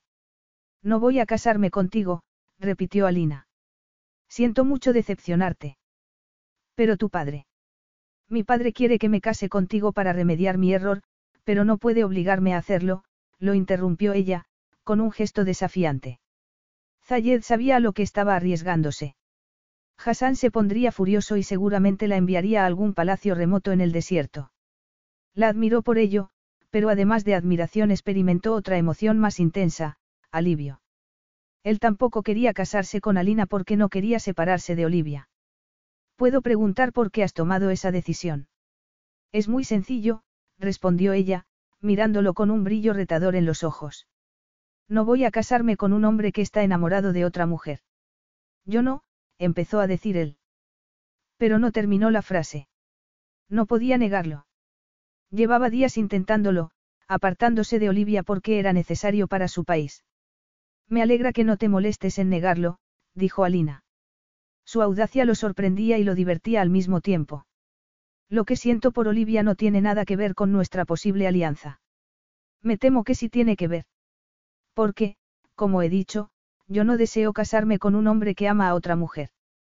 Especialmente, estando embarazada de otro hombre. ¿Le quieres? Le preguntó Zayed. No, respondió ella después de una pausa. Pero entre mi hijo y tu amor por Olivia nuestro matrimonio sería un completo fracaso. No tendría por qué ser así, insistió él, aunque no parecía convencido porque la imagen que pintaba Alina era tan sombría. Pero ¿qué otra cosa podía hacer? ¿Sabes lo que creo? Creo que estás usando tu sentido del deber como una excusa. ¿Qué dices? exclamó Zayed, airado. Mi padre y mis hermanos fueron asesinados por Malouf. Yo los vi morir. Durante los últimos diez años, tuvo que hacer una pausa para contener la emoción, durante los últimos diez años he dedicado mi vida, todo lo que tengo, a servir a mi país y honrar su recuerdo. No intento menospreciar lo que le pasó a tu familia o lo que tú has hecho por ellos. Sé que has sufrido y te has esforzado mucho por el bien de tu país, de tu gente. Lo que digo es que estás usando tu sentido del deber para alejarte de Olivia. ¿Y por qué haría eso? Porque tienes miedo. ¿Miedo de qué? Del amor, de arriesgarlo todo por otra persona, de luchar por otra persona, no solo por una causa. Tienes miedo a sufrir, respondió Alina, con una sonrisa enigmática y un poco triste. Zayed no dijo nada porque sabía que era verdad. Tenía miedo. Después de perder a sus seres queridos no había querido amar de nuevo. Ver sufrir a Olivia por la mordedura de la serpiente había sido aterrador y, desde entonces, había hecho lo posible para distanciarse de ella, porque tenía miedo. Porque era un cobarde. Pero necesito el apoyo de tu padre. Estoy segura de que podrías conseguir el apoyo de otros países. Esa no es una razón, Zayed, solo es una excusa. Muchos gobernantes se han casado empujados por el sentido del deber, le recordó él. Pues no seas uno de ellos. ¿Y tú? ¿Qué piensas hacer? La princesa se encogió de hombros. No debes preocuparte por mí. Preocúpate por Olivia. Horas después, mientras paseaba por su dormitorio, Zayed no podía dejar de darle vueltas a esa conversación. Amaba a Olivia, pero temía amarla. ¿Y si dejaba su país en peor situación, a su gente más oprimida? Tenía derecho a ser tan egoísta. Entonces la recordó en el desierto, atendiendo a su gente, mostrando afecto y preocupación por todos. Sería una reina maravillosa. Era su mujer y su gente ya la había aceptado. ¿Por qué no había visto eso antes? Estaba obsesionado por su posible alianza con Hassan, pero en un momento de absoluta claridad comprendió que no debería haber contado con el apoyo del sultán. Necesitaba ganarse a su gente, a su país, no depender del apoyo de un extraño. Y necesitaba a Olivia. Estaba desesperado por verla, por hablarle de sus sentimientos. Corrió hacia las estancias del servicio y un criado le indicó cómo llegar a su habitación, pero Olivia no estaba allí. Era un cuarto pequeño, espartano. No tenía ningún lujo y, sin embargo, ella estaba agradecida al sultán. Olivia pedía tan poco. A él no le había pedido nada, nada más que su amor. Zayed corrió escaleras abajo, desesperado. ¿Dónde está Olivia? Le preguntó a un criado. ¿Dónde está la señorita Taylor? La señorita Taylor se ha ido, Alteza, respondió el hombre. Pidió un coche para ir al aeropuerto hace una hora. Capítulo 15. Tres meses después. París era precioso en otoño. Desde su apartamento en el corazón de la ciudad, Olivia podía ver el serpenteante río verde y las hojas de los árboles en las orillas, que empezaban a volverse rojizas y doradas. Llevaba tres meses en París, después de dejar su corazón en Abkar, pero estaba haciendo lo posible para vivir sin su corazón. Sin Zayed. Cuando llegó a París se alojó en casa de su madrina quien, además de mostrarse sorprendentemente contenta de verla, le había conseguido un trabajo como traductora. En unas semanas tenía un trabajo y un apartamento y hasta un pequeño grupo de amigos. Aquella era la vida con la que había soñado y, sin embargo, le parecía terriblemente vacía. No había sabido nada de Zayed, ni una palabra sobre la anulación o el divorcio, de modo que seguían casados. Había evitado leer revistas de cotilleos porque no quería saber nada de su boda con Alina y, cuando su amiga intentó ponerse en contacto con ella a través de las redes sociales, Olivia decidió no contestar porque aún se sentía demasiado frágil. Sin embargo, los últimos meses, primero con Zayed y ahora en París, le habían demostrado que era una persona fuerte. Un corazón roto podía curar. Una vida rota podía ser reconstruida. Sabía lo que había pasado en Calidar porque había salido en las noticias. El ejército, cansado de la tiranía, había dado un golpe de Estado. Malouf había intentado aferrarse al poder, provocando sangrientas refriegas, pero una semana antes Zayed había entrado victorioso en la capital, Arja. El tirano había sido encarcelado y pronto sería juzgado por crímenes de guerra. En una semana, Zayed sería coronado como rey de calidad. Olivia se alegraba mucho por él. Por fin había conseguido lo que había perseguido durante tantos años. Y lo merecía. Se preguntaba si se habría casado con Alina, pero en realidad daba igual. Zayed no la quería, no la había elegido a ella. Que se hubiera casado o no era irrelevante porque ella necesitaba rehacer su vida. Dejando escapar un suspiro, Olivia tomó su bolso y se lo colgó al hombro. Le gustaba su trabajo como traductora, aunque no creía que fuese a hacerlo para siempre. El futuro le parecía tan inhóspito como el desierto. Pero tenía que dejar de pensar así. Y tenía que dejar de pensar en el desierto, en Calidar, en Zayed. Cualquier cosa despertaba sus recuerdos, un cielo azul, el sabor del anís, el susurro de la seda. Todo le hacía recordar los días y las noches que había pasado con él, enamorándose de él. Bajó por la angosta escalera y abrió el portal para encontrarse con un fresco día otoñal, y con Zayed. Lo miró, incrédula, parpadeando varias veces, como si así fuera a desvanecerse. Era un espejismo del desierto en el centro de París. Hola, Olivia. Zayed llevaba un traje de chaqueta azul marino, el pelo oscuro apartado de la cara.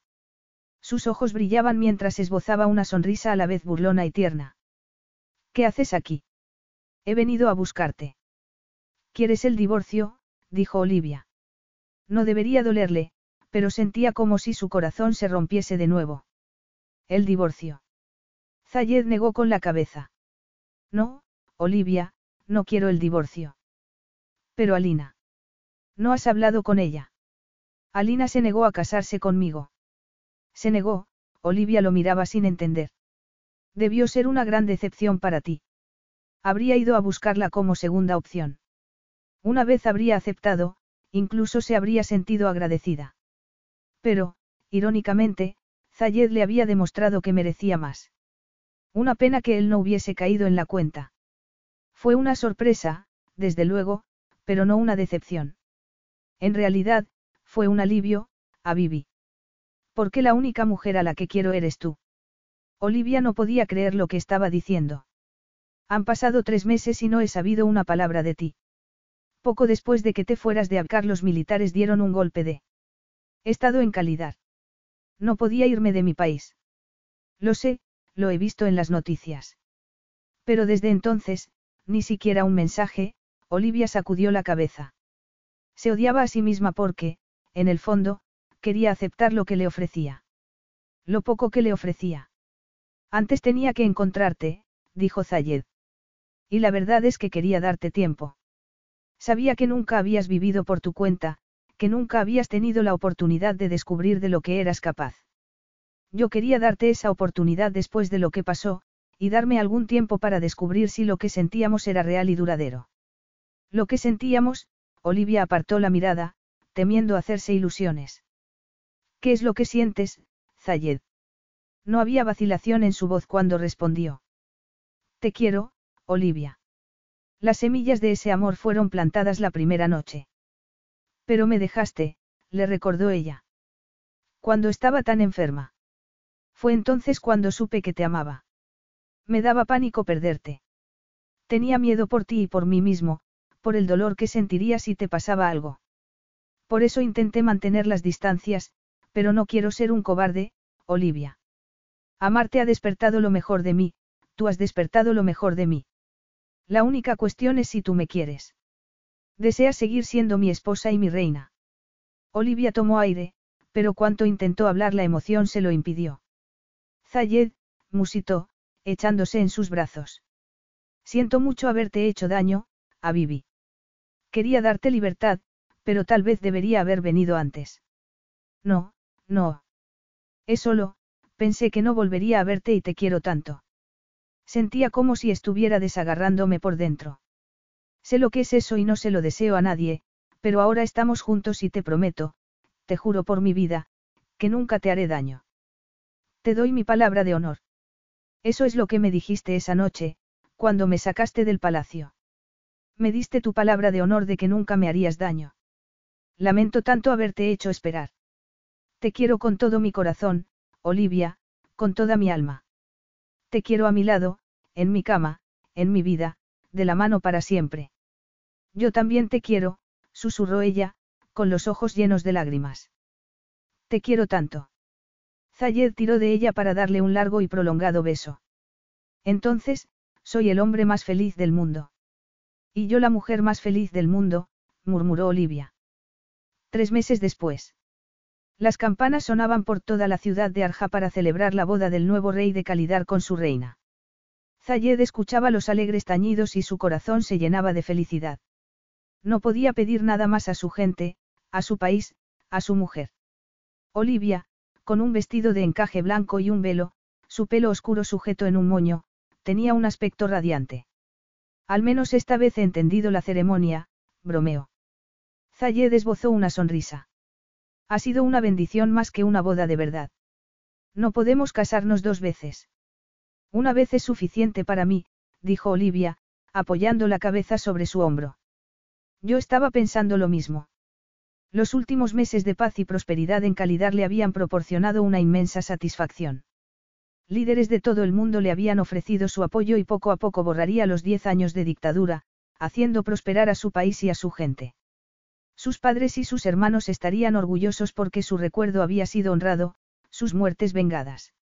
En la plaza frente al palacio, la multitud lanzaba gritos de alegría. Creo que quieren que salgamos al balcón, dijo Olivia.